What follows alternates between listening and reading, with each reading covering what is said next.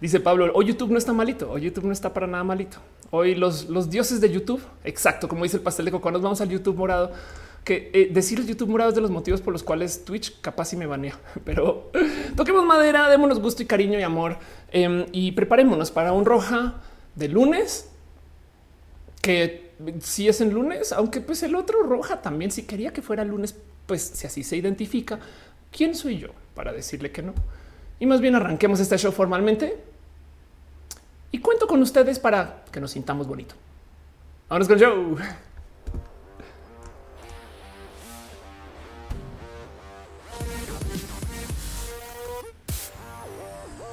Muy buenas tardes, noches, días.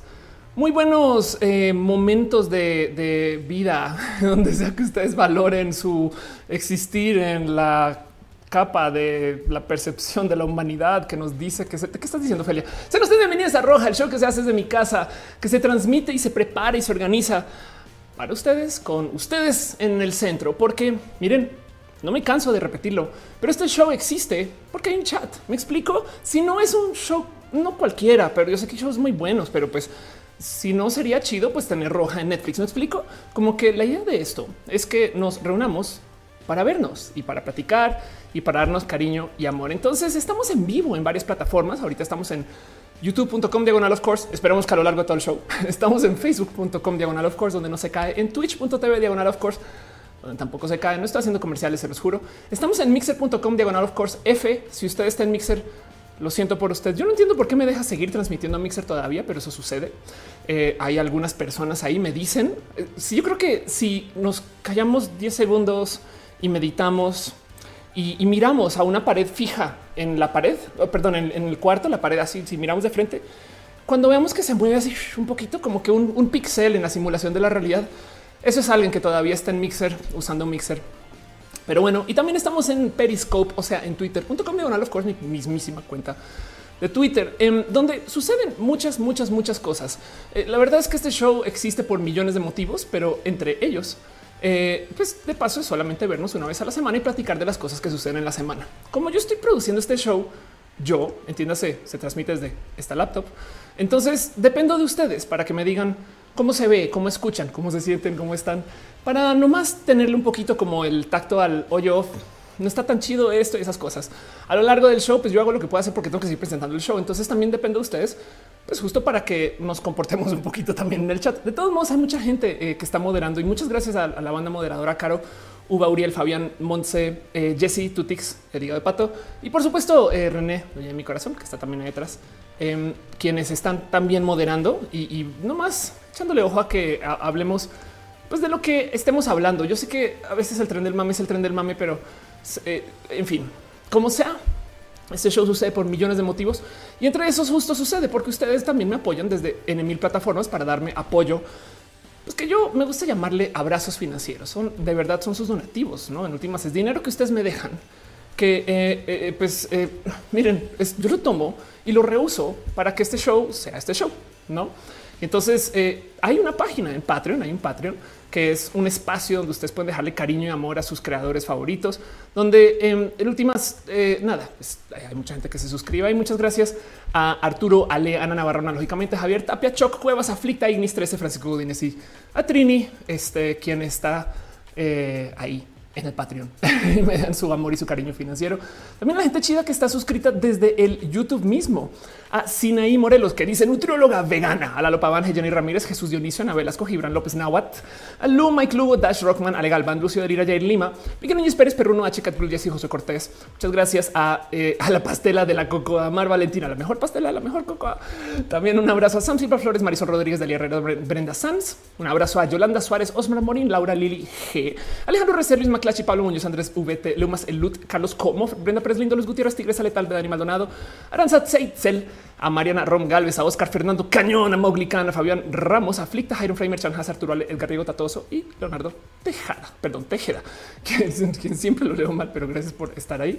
Em, y justo, eh, pues eso, no nada más aprecio mucho su cariño, su amor, aprecio mucho que me ayuden a que esto siga sucediendo, que además justo todas estas plataformas tienen sistemas de apoyo y que darnos cariños financieros. O sea, pueden dejar donativos a lo largo del show y esas cosas no saben cuánto las aprecio porque además eh, las reuso justo para reinvertir en el show. Entonces, muchas gracias a la gente que está suscrita en el Twitch, en Radio 16, Higado de Pato, Eri Frank, a La Maruchana, Emma Cornio, Boni Unia, Menos Cowboy, Bren Pérez Lindo, Tía Letal, Bonwat 67, Carnachita, Javier Pichardo, Yair Lima, Glanfar, Joyausaurus, Musicarina, Fausto Turino, Apolaris G, Lalo Herrera, Sora, Daisuke y por supuesto Dale Caro. Parte del team de moderación, la gente chida, el team de moderación, de verdad que gracias por estar acá, de los mil y un modos en los que están acá. Lo aprecio mucho, mucho, mucho. Dice Sopruni, hola, Off. Um, Dice Strange, ¿alguien sabe si Off tiene los rates activados? Tengo que configurar y organizar bien, en Twitch, pero estoy en eso. De paso, también abrazo a DC eh, Morga, quien eh, está suscrito desde Facebook porque ahora también se pueden suscribir en Facebook y de nuevo todos sus apoyos y cariños que dejan ahí se rehusan para este show. Y el mero hecho de que estén acá lo aprecio mucho desde el fondo de mi corazón, la verdad.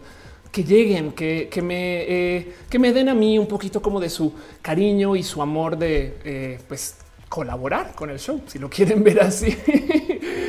en fin, recuerden que de todos modos, pues sí, claro, por supuesto, pueden dejar sus super chats si están en YouTube. Ahí está el simbolito de dinero. Pueden dejar sus este, beats, cheers, pueden dejar eh, sus estrellas en Facebook o en fin, o pueden simplemente saben que miren, si algún día ven a una persona trans por ahí, igual y denle eh, eh, un billete mentiras, denle un abrazo mejor, pero no más por apoyar todo eso. Este se, le da la bienvenida. Héctor Landes se suscribió. Muchas gracias, de verdad. Gracias. Perdón, es Héctor Holandes. Héctor Holandes se suscribe. Gracias por ser parte de esto. Pero bueno, y entonces justo también por eso hay un chat. Y de nuevo, esto no existe en la tele. Me explico. Tampoco existe en la radio. Bueno, en la radio hacen transmisiones, pero en la radio.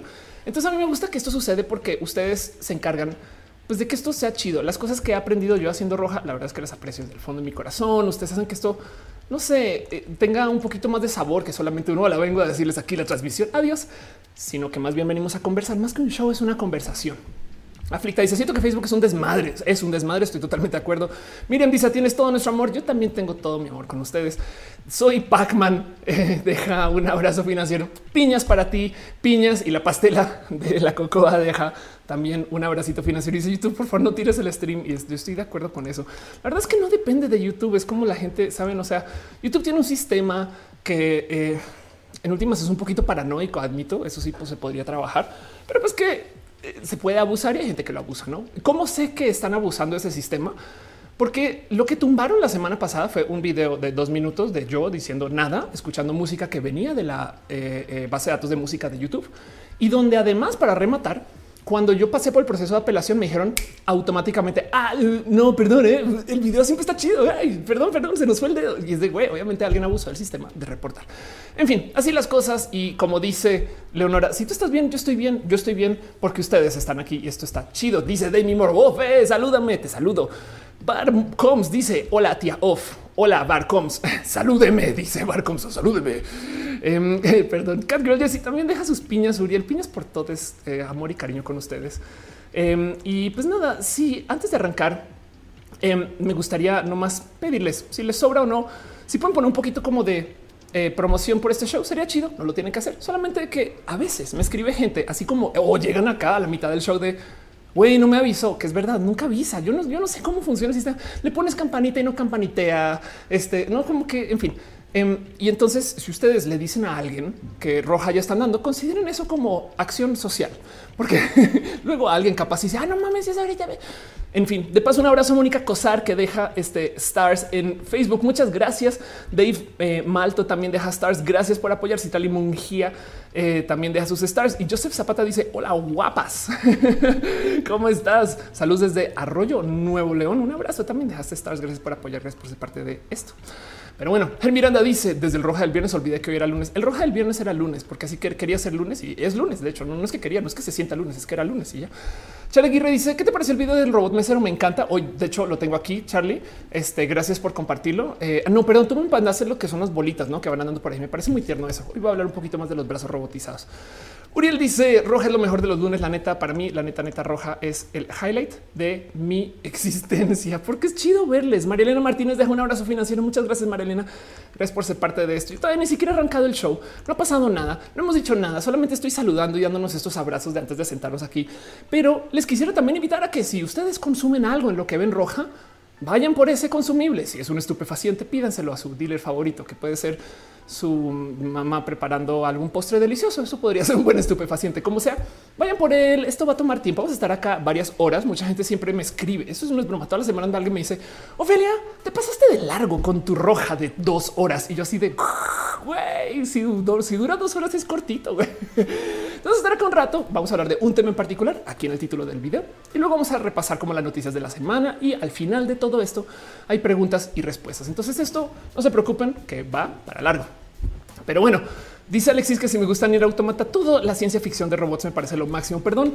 Dan Moreno deja un abrazo financiero que dice quiero agradecerte por ayudarme en mi proceso de, eh, eh, de devenir no binario. no tengo más, no tienes que no tienes que tener más. Gracias por estar aquí. De verdad, más bien. Gracias por apoyar y ser parte de eso. Luis Miguel FC también deja un abrazo financiero. Gracias. Gracias. María Elena dice hice magdalenas o, Magdalenas. Gracias. Qué chido. Em, y dice Dorian, a veces son cuatro horas, totalmente de acuerdo. Vicky dice, Off es mi cumpleaños. Feliz cumpleaños, Vicky. Qué chido, qué bonito que estás aquí en tu cumpleaños. Pero bueno, en fin, en fin, em, dice Tuna en Cute. Voy a poner agua para el café. Recuerden ir a pagarla, por favor. Y dice Luis, gracias por hacer esto. Gracias a ustedes por estar acá. Con dice que eres la onda. Qué, chido que digas eso, porque un día ya no voy a hacer la onda y la onda que era onda ahora. En fin, Choc Cuevas dice algún curso de impro que sirva para desenvolverme en YouTube. Wow, todos, Chuck. Depende de dónde estés. Mm, creo que el, mejor espacio que te puedo recomendar es habla con Sara de Lil. Eh, que a ver, Sara de Lil, a ver si, si, si la encuentro en, Twitter. De hecho, hay un show, hay shows los miércoles, pero te recomiendo que te des una pasadita este, por las cosas que hace Sara de Lil y Sara, eh, este, em, ¿Por qué no está aquí? Las eh, no usas, Twitter ya, Sara, no porque así ocho horas. en fin, de hecho, hace shows que está transmitiendo el miércoles va a ser una transmisión, aunque no lo encuentro aquí en su cuenta. Pero bueno, el caso es habla con Sara. Eh, eh, Sara es este, es la Sara que yo creo. en fin, pues bueno, si no, escríbeme después del show y te paso el dato correcto. Pero bueno, em, dice si va a lavar platos mientras escucho roja. Cuatro horas lavando platos. Sí, no, sí, todavía. Claro, sí, por supuesto. Dice Bob, otro lunes. Gracias por estar acá. Dice Rubí Andrés, soy trans con mis papeles en el cambio de género. ¿Quién podría apoyar? Depende de dónde estés, Rubí. También de nuevo, si quieres, escribe eh, pasando el show, pero eh, no es tan difícil el tema de los papeles si estás en la Ciudad de México. No es tan difícil, es un decir. Italia dice, te extraña que estuve, pero no estuve, pero que estuve. En fin, Gama dice, tú no darías cursos de impro en línea. Ya quisiera. Me hace falta, me hace mucha falta la impro. La impro es vida. Pero bueno, de paso, antes de arrancar, perdón, eh, eh, quisiera también darle un abrazo a Alejandro que deja un abrazo financiero, piñas para ti. Pero bueno, gracias. Besitos, Alejo. Antes de arrancar, quisiera también traerles un tantito de promoción desvergonzada. Quisiera recordarles a ustedes que, eh, pues nada, que este show justo existe, dado a que mucha gente apoya y ayuda, pero pues a veces también hay que apoyar y ayudar en otros sentidos. Y entonces en eso, en eso, quisiera nomás dejarles a ustedes presente que esto está sucediendo. Em, Kiwi eh, está haciendo, bueno, y, está organizando, eh, porque esto también es comparte con la gente de las infancias trans, eh, un maratón por, de streams y de gente haciendo transmisiones, por eso las infancias trans. La idea es justo, em, van, a haber rifas de juegos, Steven Universe, de Let's SpongeBob SquarePants, Battle for Bikini Bottom están pendientes. Hablen con Kiwi, pero el tema es que se van a estar haciendo varias transmisiones justo para apoyar esto de la ley de infancias trans. De paso, también Kiwi se inspiró en ese stream que se hizo, bueno, sí fue un stream, perdón, que se hizo acá, donde eh, luego de todo ese cuento del odio de las eh, transodiantes, esas cosas, pues se acuerdan que yo hice acá una transmisión para conseguir dinero que eh, me donaron ustedes, que de paso ese dinero ya se entregó con la gente de infancias trans y, luego pongo esto en Twitter y demás para que se muestre transparencia. Pero em, se hizo eso para conseguir apoyo. Pues es lo mismo. La idea es justo conseguir el, todo el apoyo posible que se pueda para esto del apoyo a las leyes de infancias trans con colaboración con la Asociación de Infancias Trans. Pero bueno, es la gente chida. Sépanlo y si no, escríbanle aquí y sepan que esto está pasando, pero un poquito de promoción desvergonzada eh, o, no, pero como sea. Cuenta Arencel dice: Soy de aquí, de Cuernavaca. Felicidades por tu canal. Gracias por estar acá. Em, dice Sol Nocturno, ¿tomaste? Sí, no sé. Olivia Santiago dice, oh, feliz mi cumple. A ver, un momento. Van cuatro cumples que me dicen hoy. Feliz cumpleaños. ¿Qué pasó? O mejor pregunta es, ¿qué pasó hace nueve meses? En fin, eh, feliz cumpleaños. De verdad, qué chido. Saludos de Puerto Veracruz. Qué chido. Tengo mucho cariño. Quiero volver a, quiero volver a Veracruz. Hace rato no voy. Nani dice, yes, Queen. dice Mayo. Hace mucho tiempo recuerdo que mencionaste un libro sobre los roles de género a profundidad. Lo más seguro es que el libro que te mencioné es The Whipping Girl, eh, que es un libro de transfeminismos. Lo digo porque lo recomiendo mucho, mucho, mucho, mucho. Este em, es un libro que escribió una mujer trans que se llama Julia Serano con la R. Em, y es bien chido. De hecho, eh, este lo recomiendo. Ya está tantito viejito, pero todavía aplica mucho de lo que dice y, funciona muy bien de todos modos. No, o sea, ya, ya, ya 13 años, no en fin, como sea. Este dice Carlos, saludos de Querétaro. Dami dice: ¿Cuál es el precedente de infancia trans en el extranjero? Em, hay muchos países que tienen apoyo para el tema de infancias trans. Miren, ¿qué es la ley de infancias trans? No es una ley para que el gobierno transicione niños y niñas y niñas, sino simplemente es que la gente joven pueda ir al eh, proceso, al mismo proceso que la gente adulta, a cambiar sus documentos. ¿Por qué importa esto? Pues porque eh, si tú eres un niña, no estás transicionando, ok, niña, no sin importar lo que te asignaron al nacer, niña. Entonces ahora puedes ir al colegio, digamos que te cambias de colegio, pero puedes ir a como sea y das tu documento que dice que eres niña. Si no te gradúas y tu documento dice que eres niño, pero nadie en la escuela lo sabe. Me explico porque, o sea, o en fin, el tema es cambiar tus o capaz si no te dan un pasaporte por eso, o capaz si no te dan seguro eh, médico por eso, capaz si no te dan apoyo, trato en algunas instituciones, cosas así, no como que cambiar tus documentos es importante. Pero Ophelia, eso va a destrozarla. Y si se, y si se arrepienten, pues ¿qué creen? La ley está redactada de tal modo o en la propuesta para que de todos modos, si te arrepientes, puedes volver a cambiarlo. Igual y en sexto de primaria dices, no, pues mamá, yo no puedo, no sé qué, lo habla tal, no, no es lo mío. Y por ahí en noveno dices a la chingada, Dios, bye. Puedes volver a cambiar el pinche documento y adiós, no pasa nada. No es hormonas, no es operar a nadie, solamente es que puedan hacer su trámite y ya. Y, el que no puedan hacer el trámite sí causa mucho daño. Me explico como que eh, es la verdad es que sí también es un poco rudo pensar que tienes que esperar hasta que cumplas 18 para que luego puedas hacer el trámite y luego tienes que volver y cambiar tus documentos y te tienes que chutar, crecer con ese estigma. Este, eh, porque una señora en su casa, no sé, en X barrio en la o X colonia en la Ciudad de México, un día dijo: No, esto a mí no me gusta que los niños sean trans. Güey, no mames, tú qué pedo, tú qué tienes que ver con eso, no? Pero bueno, Mate Franco dice: Colombia, la primera persona que logró un cambio como infancia atrás fue Kim Zuluaga. Es verdad. André Rondel dice: Si una manera para grabarme sin ninguna carga de género en mis documentos, sería más feliz. Eso es verdad. ¿eh? Podríamos tener también una pequeña, eh, eh, un pequeño impulso a todo el tema de el tercer género o el no género, no? Pero bueno, en fin.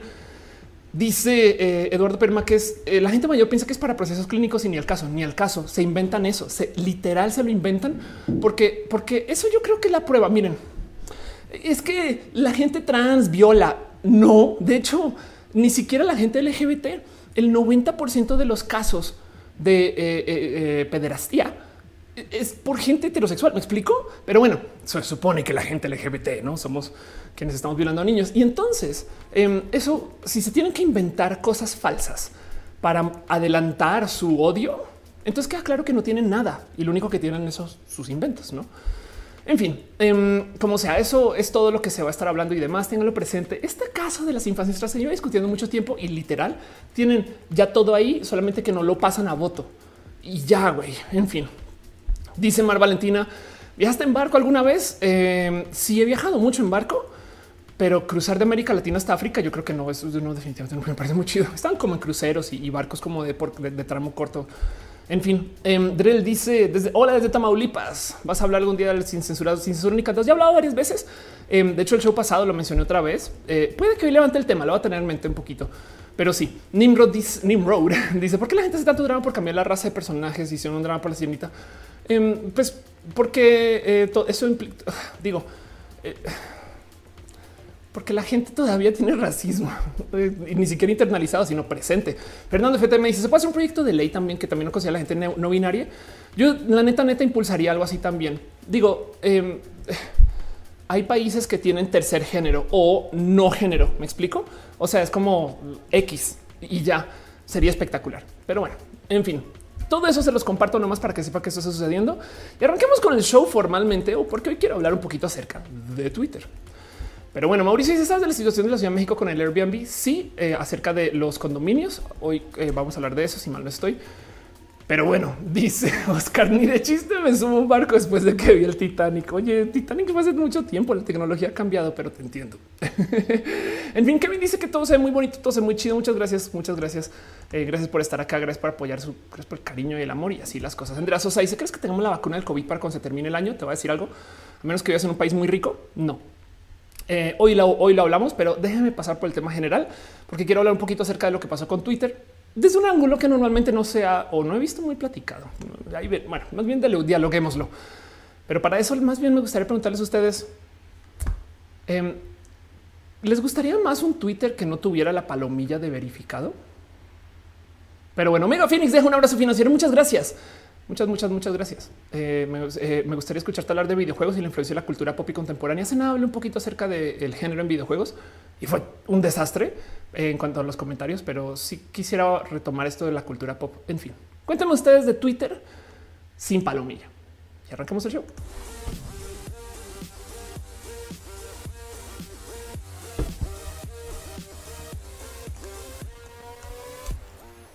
¿Qué sería de Twitter si no tuviéramos palomillas? Y me da mucha risa porque justo estaba preguntando esto en redes y de repente me dice muy amablemente, eh, eh, aquí está, me dice eh, Eduard Ciela, o sea, arroba diasparagus, me dice, off, las palomillas son los grupos de amigos. O sea, ¿de qué hablas? Pues claro que queremos tener palomillas.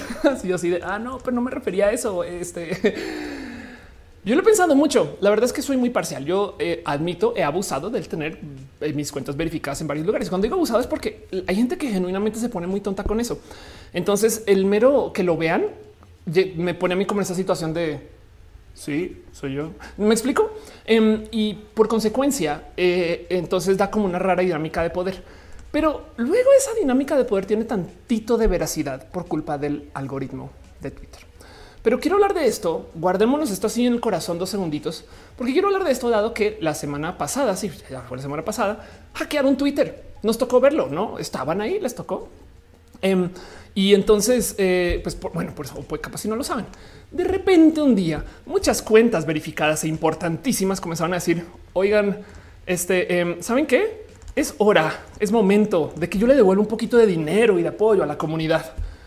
Y entonces aquí les dejo eh, en donde me pueden donar un poquito de Bitcoin para que luego yo pueda volver ese dinero. Y es de que, o sea, Bill Gates, quien de paso eh, ha donado mucho pinche dinero, no? O sea, pues hablando de por los, o sea, Bill Gates ha donado dinero por los miles de millones de dólares.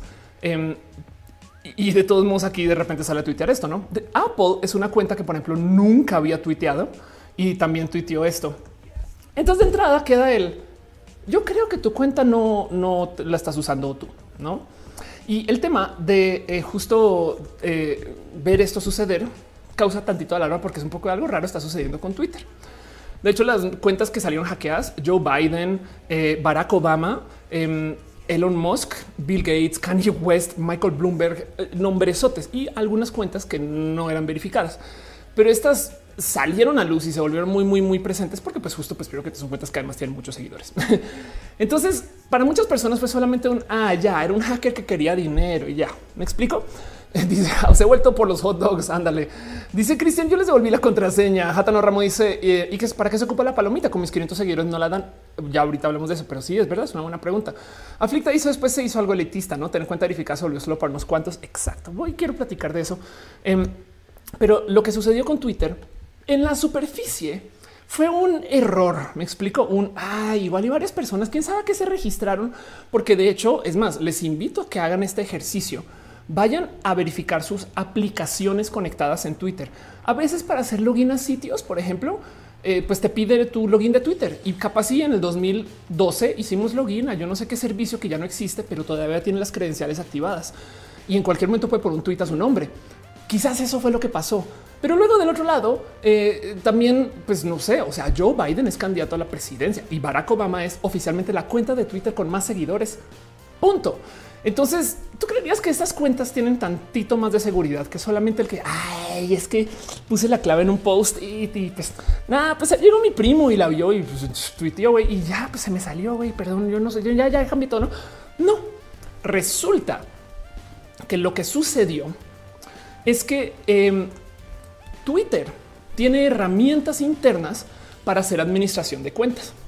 Ahora, si ustedes han trabajado en empresa startup cualquiera, aunque Twitter ya no sé si seguirla llamando startup, pero bueno, si ustedes han trabajado en empresa startup cualquiera, siempre está el tema de que hay como aplicaciones y herramientas para accesar a la base de datos sin pasar como por los caminos estándar. Me explico. O sea, no todo el mundo va a hacer un query de una base de datos. Es más, es hasta peligroso eso para hacer un cambio de algo que tiene que cambiar. Tienen herramientas internas para monitorear, ajustar, para dar servicio y soporte para sus esquemas, eh, como sea. Y el tema es que de las 130 cuentas que quedaron hackeadas, las cuentas no fueron las que hackearon. No fueron esas personas, sino que lo que sucedió es que alguien dentro de Twitter le dio acceso, según indirectamente, a una persona afuera usando las herramientas internas de Twitter. Entonces, primera alerta, así banderazo rojo, así de ah, cuidado, peligro. Primera alerta es que Twitter tiene herramientas internas que pueden entrar a tu cuenta y pueden hacer cambios en tu cuenta. Y al parecer lo que hicieron es que con esta herramienta entraron a estas 130 cuentas y cambiaron los datos de contacto. Al cambiar los datos de contacto, entonces ya pueden poner el olvide clave y entonces les llega un mail y les llega el mail y ahora sí cambian el mail, ¿no? Entonces claramente tuvieron acceso limitado a esta herramienta que de paso en muchos medios la, hablan como Twitter God Mode, no como Twitter, como me, paso por el arco del triunfo acá, todos los eh, eh, límites de seguridad y puedo hacer cambios.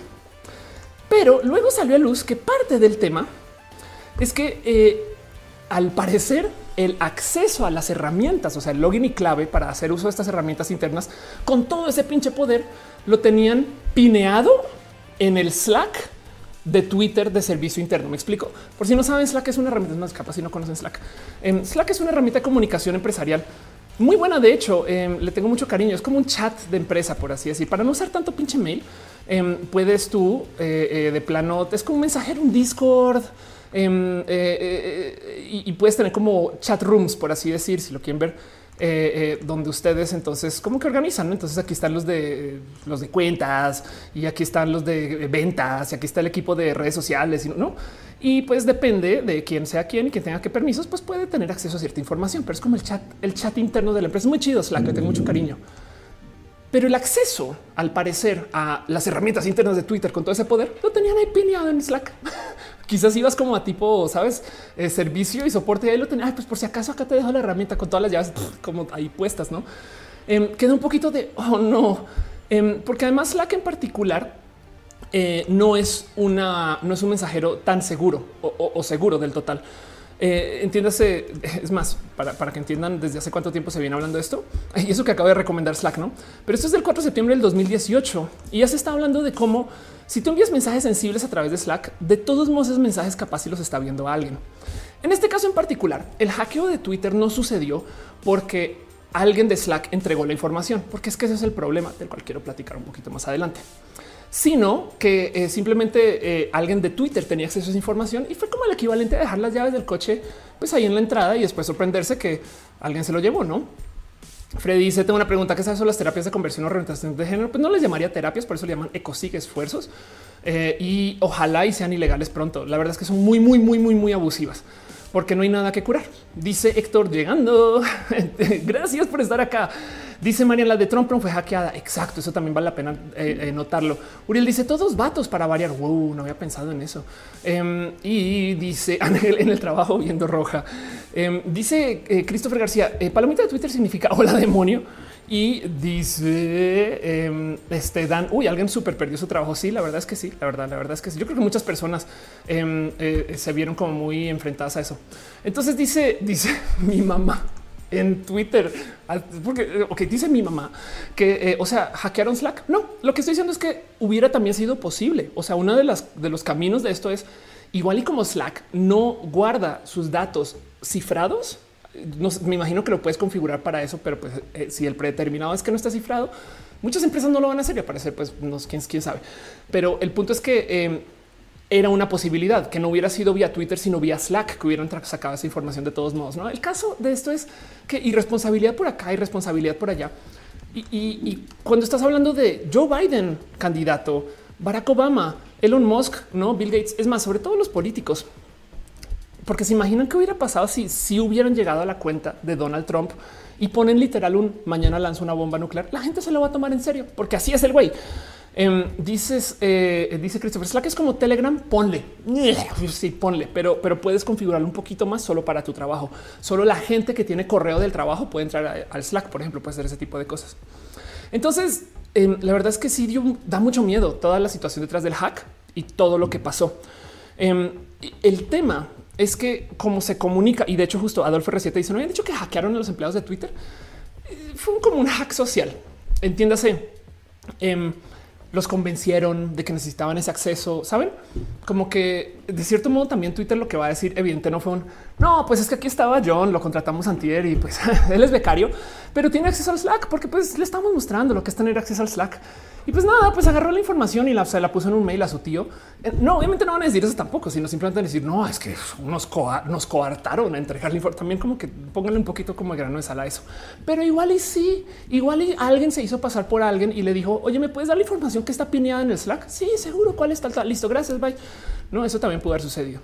Em, y entonces pasó de todo. Entraron estas cuentas, comenzaron a tuitear justo dame dinero, básicamente, solamente que había Bitcoin que tiene un raro ahí también tema de eh, bueno, a lo mejor se puede rastrear, pero no, no sabemos si están retirando dinero de, ese wallet, etc.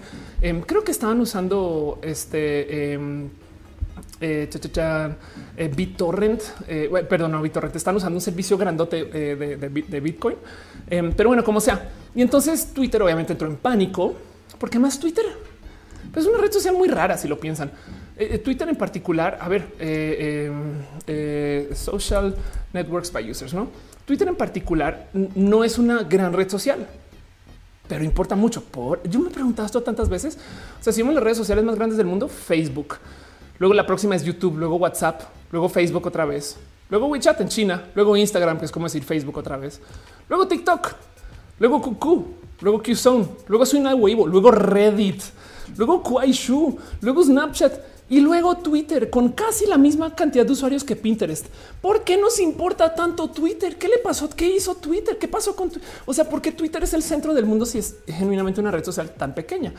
Y es que Twitter, porque le tocó a la generación de, los medios masivos, yo creo que mi teoría personal es que se jaló a los medios. ¿Me explico? Como que yo no veo a CNN monitoreando eh, qué sucede en TikTok o sea, de tiempo real, me explico, pero sí que sucede en Twitter o, de paso para eso el Universal, Milenio, saben como que estos, estos periodistas son de la generación twittera. Entonces Twitter, que es una red social pequeña, causa mucho impacto porque todo lo que se dice en Twitter o se vuelve trending topic, acaba en todos los medios. Uriel dice todas las redes sociales son raras. Eso es verdad. Christopher dice Twitter es importante solo por las tendencias. Son pocos usuarios, pero muy pesados o malvarados. En esta cuarentena se han estado haciendo expertos en infiltrarse. Hasta en las reuniones de trabajo, escuelas se meten, ofenden y pasan imágenes fuera horario familiar. Eso es verdad. Andrea dice Twitter se cree bien mucho, pero no es no más nada. Em, dice eh, eh, mi mamá está cañón que ellos parecen que son los más hablados, pero no son pop culture. Sí, de acuerdo. Hay, algo ahí este, em, donde eh, como que, en fin, da, como mucho, causa mucho ruido en general. Saben como que em, cómo, cómo, cómo es posible que esto haya impactado, pero a estas cuentas.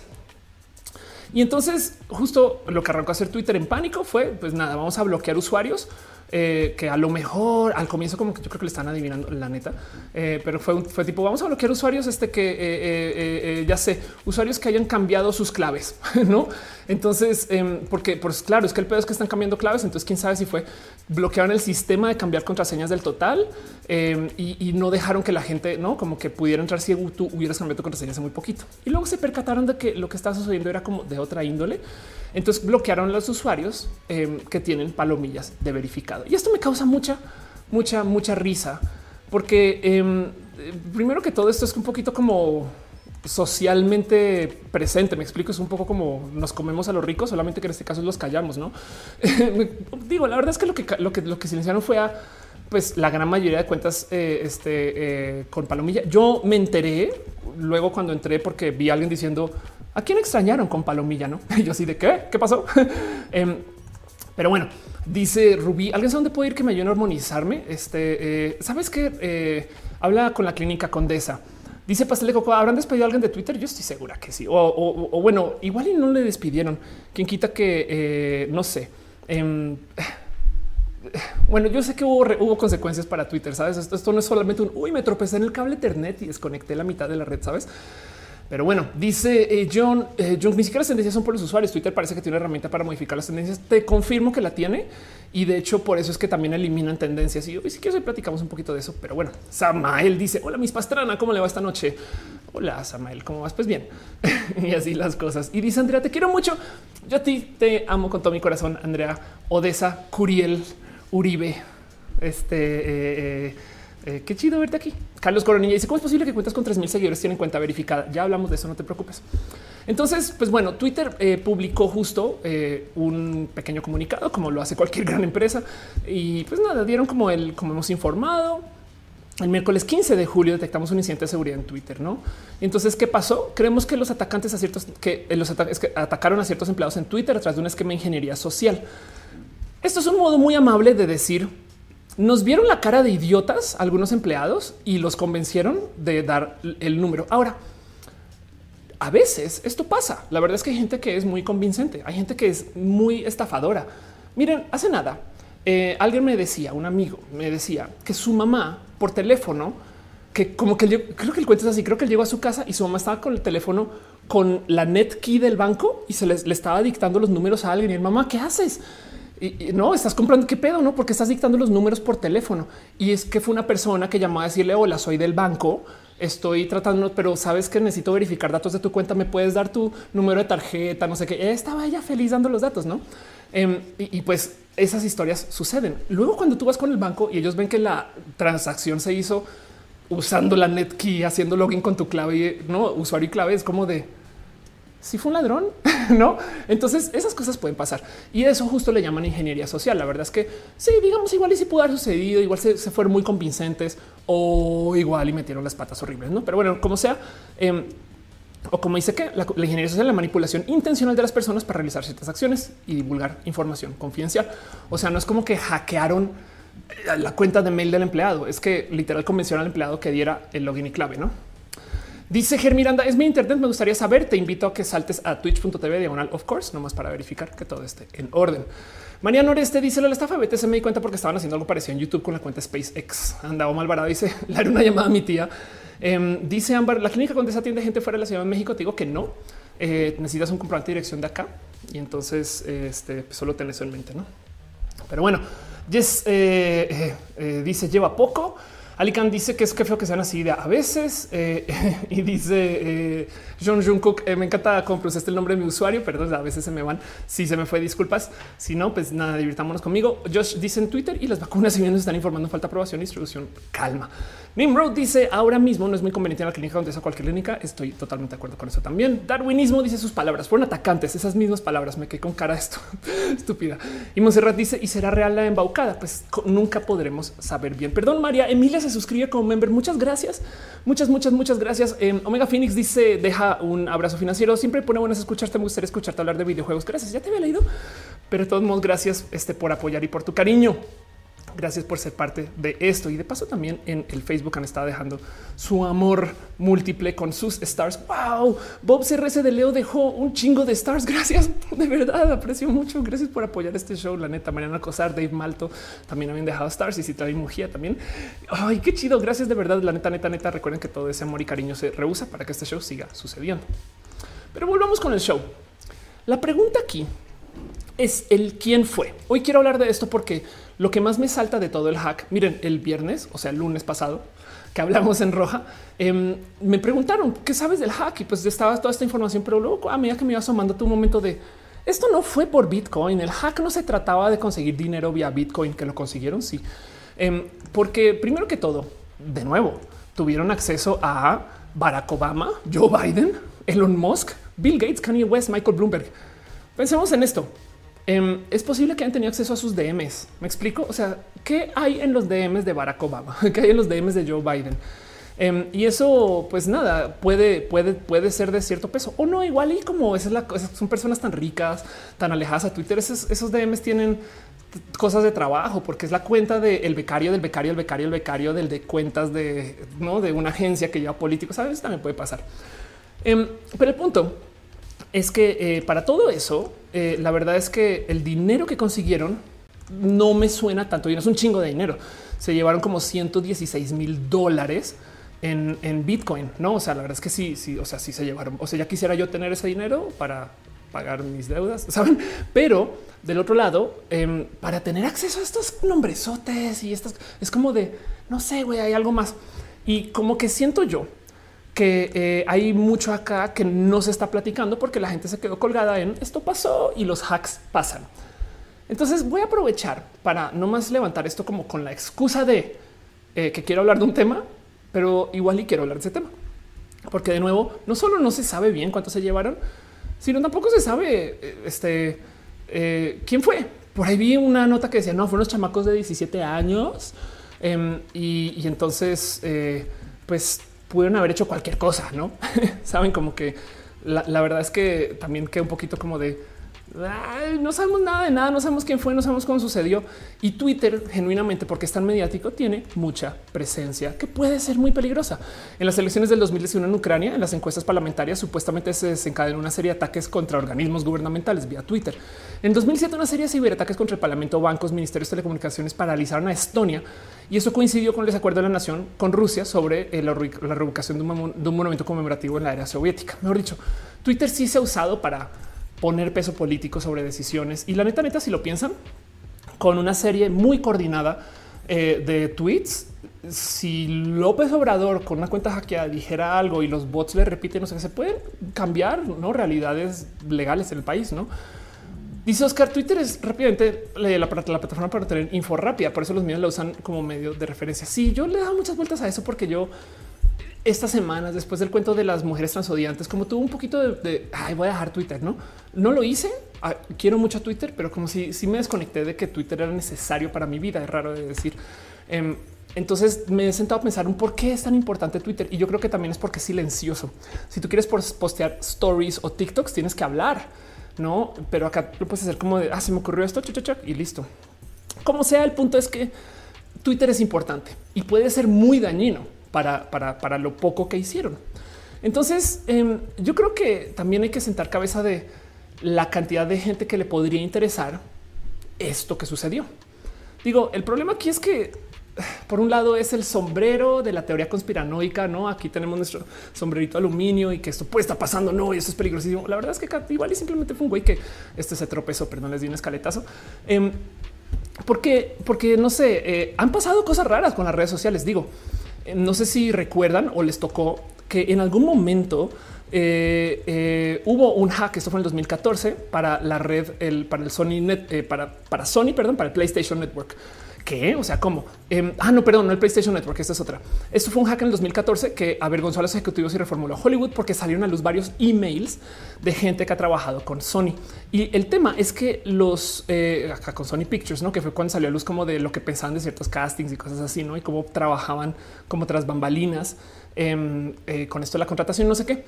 Y esto es un tema porque resulta que después de todo lo que sucedió, al parecer, al parecer, esto es impresionante quien hizo este hackeo fue gente en Corea del Norte. Y es de, ay, me estás diciendo que Corea del Norte le importa hackear un estudio de cine en Los Ángeles, güey. Eso ya es una película de por sí, ¿no? Como que es de, güey, obviamente eso no pasó así, ay, ajá, que no.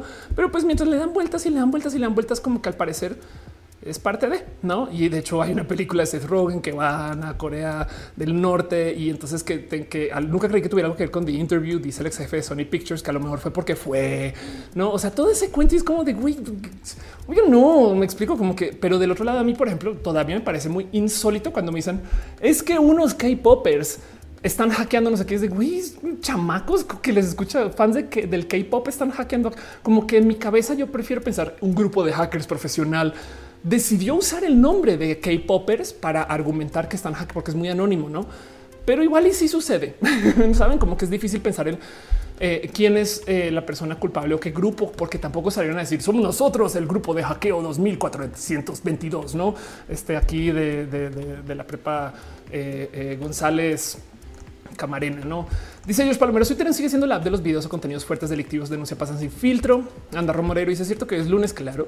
Mariano Oreste dice, si yo tuviese poder no hubiera publicado esos tweets, al contrario, sería muy sutil, claro. Francisco Javier dice, hay que tener cuidado eh, porque hay muchas personas que tienen las mismas contraseñas para todas las redes sociales y sus cuentos total y sus cuentas, totalmente de acuerdo.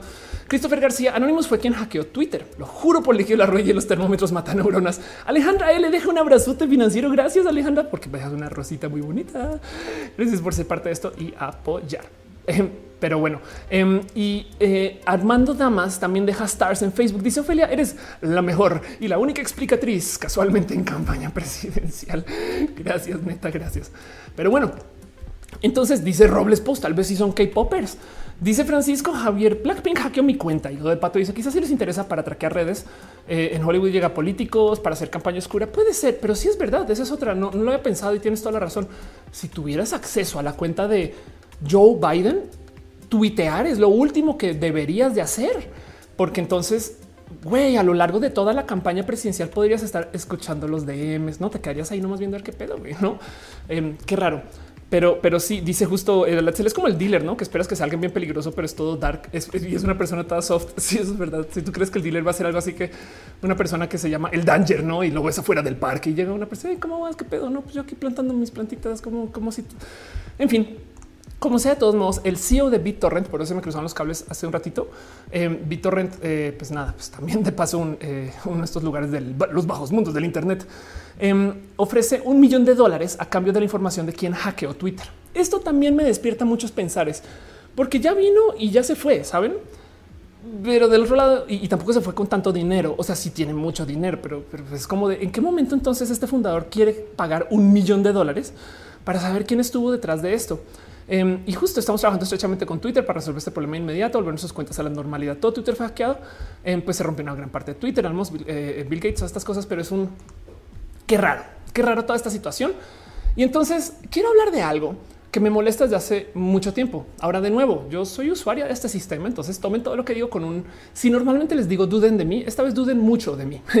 Em, eh, no tomen mis palabras con un grano de sal, sino con una kilotonelada métrica de sal Em, porque eh, quiero hablar acerca de todo el programa de la palomilla de verificado, no solo en Twitter, aunque este, este tipo de programas existen en muchos lugares.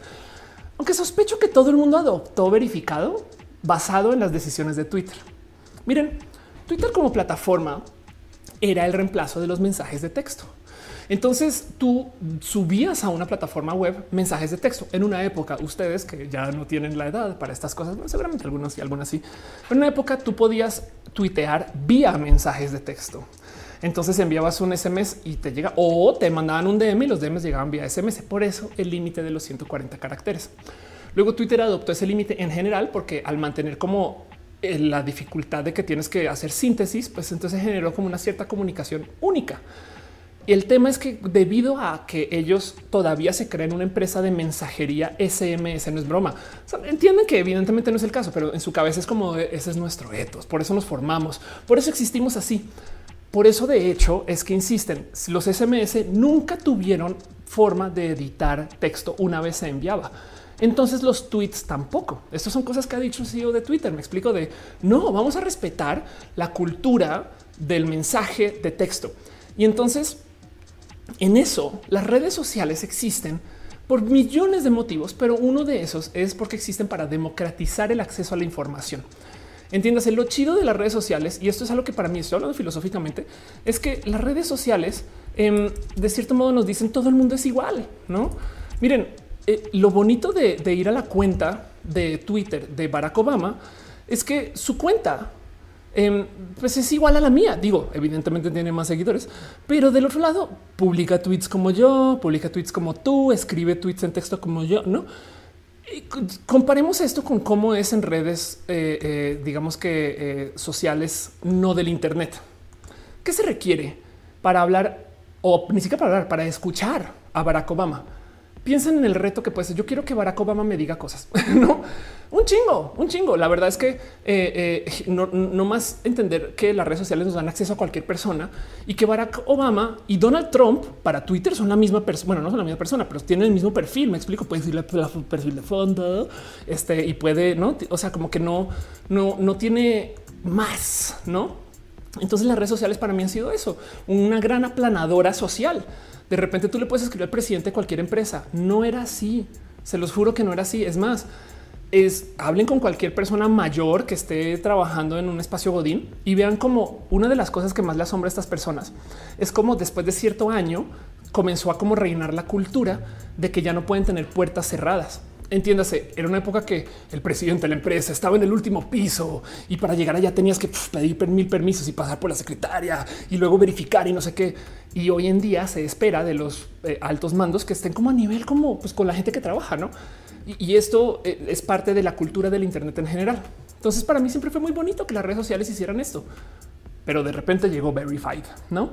Y el sistema de palomillas de verificado me ha saltado mucho porque, pues sí, la verdad es que em, el ser, eh, eh, eh, el tener una cuenta verificada cambia un poquito el cómo te ve la red social.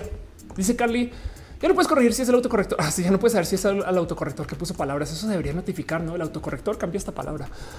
En Omar Alvarado hablarás del embarazo de Nicki Minaj. Me acabo de enterar y, voy a decir que es un embarazo chido, a menos que por algún motivo no nos guste. Pero bueno, Saúl deja un abrazo financiero. Muchas gracias, Piña, para ti. Piñas múltiples. Y Kareli también dice también tal vez tenía la cura para el COVID. Anda. Robles Post dice solo verifican a los guapos en TikTok. John Jungkook dice eh, un día podrías hablar de lo que piensas del K-pop y que los chicos muestran un mensaje positivo. Me parece que el K-pop es espectacular en general. Siento que al K-pop le hace falta diversidad. Hay gente abiertamente eh, eh, que lo diga. Me explico. O sea, como que este cuento de lesbianas, gente trans, no? Pero, pero el K-pop en general trae este un mensaje chido. Eh, Dudet está aquí. Besitos. Fer, gracias por pasar por. Dice hola, piña livers. Dice Randy, los K-popers son más activistas que anónimos. Paula Reyes dice: vi un documental y un norcoreano que escapó habla sobre cómo Corea del Norte hace dinero en el extranjero y mencionó que hacían hackeos a Estados Unidos y le pidían dinero para no filtrar la información. Muy posible. De hecho, a ver, el concepto del hackeo a veces funciona muy así. Hay un chingo de empresas que están dispuestas a pagarles a ustedes dinero si ustedes hackean su servicio. Eh, y estoy hablando de ahí sí, busquen cualquier servicio favorito de estos de startup, o sea, Slack seguro lo tiene. Em, y hay gente que vende estos como de oye, te hackeé esto y te lo vendo por tal. Y ellos a veces también ponen como metas a ver si me logras hackearme la nueva versión de mí, no? Y pagan por eso. Javier García dice eh, creo que eres una persona creativa. Muchas gracias. Mi mamá dice, es como el dealer ya también le dice, dice Moon, he llegado. Rafael Arenas, dice un saludo desde Nogales. Gracias por estar acá. Fer dice, es mi terapia para sobrevivir la semana. También la mía, Fer. gracias, Bisha, por estar acá. Sopruni dice, existe un idol coreano abiertamente gay llamado Holland. Que Holland. Qué chido, qué bonito saberlo. Christopher García, qué, bonito que les digan idols. Christopher García dice, la otra vez vi un boomer decir que las K-popers son personas pagadas por AMLO. Vamos, imaginan a López Obrador negociando con K-popers. En fin, volvemos a lo que les estaba presentando. Quería hablar un poquito acerca de ser una persona verificada en las redes y voy a hablar solo de Twitter, porque Twitter pasó por el hack. Fíjense cómo el hack se solucionó cuando apagaron las cuentas verificadas. Y eso me salta mucho, porque de cierto modo yo creo, si no es así, digan, esa vieja loca se lo inventó y cúlpenme. Pero si, es así, pues qué chido. Nunca lo vamos a saber. Entonces yo voy a simplemente poner mi mano sobre la llama y decir esto pasó así. Pero yo creo que fue un poquito más de índole social. Yo creo que este hack y el motivo por el cual tuitearon fue como un modo de devolver las cuentas y demostrar que esto es una vulnerabilidad real. Miren, no todos los hackers son hackers de la película Hackers. Me explico bueno, pues quizás no la conocen, pero todos los hackers son eh, chavos que se visten de látex y ponen este, música trans de, los noventas trans, pues ponen, ponen tecno este, y, codean así en chinga a seis manos. Me explico. Eh, hay un buen como de, hackeo, eh, le llaman white hat, no? Que también este es como que muy limpio, hay como que de intermedios, etc. Pero yo propongo pues no me tienen que creer. Por eso les digo una kilotonelada de sal con todo lo que yo digo, siempre de mí. Pero yo propongo que igual y lo que pasó es que como que le entregaron al mundo la información de miren cómo Twitter tiene estas herramientas súper peligrosas y en cualquier momento alguien puede entrar a la cuenta de Donald Trump y literal tuitear desde arroba Donald Trump, bueno, real Donald Trump, este va a lanzar una bomba nuclear y eso a nivel lo tienen pineado en el Slack, este eh, eh, con la información del acceso a esas cosas, no? Em, y del otro lado también justo vean cómo el tema de verificado funciona porque la gente cree más en las cuentas de verificados. Yo siempre he pensado que eh, el ser, el tener una cuenta verificada hace que eh, tu, el algoritmo te vea diferente. La verdad es que si pasan cosas, el algoritmo le mueven todos los días, es parte del, cómo funciona Twitter y las redes sociales. Eh, la idea para las redes sociales y para cualquier servicio en general es que tú nunca sepas cómo funciona el algoritmo. Porque si el momento que, a ver, si tú y son todos los trucos que no es como todo el vudú que nos compartimos, es que si posteas en YouTube a la mitad de la noche vas a tener más views. el momento que tú estás optimizando tus contenidos para que el algoritmo te trate mejor, ya no le estás hablando a la gente, le estás hablando al algoritmo. En una época, Google le daba prioridad a las páginas que tuvieran más palabras claves. Entonces, ¿qué hacía la gente? Escribía un chingo de palabras claves, así como en sus textos. Había posteos en blog que decía, eh, o sea, de noticias, ¿no? Y la gente posteaba así como de hoy en eh, hoy en Sonora, eh, desierto, sol, calor, peligro, narco, eh, cactus. Hubo un ataque peligroso, sangre, muerte. Y es güey, ¿qué quieres decir? Pues es que ponen todo eso para que el motor de búsqueda, un SEO muy barato, lo sé, pero para que el motor de búsqueda encontrara más fácil tu página y le diera más prioridad. Entonces, el juego de todas las redes sociales es siempre mover el algoritmo, que nunca le adivines cuál es. Y obviamente mueves el algoritmo y luego llega toda la magia vudú detrás tratando de adivinar, porque la verdad es que si, si tú sabes de cómo funciona, pues hay truco.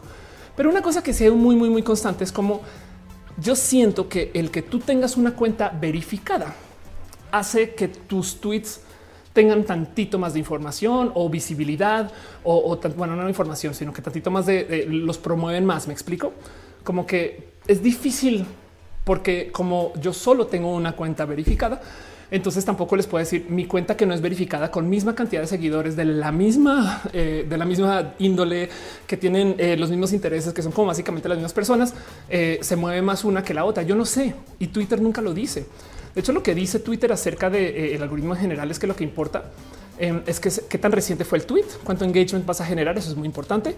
Em, qué tipo de medios estás añadiendo, asistir una imagen, un GIF, estas cosas y sobre todo qué tan activo, activo, activo estás en redes sociales. Una de esas cosas que pasa mucho en TikTok es que la gente jura que si tú estás subiendo contenido constantemente a TikTok, eh, entonces el algoritmo te va a favorecer. Es muy probable que sí, pero pues el punto es que eso es lo que admiten. Del otro lado, yo por tener una cuenta verificada, tengo cosas raras con el cómo interactúo con Twitter. Digo, de entrada, por ejemplo, no sé si esto lo tiene todo el mundo o no, porque yo, yo ya solo veo lo que me muestra mi Twitter a mí, pero pues tengo una acá una, sección que dice verificados que me, choca porque es como de oh, aquí en el club de la gente que tiene la palomilla. No mames. Pero pues justo aquí es donde puedes ver eh, que, ha estado diciendo acerca de ti la gente que está verificada. No sé si esto es normal o si, o si lo tengo yo. Em, y del otro lado, la otra cosa que tiene mi cuenta en particular es que obligatoriamente tiene activado una cosa que se llama filtro de calidad. Esto no saben cómo me rompió mi acceso a Twitter en general. Porque primero que todo yo no voy a Twitter de modo cronológico. Bueno, la verdad es que ya nadie, todo el mundo consume desde su algoritmo y como le dice y cómo le ve. Pero el filtro de calidad se toma el tiempo de literal sacar todo lo que Twitter piensa que podría ser tóxico, de hueva, aburrido, etc. Y de hecho, en mis tweets, no sé si esto es normal para todo el mundo, en todos los tweets eh, sin falla, eh, Twitter decide que hay cuentas que son bots y me las pone aquí bajo show more replies. Entonces, ¿cómo decide? Millones de factores. La verdad es que eh, a veces me topo con gente que medio reconozco y digo, güey, si eres bot o no, y voy y veo a sus cuentas o lo que están tuiteando y digo, no, pues igual hice una persona que eh, actúa muy como bot, puede ser. Pero como sea, lo que cae acá abajo el show more replies casi siempre son cuentas falsas y casi todo el hate, casi, o sea, la gran mayoría del hate rudo queda aquí. Pero por consecuencia, cuando yo vengo aquí a la sección de notificaciones, hay una cantidad ridícula, ridícula de cosas que yo no veo. Yo me entero que alguien me tuiteó eso porque una persona le respondió a algo que me respondió a mí. Me explico. O sea, yo digo hola, alguien me responde cómo estás. El cómo estás no lo veo porque no llena los requisitos de calidad de Twitter, pero alguien le dice por qué le dices a Ofelia cómo estás y como esa interacción me aparece ahí en menciones, entonces ahí está. Evidentemente yo sé que tengo acá esta de menciones para verla, em, pero como sea, hay una cantidad de cosas que yo neta que no veo porque Twitter decide por mí eh, que es tóxico y el 90% de los contenidos no me los muestra. Entonces, no sé si eso viene con el ser una persona verificada. No sé si es porque yo tengo un serio problema. No sé si ustedes tienen eso. De paso, les pregunto, ¿esa es su interacción de Twitter? Pero estas cosas comenzaron a suceder justo después de mi verificación. No em, dice Marian, solo tú yo no lo tengo. Dice este Dan, no soy vos porque le das like a mis tweets. Sí, de hecho, eh, también en parte por eso me gusta darle like a todo lo que leo porque entonces así sé si ya pasé por ahí o no, pero también porque es chido darnos like. No me gusta, te gustó, no me gustó lo que escribiste. Carlos, como dice, como cuenta verificada te llegan a tu celular todas las notificaciones. Tengo todas las notificaciones apagadas del total. O sea, mi teléfono ni siquiera cuando me marcan por teléfono. Israel dice con la otra vez te hice una pregunta en Twitter, no me la respondiste. Perdón, este, pero prometo que me asomo eh, si puedo. dice Ali, Ali, para Twitter, soy un bot, un bello y sensual bot. Dice Lili, tu ser, eh, Twitter simplemente ve patrones y gente que suele usar groserías y GIFs repetidos. Hígado dice yo no lo tengo. Suriel dice eh, me gustaría más que el verificado fuera de herramienta de validación de identidad. Exacto. De hecho, em, el tema es que eh, el cómo se verifica tu cuenta, pues también es un, también tiene todo lo que quieran de vudú y yuyu y, y magia y ciencia y demás, no? El tener una cuenta verificada me divierte mucho porque hoy justo me puse a buscar como tutoriales de cómo tener una cuenta verificada, ¿no? Y entonces me da mucha risa porque primero que todo, este tutorial lo publica Tech Boomers. Tech Boomers no está verificado en Twitter, pero se tomó el tiempo de hacer un tutorial que tiene 58 mil views de cómo conseguir que te verifiquen tu cuenta. Y lo que dice es, crea una cuenta que se haga pasar por ti y luego repórtala, ¿no? Básicamente. Y, y traigo esta colación porque justo el problema es que Twitter se inventó este programa para verificar cuentas. Y yo creo que desafortunadamente elegir el concepto de verificar ya comunica lo que hay tóxico detrás del que a ti te verifiquen la cuenta. La idea es que tú compruebes que tú eres tú. Miren, en Facebook tiene una cosa que se llama el Real Name Policy, eh, que también es un problema para la gente trans muchas veces, pero pues es parte de como su guía de seguridad. Entiéndase, eh, en Facebook tú no puedes eh, tener, eh, tú no te puedes llamar Killer 42, sino literal dice no queremos que nos des algo que tenga la estructura de un nombre y apellido. Y el problema es que hay muchas cosas que no tienen estructura de nombre y apellido, este que podría alguien algún día usar como nombre de alguien y nos podemos burlar mucho de eso porque siempre sale, saben como cuando de repente ya, ya hay bebés que se llaman COVID, no esas cosas, no? Pero como sea, Twitter se supone que te verifica para evitar que alguien se haga pasar por ti. Dice Yaniva doble roja, pues los lunes. Isabel dice: ¿Qué opinas de esos comentarios tan tóxicos? Nos quieren vender que son mujeres cuando no lo son, pero es que no se ponen comentarios antes de cuáles comentarios. este, eh, bueno, en fin, la, la, toxicidad en general en redes. De hecho, tengo un video que habla acerca de la toxicidad en redes como es parte del algoritmo también. Betún 17 escrito solo le respondes cuando comentó otro tweet. Exacto, justo eso. Yo a veces no veo los tweets, pero veo cuando alguien comenta o le da like y entonces ahí sí es raro, es bien raro. Disculpas, es, como me lo muestra Twitter, pero, pero no sé si es algo de ser verified o si soy yo. Eh, dice yo pensaba que eso era verificado, validación de identidad. Se supone. Cristian Méndez dice: Días te mencioné en Twitter, sentí que me ignoraste. Ahora pensar que fue culpa del, algoritmo. Bueno, a veces cuando son cosas muy, muy, muy, muy, muy masivas, no tengo tiempo de verlo todo. O a veces cuando estoy haciendo show, por ejemplo, luego salgo del show y hay gente que me manda, veo así en WhatsApp y por qué no me contestas? Y yo que güey, no estaba, no viste que estaba en vivo en roja.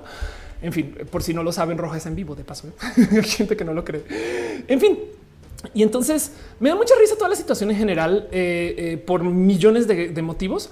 Eh, yo creo que Martín León, a quien le tengo mucho cariño, besitos Martín, eh, le atinó porque él dice esto, el que la cuenta de verificar, el que el sistema entero de verificado exista, es una de esas cosas de lo que se intentaba hacer versus lo que pasó. Está bien que puedas asegurarte que una cuenta sea la real, pero justo el problema es que el sistema de verificación de Twitter, pues al parecer sigue siendo manual. De hecho, aún hoy tengo entendido que lo que tiene que hacer la gente que trabaja en Twitter es literal llenar un formulario diciendo verifiquemos la cuenta de tal persona y entonces tiene que argumentar por qué amerita verificar. Y, sobre eso no sé si habrá algún modo de, de ok, cumple con los requisitos básicos, así mejor que lo vea un ser humano. Ahora, del otro lado, si lo piensan, ¿cuántos tweets se reportarán al día? Saben? Este de abuso de no. Entonces hay gente para ese tipo de cosas. Pero pues como sea de todos modos, como hay una cantidad limitada de verificación, entonces lo que acabó sucediendo es que muy poca gente salió verificada. Y eso me, no sé, me, me causa raro. Como dice justo eh, eh, Martín, no eh, la gente cree que la palomita azul les muestra que es una fuente confiable de información o que Twitter mismo apoya lo que la cuenta dice. Y, y justo traigo esa colación porque eso es falso, no? De hecho, hay gente, hemos visto gente muy idiota verificada. Hemos visto, y no es un tema tener seguidores de paso. Hemos visto gente con mil seguidores verificados eh, eh, eh, y hemos visto personas que genuinamente no tienen alianza alguna con Twitter y ahí está su verificado. No este dice cómo se llama tu hijo? Se llama COVID. ¿Qué? Mariano Oreste dice solamente los tweets de, de, la gente que sigo y los mensajes tóxicos no me aparecen. Qué chido, qué bueno, qué bien. Dice Osvaldo Sánchez eh, de no puede ser verificada una cuenta. Ahorita ya voy para allá. Eric dice también Instagram puedes verificar cuentas y ahí sí está bien. Bueno, en Instagram también tienes que pedir que te verifiquen, pero quiero hablar no más de Twitter porque justo las redes sociales, todas varias tienen sistemas diferentes del verificar. Eh, de hecho, por si eh, eh, no lo tienen presente, justo bueno, como bueno, primero que todo, me da mucha risa este cuento justo de que los empleados de Twitter sean quienes tienen que hacer los pedidos de verificar, porque pobrecitos, He, colaborado mucho con Twitter. Miren, aquí estoy eh, cuando fui al Blue Room con Pepe y Teo hace unos ayeres y, pues nada, hablamos un poquito acerca de la vida en general. Este video también está en mi canal.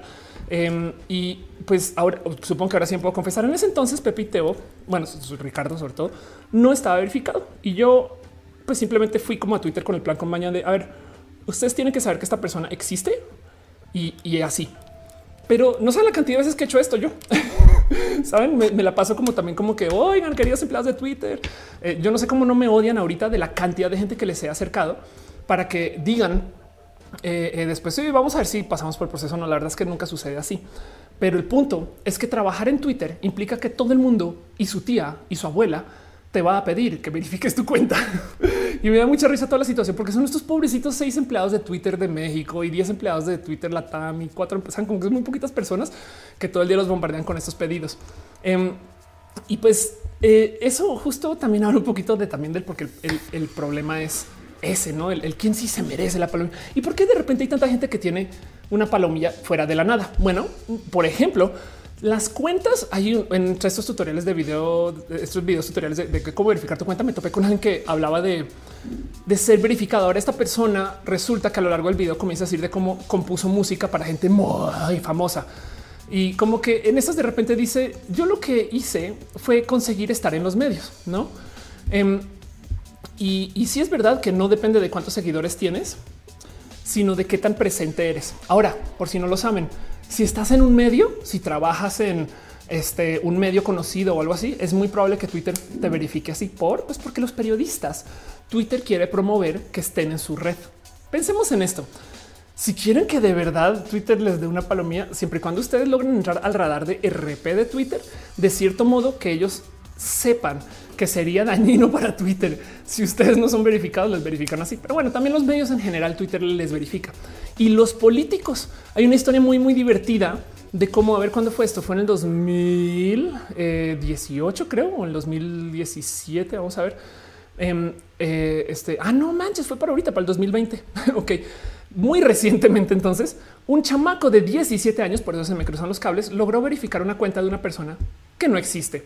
Andrew Walls eh, básicamente es un político falso. Y entonces este chamaco em, lo que hizo, que de paso creo que hasta se entrevistó con CNN, eh, este chamaco lo que hizo fue eso, te voy a poner un anuncio, em, fue que creó una cuenta fuera de la nada em, y luego le dijo eh, a otro website que registra políticos un website que tiene alianza con Twitter para que los políticos estén verificados. Y entonces mm. este website recibió solo porque sí el registro que de paso una wiki, una wiki. Em, aquí está el chamaco. Em, y, y, luego entonces, este, eh, ¿cómo hago esto grande ahora? Eh, a lo mejor ahí van. Entonces registran una wiki al político y sobre eso, entonces consigue que Twitter verifique la cuenta. Ya no más de una persona que no existe. Más por aquí aparece, para que por aquí aparece la, imagen de la wiki a ver cuál es. Digo, evidentemente, como esto salió a luz ya, entonces ténganlo por seguro que ya no va a funcionar. Em, pero el tema es que esto sucede porque Twitter verifica a los políticos y el tema de la, de la verificación de políticos también se da porque, pues, en últimas, Twitter es parte del proceso de política. O sea, ha habido mucha discusión acerca de cómo Twitter ayuda a los candidatos políticos en general. Em, y, de hecho hace nada salieron a decir, miren, vamos a tener como estos criterios para verificar a estas personas, porque, y estas son palabras del CEO de Twitter en algún momento diciendo, si consideran que es injusto que un candidato sí esté verificado y el otro no, porque la gente va a pensar diferente de los candidatos. Dejemos de lado cuántos seguidores tienen, que uno esté verificado y el otro no, ya dice cosas. Entonces Twitter como que dice, no, yo no me quiero meter en esta discusión, ustedes piensen lo que piensen, pero toma, toma tu palomilla. De paso, a mí me sucedió esto ya no, ya, ya está parchado, por así decir. Twitter ya sabe que esto pasa, pero hace unos ayeres eh, tenía unos amigos que trabajaban en partido político X mexicano para ni siquiera dar pistas de qué fue lo que pasó, que justo por estar en el partido tenían nexos directos con Twitter y le mandaban a Twitter listas mensuales de gente que se afiliaba con el partido.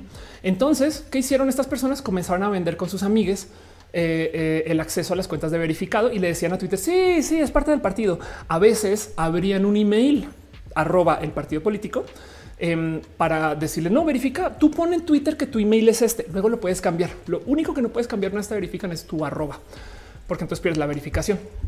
Pero bueno, lo digo porque justo uno de los modos de ser verificados es que comencemos a ser políticos todos y todas. Podemos arrancar nuestra campaña política en este momento y Twitter nos verifica. Osvaldo dice cuántas cuentas son verificadas que existe un error no limitaría el proceso. Verdad. Dice Eduardo, ellos sí, sí merecen su palomita. Wow, no la tiene. Dan dice el PRI eres tú. Velázquez Carlos dice eres el monstruo que le agradó la pizza con kiwi. Puede que yo haya sido ese monstruo así. Este eh, dice Cristian, te extrañé. Aquí estoy, no te preocupes. Eh, kiwi está aquí, perdón, un abrazo. Yo parecía un kiwi verificado algún día, entonces sí, todo el mundo puede verificar. Pero pues bueno, mi mamá dice que pasaría con las cuentas de, por ejemplo, escuelas. ¿Cómo saber si hablas con ellas si no fuera? Sí, exacto, es todo un tema. Em, y, de paso, yo me hago la pregunta de por qué número se verifica todo el mundo. La neta, ¿cuál es eh, el límite físico para que? Porque a ver, la idea es verificar que tú eres quien eres. Facebook tiene el sistema de cuentas reales. En una época, las páginas Facebook, y esto desafortunadamente se acabó y estoy en shock. O sea, yo, lo tomé como ejemplo para este eh, episodio de hoy, pero ya viéndolo, un momento de güey, no puedo creer que esto lo quitaron. Pero en una época tenía Facebook un sistema de verificar a todo el mundo. Tú podías ir a el business manager de Facebook y pedir la verificación de tu página em, desde tu lado. Si tú pides la verificación, te van a dar la palomilla en gris. Si la empresa te verifica por el proceso estándar de verificación, te va a dar una palomilla en azul. ¿Cómo se ve esto? Aquí vamos a ver si puedo agrandar esto. Em, abrir más la pestaña nueva. Ok. ¿Cómo se vería la palomilla? Digo, está súper eh, borroso, pero pues ahí lo ven, ¿no? Eso quiere decir que la cuenta es que la página está verificada, pero en gris porque tú pediste la verificación. ¿Y qué quiere decir que tú te autoverifiques? Nada, pues que subías datos a la plataforma y ya tu teléfono, eh, creo que una tarjeta de crédito y un documento, ¿no? Y entonces ya, entonces ya ahí tenía todas las herramientas para que tú te autoverifiques. Si el programa realmente se trata de verificar que tú eres quien eres en Twitter, ¿por qué no se puede verificar a todo el mundo con un sistema así? No como que luego me queda el por qué sigue siendo manual esto? No dice Carlos como palomitas para todos. Em, dice eh, Christopher, el orden mundial dirían los conspiranoicos. Eh, que dice lo sabía, Víctor. Karina dice deberíamos hacer nuestro partido. Em, si hay un partido para hacer es más, a ver si lo tengo por acá todavía. Eh, ¿Dónde están mis bookmarks? Eh, tengo, no, ya los perdí. Ay, no, ya no tengo mis bookmarks. Qué triste. Em, bueno, en una época tenía por aquí eh, al el, PNG, que es el Partido Nacional Geek. Em, vamos a ver si ya, ya me di. Aquí está marcadores y eh, mostrar barra de marcadores. Yo quiero ver eso. Ya los borré, no lo puedo creer. Estoy bien cruel, estoy bien idiota. Pero bueno, en una época guardaba yo el link a la imagen del PNG, el Partido Nacional Geek, el único partido que tiene transparencia por default. Pero bueno, el punto es justo eso. Em, ¿Por qué no verificamos a todo el mundo? Saben, como que del otro lado me, suena raro, porque sí es verdad que la gente piensa raro de que la gente le verifiquen. Em, digo, hoy puse un tweet del tema eh, y, me respondieron cosas como, güey, ¿a poco hay gente que toma el ser verificado como un símbolo de autoridad moral? Y tristemente sí. Entonces a veces pienso también, igual el algoritmo no te tiene que mover más por tener una cuenta verificada, pero la gente ve la palomilla y piensa que sí es más importante. Em, y eso me salta mucho. Y, creo yo que sí existen modos y métodos para que te puedas verificar. Es más, si se tratara de ser la élite de Twitter, en una época, esto me pareció tantas veces más importante en su momento. Twitter se estaba traduciendo em, y entonces eh, entiéndase, la plataforma de Twitter solo estaba en inglés y le pidieron ayuda a la comunidad y las mismas personas que usaban Twitter comenzaron a traducir Twitter. Esto fue como que el 2012, pongan en 2013. Em, y entonces eh, comenzaron a darle a todas las personas que suben, que se subían al programa esta, este mundito de traductor. Desafortunadamente no he encontrado a nadie que lo tenga ahorita de las personas que recuerdo que estuvieron en este programa que estuvieron traduciendo Twitter. Entonces no sé si lo muestra todavía. Y Dew Diamond, el ejemplo que dan acá, eh, es una cuenta desactivada para rematar. Pero bueno, si quieren una palomilla este, bien de colección, ahí está la de traducción, porque ya Twitter ya se tradujo, entonces ya no las vuelven a dar. Ángel Boria dice: si quieren reportar a un político, lo, lo bloquearían como una persona común. Anda. Mario Ángeles dice en Tinder con una selfie te verifican. En Bumble con una justo una selfie posando de cierto modo si te verifican es un hecho. Partidos a las dice el partido de la transformación. Carlos, como dice, tendrían que armarse un proceso chido para que no empiecen a verificar más cuentas de gente que no existe. Sí, la verdad es que la pregunta ahí es un entonces quién tiene quién tiene el documento que sí comprueba identidad. ¿Qué es, ¿Cuál es ese documento? El pasaporte, porque además ahí les va. Si hay gente trans y no hay ley de, cambio de nombre, entonces el documento de nacimiento y el pasaporte no son necesariamente válidos para dar tu identidad. No es todo un problema, es un, problema serio. Eh, Yanni Sofre me recuerda a uno de mis compañeros de la única habla rápido. Gracias por estar acá. Reina dice: Tejo mientras te escucho. Bueno, manches, también te amo, Fernanda. Fernanda es muy amable, eh, muy, también muy fácil de amar. Em, dice Ángel eh, Morales: Eso es verídico, eso es verifico. Dice Saúl, qué ricas palomitas. Strange Sister dice, ¿le entrarías a la política? Yo creo que no, eh, no, no, tengo, eh, eh, yo le entraría desde donde estoy como comunicadora. Pato Rock dice, Tinder te verifica, también te pide tomarte una foto en tiempo real, supuestamente con un algoritmo de reconocimiento junto con todas tus fotos. Ándale. Y dice Velázquez, también te verifican igual en Badu con una selfie. Wow, no sé, de hecho. Jess dice, bueno, una cuenta verificada de Henry Cavill sería útil para pedir una PC que te ensamble una PC. Puede ser exacto. Sí. Y dice Anthony Sánchez, PPP, piñas por la paz, el partido piña. Víctor dice ya vale. A mí me negaron dos veces la tarjeta de crédito por no tener historial. Nunca podré verificar ser sin palomita. Bueno, la verdad es que esto ya no funciona. El sistema de verificarte con, con gris ya no sirve. En YouTube te verifican con una llamada telefónica. Entonces, eh, digo, no lo muestra la cuenta, pero bueno, Google en general te verifica por para poder transmitir. Tú tienes que tener un teléfono dado de alta con la plataforma y te marcan. Em, ahora te marca un sistema, un bot. Las direcciones, eso es impresionante. Todo lo que está en Google Maps, no que ah, es que mi estilista está en Google no sé qué. Todo eso em, tú puedes pedir que eh, te llegue justo eh, una carta, una cartita de Google con como instrucciones para verificar que tú sí estás ahí donde envían el documento y de paso, si tú quieres recibir dinero, también te tienes que verificar así con una dirección física, pero ellos te mandan un correo a esa dirección física.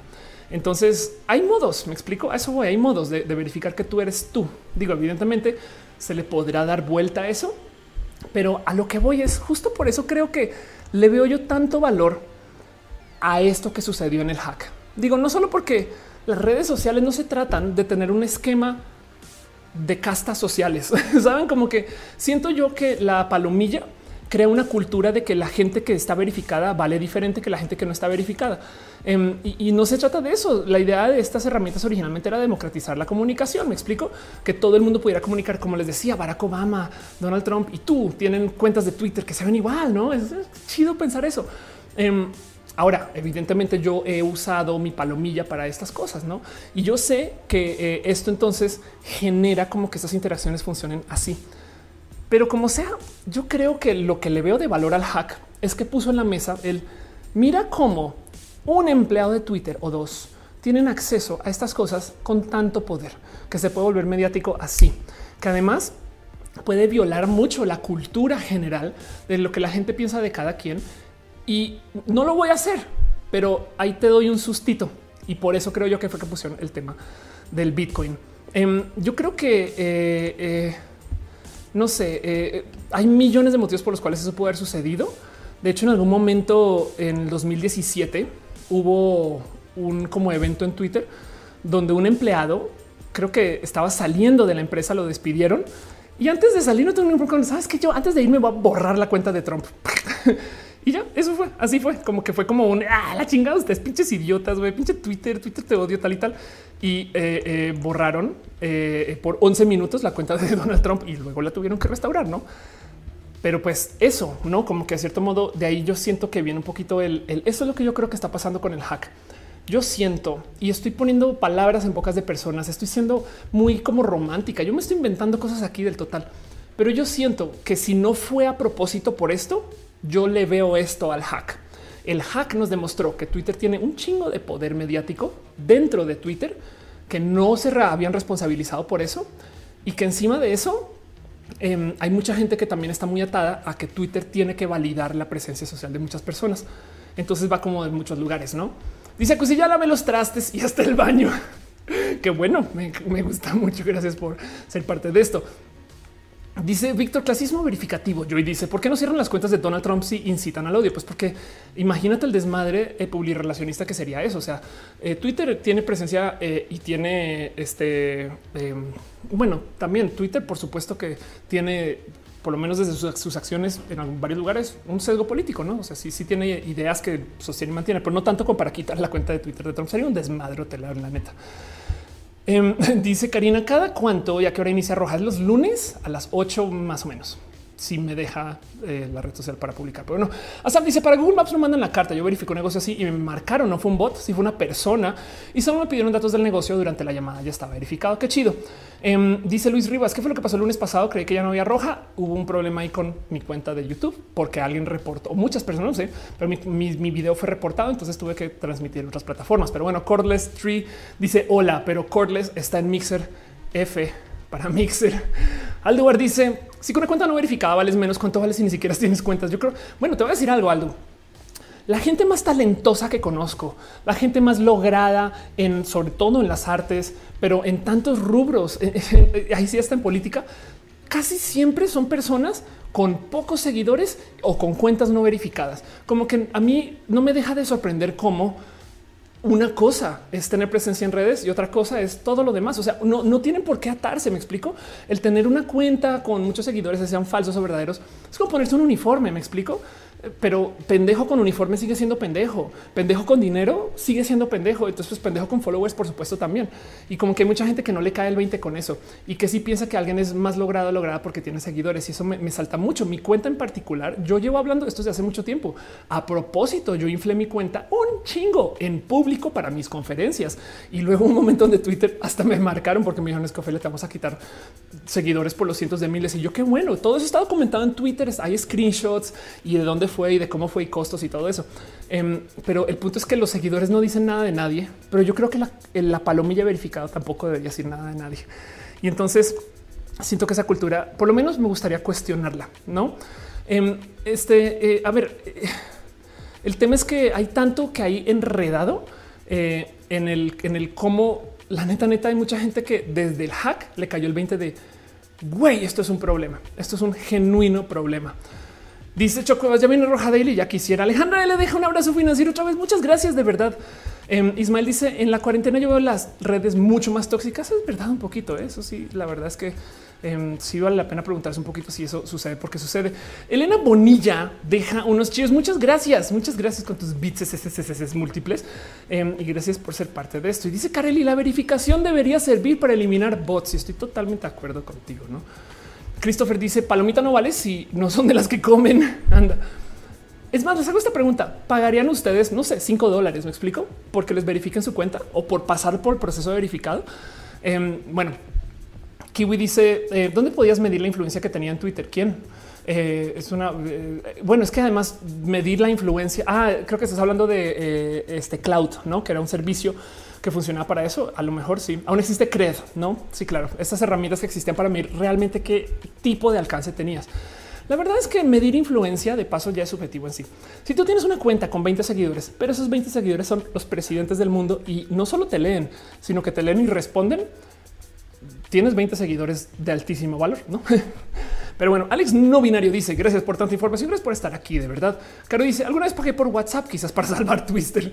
Alex dice yo no pagaría nada. Daría Antonio Díaz dice estaría de acuerdo con registro único de usuario de Internet que sería asignado por tu proveedor de Internet. Uh, yo no sé si yo quisiera que mi proveedor de Internet este me valide como ser humano, uh, así como uh, aquí en la pancita.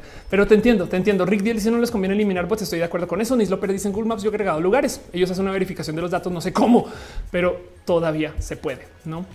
Eduardo dice si las palomillas fueran más democráticas, tipo que los mismos usuarios votaran para darlas a otros usuarios. ¿Te imaginas eso? Que luego la cancelación es que te quitan la palomilla. Suena divertido. Moon dice en Wattpad podría haber bots. Te lo prometo que sí. Si eso, si es software, alguien encontró cómo hacer bots con eso. Es como, en fin, la regla de la regla 34. Em, dice Katza, acabo de llegar, pero me da mucho gusto que ahora sí puedes Gracias por estar acá. Y dice House of Science, mi SP no debe de saber quién soy. Claro, también de paso. María Noreste dice algunas personas usan de catarsis escribir en las redes, por eso están tóxicas. Sí, aunque también el algoritmo eh, de las redes de ahorita eh, invita a esa toxicidad. Carlos, como dice, para cómo son las cosas ahorita, tristemente, lo que la palomita es la de, la élite perdería su valor si pagando se pudiera tener. Pero, pero es que es la idea. Esa es la idea. Yo como que, como que siento que este hack puso a luz que si tenemos un tema ahí con las cuentas verificadas y con el que Twitter tenga acceso a tu cuenta, porque esa es la otra cosa que yo siento que hay que platicar.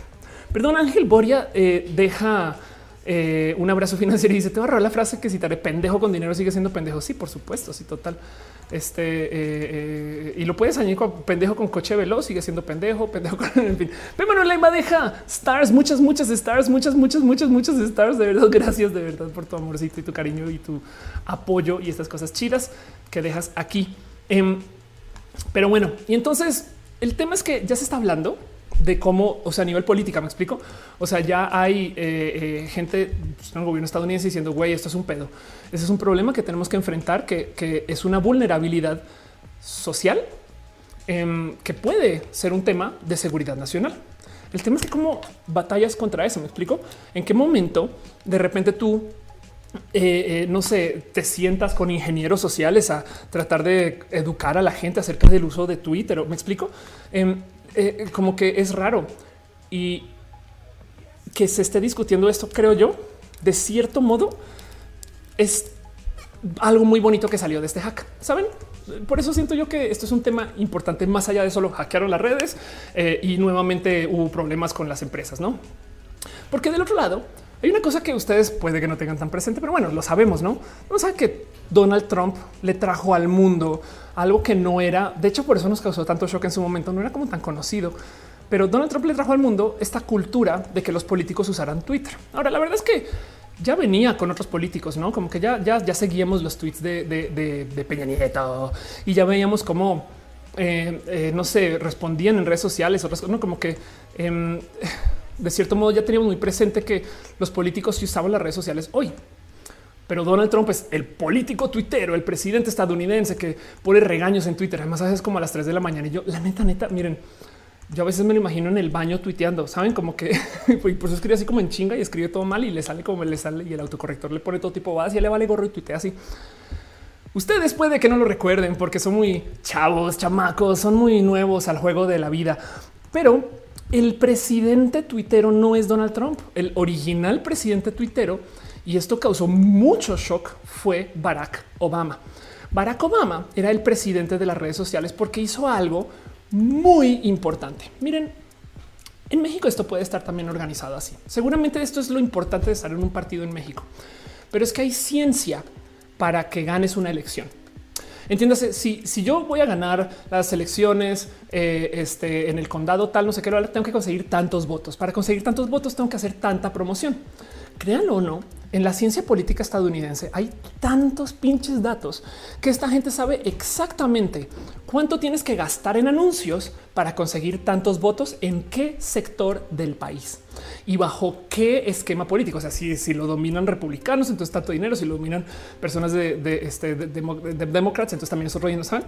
Esa ciencia está ahí.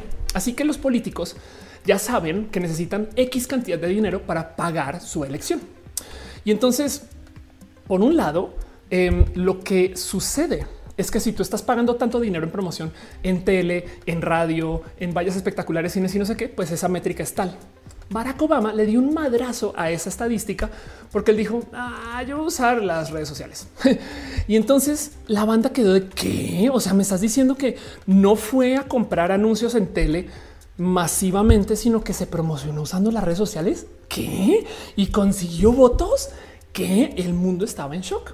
Estaba en shock que alguien pudiera usar un medio no formal o no masivo y todavía conseguir votos suficientes, porque entonces eso le da la madre a todo el esquema de cómo te haces tú este, una persona del poder político. De paso, la otra persona que le dio un madrazo a eso, hay un documental muy bueno en Netflix que levanta esto, em, que se llama creo que eh, Taking the House, es eh, AOC, Alexandria Caso Cortés, es parte de un movimiento político. No fue solo ella, yo, yo pensaba que era solo ella, pero es parte de un movimiento político que buscó no recibir dinero de empresas. Entonces imagínense, ok, tengo que conseguir un millón de dólares para ganar esta elección. Y lo que decidieron hacer estos genios chamacos todos fue conseguir dinero por microdonativos de Internet. Ahora no se lo inventaron. Hubo un candidato, este creo que presidencial que se llama Howard Dean, em, que en su momento, eh, sí, fue Howard Dean, que en su momento eh, este, consiguió un chingo de dinero para el Partido Democrático. Y el tema es que luego, pues nada, como no estaba jugando el juego con nadie, la verdad es que era es raro. Es que si tú no, si tú no recibes dinero de las empresas para financiar tu carrera política, no le debes un favor a nadie. Imagínense el peligro político que es eso, ¿saben? Es de, güey, yo llego aquí, yo puedo hacerlo. Por eso es que Alexandra Ocasio Cortés puede hacer lo que le dé la regalada gana, porque ella sí lo logró. Ahora, este fue aspirante este, de Partido Demócrata a la, Casa Blanca, o sea, quería ser presidente.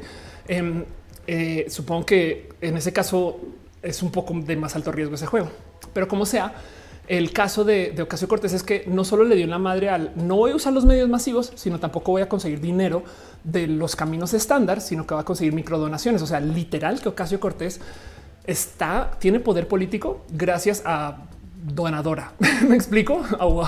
Eh, eh, eh, eso, eso también es un golpazo, pero como sea, el punto es que Barack Obama era el presidente de las redes sociales y todo el día tuiteaba. El güey tuiteaba un chingo de cosas. El momento que se hizo presidente, le dieron, y me acuerdo que fue muy famoso, una BlackBerry cifrada. Em, y entonces su BlackBerry ya no tenía Twitter y Obama dejó de tuitear cuando entró a la presidencia. Por eso es que no lo conocemos como el presidente tuitero. La verdad es que fue el candidato tuitero y eso le dio una madre porque pues ya que con su cuenta, con su BlackBerry cifrado, no puede estar pinches tuiteando todo el tiempo. Tiene que pasar por los caminos formales y hacer ruedas de prensa y estas cosas que siempre hizo como todos los otros presidentes. A Trump le valió gorro. Trump siguió tuiteando y entonces hay que pensar que si Trump está tuiteando, no duden que a lo mejor vía sus DMs está diciendo pendejadas que pueden estar leyendo los empleados de Twitter, porque los DMs de Twitter no están cifrados. Los DMs de Twitter pasan no solo por la red de Twitter, me explico por los servidores, sino que si tú estás usando una Wi-Fi abierta o si estás usando una antena de celular este, que no sea pues, verificada, o sea, que no sea segura, entonces alguien podría estar leyendo esos mensajes mientras escriben. Me explico. En fin, da un chingo como de miedo pensar que eh, esto también es parte del problema. Y yo creo que esto también hay que hablarlo. No solo, no solo quedarnos en ah, si hackearon unas cuentas y querían varos, sino es yo creo que alguien a propósito quería que tuviéramos esta conversación. A lo mejor esa persona es Ofelia y me estoy tomando una excusa inmensa, pero ya que la estamos teniendo, tengámosla. Leo sus comentarios. Alexis Villanueva dice: esas personas que habrían cuentas de todo y teníamos de 20 cuentas de mails. Anda, qué chido. Saúl dice: Quiero un directo de videojuegos. qué chido. Igual y los puedes tener lado a lado, no? Daniela dice hola, Karina dice me encanta el documental Nada es privado de Netflix que habla mucho de esta ciencia digital. Luis Neto Choa dice em, pues las morras están subiendo fotos, pues ganan nomás. Ok, están hablando de otra cosa. Dani Reza dice conozco a alguien que le verificaron su casa en Google Maps como casa embrujada cuando ni al caso. Mi, eh, mi tengo vecinos que verificaron su dirección con departamento de y no saben el miedo que me da porque a veces, o sea, yo puedo pedir Uber como a departamento de Luis y departamento de Luis es mi dirección. No es Luis, pero me explico. Dice eh, la pastela de la cocoa. Obama ganó por el Internet. Exacto. Eh, Alequín dice Trump tuiteando en el baño em, y dice Mariano Oreste, como dice el gallo Claudio, matemáticas, dijo. Ricardo dice: Mi novio y yo también hacemos videos, también miramos. No gracias, qué chido. Compártemelos en Twitter. Después prometo, eh, si lo veo, me asomo, me, me, interesa mucho. Betún dice: Creo que es mejor tener seguidores que te vean y lean lo que compartes a seguidores que te ignoren. Estoy totalmente de acuerdo con eso. Y dice Mafer Armenta, cuando Donald Trump tuiteó Copfefe y nadie entendió lo que quiso decir, sí. Yo creo también de paso que Trump le gusta que se discutan esas banalidades porque también los medios enloquecen sin motivo alguno, solo porque si un día puso Obama Gate enviar y los medios comenzaron aquí el tren de especulación, no sé qué. Y yo creo que a Trump le encanta. Yo creo que el güey le encanta recibir atención solamente por estornudar. Ahora está bien pendejo porque es el presidente de los Estados Unidos. Por supuesto que va a recibir atención solo por estornudar, pero él trolea también a los medios. Y yo creo que Cofef es parte de eso. Karina dice Anónimos que hizo que tuviéramos esa conversación. Seguramente sí, de modos muy anónimos. Oscar Jiménez dice que la verificación solo debería ser para muy, muy pocas personas. Requisitos como cierta cantidad de followers, cosas tan ambiguas como ser político, estar en medio, no te puedo confirmar desde ya, Oscar, que la cantidad de followers no tiene nada que ver con tu verificación. Em, esto sí me lo han dicho muchas veces. Anthony Sánchez dice el hamburger. Exacto. José dice el tema es Twitter en la política. El tema es la seguridad de Twitter. Exacto. Mario Alberto dice que le gusta mucho. Muchas gracias. Arturo Méndez dice siente que nos acercamos a algo parecido a la season de Mr. Robot. Em, eh, gracias por estar acá. Y ve eh, Pipe 4 dice eh, me, encanta tu punto de vista. Muchas gracias. Caro dice Blackberry Chat, el único chat cifrado. Mi mamá, bueno, vamos a reír todo el show de eso. Mi mamá dice tal vez oh, fue la que hackeó justo para que hablemos de esto. Puede ser. Todo está, todo fue con fines de hacer contenido y conseguir dinero. Dice eh, House of Science, ¿se acuerda de y ahora B? Es verdadera una cuenta falsísima, ¿no? Y quién sabe qué pasó. Ahora te digo algo em, y ahora B, es más, vamos a ver si aparece por aquí en algún lugar. Y ahora eh, B este se desapareció o, cómo es ese cuenta, no, sé exactamente cómo es. Em, pero y ahora ves esta cuenta en Twitter que era tenía mucha, mucha, mucha, mucha, mucha presencia y de repente como que no, a ver si agosto 1 del 2018 dejó de tuitear. Em, yo tengo una historia con, y ahora aquí está eh, mis eh, premios Elliot. Uno porque fui nominada a un premio Elliot, esos son los premios a la influencia, los de la, eh, revista Líderes. Em, es un evento muy bonito, es como los Oscars de los influencers y te dan ese es un cubito por ser nominada a un premio Elliot y el de abajo es porque fui presentador en, un, en uno de los premios Elliot. El cubo de arriba en esa en ese evento que fue en el 2017, 2018, yo creo. El cubo de arriba en esa presentación, Yaura B se ganó un Elliot em, y fue raro porque alguien fue y recibió el premio y fue una chica, me acuerdo, y quedó la duda de ¿eres tú o vienes a nombre de? No es como le dan un premio. En fin, fue raro de ver. Perdón, me, des, me desvié dos segundos. Dice eh, Santoyo, perdón, Comi Santoyo. ¿Te imaginas que en un futuro la tecnología que se vaya creando puedo ser Twitter? Ali Kajem dice: Si Trump tuiteara Red Cake, el mundo ardería. Total. Sí, no, bueno, si Trump tuiteara horchata ya la gente se lo que se me explico de que, que, como que horchata y no jamaica. Fausto Ceturino dice: Yo insisto que la, verificación ayuda a evitar fraudes cuando hay falsos managers de falsos, como el de la cotorriza. Sí, la verificación también tiene un motivo de existir, solamente que siento yo que el problema es que Twitter haga la verificación enteramente manual con sus herramientas de dos, que además es que ¿Qué tal que hubieran hacker? ¿Qué tal que el hacker hubiera pedido acceso a la herramienta de verificación y verificado a todo el mundo? O sea, no sé, saben como que pueden paso a cualquier otra cosa. Y, en última, se me ocurren 10 mil modos más por los cuales se pueden verificar las identidades que, no necesariamente tienen que ser lo que están haciendo ahorita. Ahora, uno de los temas es que Twitter sí adoptó que la verificación sí es por notabilidad.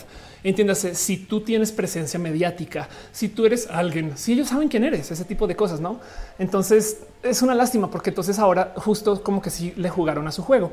Y, y pues hace bien. Me explico, el programa hace bien, pero del otro lado siento que siento que sería más chido que permitieran verificar, así sea con palomilla gris, no? Pero bueno, dice Israel Timor Chata, House of Science dice si Twitter es una mentira porque es un pastel. Puede ser posible. Elena Bonillo dice a ah, eh, anda un cotorro por aquí. Cristian dice Roja algún día habla eh, sobre tus teorías conspiranoicas. Mi, teoría conspiranoica es que Roja no es en vivo. Roja, de hecho, todo es pregrabado. Eh, Cipriana dice también sabrán mi contraseña. Puede ser. La otra cosa que salió a luz justo con el hack es que no fueron, o sea, no fue Joe Biden el del problema. Joe Biden seguramente tenía verificación de, eh, de dos factores y saben, pero si tras bambalinas en la empresa tienen acceso, ahí está el problema y se está hablando de eso. Dice House of Science, me que le tiene miedo a la niña perro por Twitter, tiene la cuenta verificada, no sé. Mariana G de 23 te descubrí hace un par de semanas, un decir porque me claro, me encanta escucharte. Gracias por estar acá. Daniel Farías dice yo solo veo cuentas verificadas. Wow, por información real del gobierno. Es como entrar cuentas de fans de artistas eh, si no está verificado. Se sabe que son falsas. Pepiteo no tiene verificado. Todavía no tiene verificado. No puedo creer. Robenites, pero, pero ven, es un pepiteo y no tienen verificado. Me explico como que hay algo mal ahí. Este, eh, eh, porque si se tratara de notabilidad, hay gente muy notable. Si se tratara de talento, hay gente muy talentosa. No, si se tratara de ser más, también es como que es bien, es complejo. Em, me consta también que, por ejemplo, Twitter a veces, por ejemplo, en los meses de Pride verifica más gente LGBT, en los meses no como que tiene meses también como con su actividad, porque yo creo que también limita mucho. Igual y seguro tienen a un güey que tiene que verificar a todo el mundo y pobre chamaco está tiene una pila así de nombres y está así. Ya voy, güey, ya, ya puedo ir a comer algo. No, güey. Ok. En fin, dice Victoria, trabajo para hacer la publicidad de la cotorriza y me mama. Jason Chitiva dice qué divertido eso. Jason es un bot con deep face. Eh, Bernardo Romano dice en Internet no existe la privacidad. Anda. Em, de hecho, a mí me pasó, les, les comparto una historia bien divertida. Eh, una vez me invitaron a ser parte de una campaña de promoción con Twitter. Esto es muy normal, eso es mi trabajo, yo soy influencer, entonces pues acerca conmigo, me dicen, oye, ¿puedes tuitear de esto y de aquello? Sí, seguro, no pasa nada. Y es el sistema de Twitter de, no, o sea, son ellos como empresa. Ahora, Twitter en sí no necesariamente lleva estas campañas, hay agencias que son aliadas muy cercanas con Twitter para ejecutar esto. Pero como sea, es que a veces las marcas, en vez de ir con una agencia, ya van derecho con Twitter, ¿no? Digamos que soy, no sé, Ariel, no es Ariel mi ejemplo en particular, pero soy una, marca de ese tipo. Y entonces me quiero promocionar y es de, ay, te con los Twitter, güey, para esas cosas. Bueno, Twitter tiene una plataforma de anuncios pero por algún motivo quieren que la gente tuitee en vez de usar las plataformas de anuncios. Entonces, pues, bueno, es que queremos que sea orgánico, que lo tuitee alguien desde su nombre. No sé qué. Ay, ok. Bueno, Entonces Twitter se acercó con, se acerca con influencers y les pasa como la propuesta de campaña. Entonces, nada, es una pequeña anécdota. Un día justo se acercaron, me pidieron una propuesta de campaña y yo como lo hago con todos mis clientes con quien pido promoción, yo siempre les digo, uno, yo no hago promoción orgánica, yo siempre digo, me están pagando para decir esto y ustedes lo saben, yo siempre digo que me promociona, porque es gente que apoya Roja, qué bonito que una marca quiera apoyarme a mí, me, da hasta pena, ¿saben? Es como de, güey, qué chido que quieran impulsar una, la, loca esa de, YouTube, me explico, em, a la vieja trans, ¿no? y en eso me están platicando. Y la otra cosa que les digo es tienes acceso a mis analíticas. Cuando se acabe la campaña, yo te paso todo, no? O sea, yo, yo agarro screenshots y toma, yo te los mando porque yo soy transparente también. O sea, yo no vengo acá a decirte, oh, lo vieron 10 millones de personas y realmente no. Entonces les estaba diciendo esto y se voltean y me dicen, no te preocupes, Ofelia. Esta campaña es con Twitter. Ellos tienen acceso a tus analíticas. Yo así, wow, qué miedo, güey. O sea, sí, pues por supuesto, claro que sí, pero me dio un poquito como de igual y aceptanme mis analíticas, te las entrego yo. O sea, no como que no, no me da miedo que tú entres así como a, mi cocina para ver si tengo que hacer el súper. No es raro. Eh, Chris dice que es este directo. Estamos hablando del hack de Twitter. Eh, William Montes dice por los becarios. Cristian dice cuando dijo su teoría casi me muero porque yo también a veces lo pienso y es tan inteligente. Gracias. Em, dice Lu, el becario de las verificaciones. Em, dice Mario, Mario Alberto, ser notorio para quién? También es una buena pregunta. Laura Mares dice con mis 50, 54 seguidores jamás tendría la, palomita azul. Acusi dice soy sex tuitero, me puedo verificar. Es una buena pregunta. Me pregunto si la gente que está como en el sex tweeting, o sea, eh, eh, eh, ¿cómo se llama? Luna azul estará verificada. Puede ser. Yo no, creo que el que no sé. Yo creería que sí, según yo. Pero quien quita, dice Luis Ojeda, los demás no necesariamente pueden estar interceptados en una Wi-Fi ya que el canal es SSL, pero no están cifrados en almacenaje. Y ahí la bronca que no hay cifrado punto a punto exclusivo. Gracias por dejarlo en claro. Tienes toda la razón, toda la razón. La comunicación vía el canal es así. Ahora, si lo estás haciendo desde la app, eh, también correría con cifras SSL, pero sí, como sea, no están cifrados de punto a punto. Y si es verdad que también justo lo que tengas en archivo, que de paso esto también pasa en WhatsApp. WhatsApp este, em, tiene cifrado de comunicación en las conversaciones, pero el archivo de las comunicaciones de, los chats, no sé si eh, tengo entendido que no es cifrado, pero bueno. Em, dice, eh, ¿quién preguntó cuándo llamamos? Em, perdón. Robenítez dice cuánto llevamos, llevamos al aire, una hora 47 minutos. Albino Jaime dice, se habla mucho de que X cuenta fue hackeada, página web, no sé qué lo habla. Em, pero qué tal que lo hacemos en la vida real? No me explico. Te ven, imitan tu forma de ser. Puede ser. ¿eh? Osvaldo Sánchez dice el pago de esos anuncios es rentable. Sí, de hecho, el ser influencer es un negocio y es como ser un medio. Me explico, tienes que vender y, hay mucho atrás de eso. Igual un día hago un show de eso, cómo vivir de los contenidos digitales, no? Pero bueno, dice Chris 7, ¿cómo te llamas en Twitch? Me llamo Ofelia Pastrana. Gracias, un placer conocerte, Chris. Pero no te estoy troleando, estoy como of course.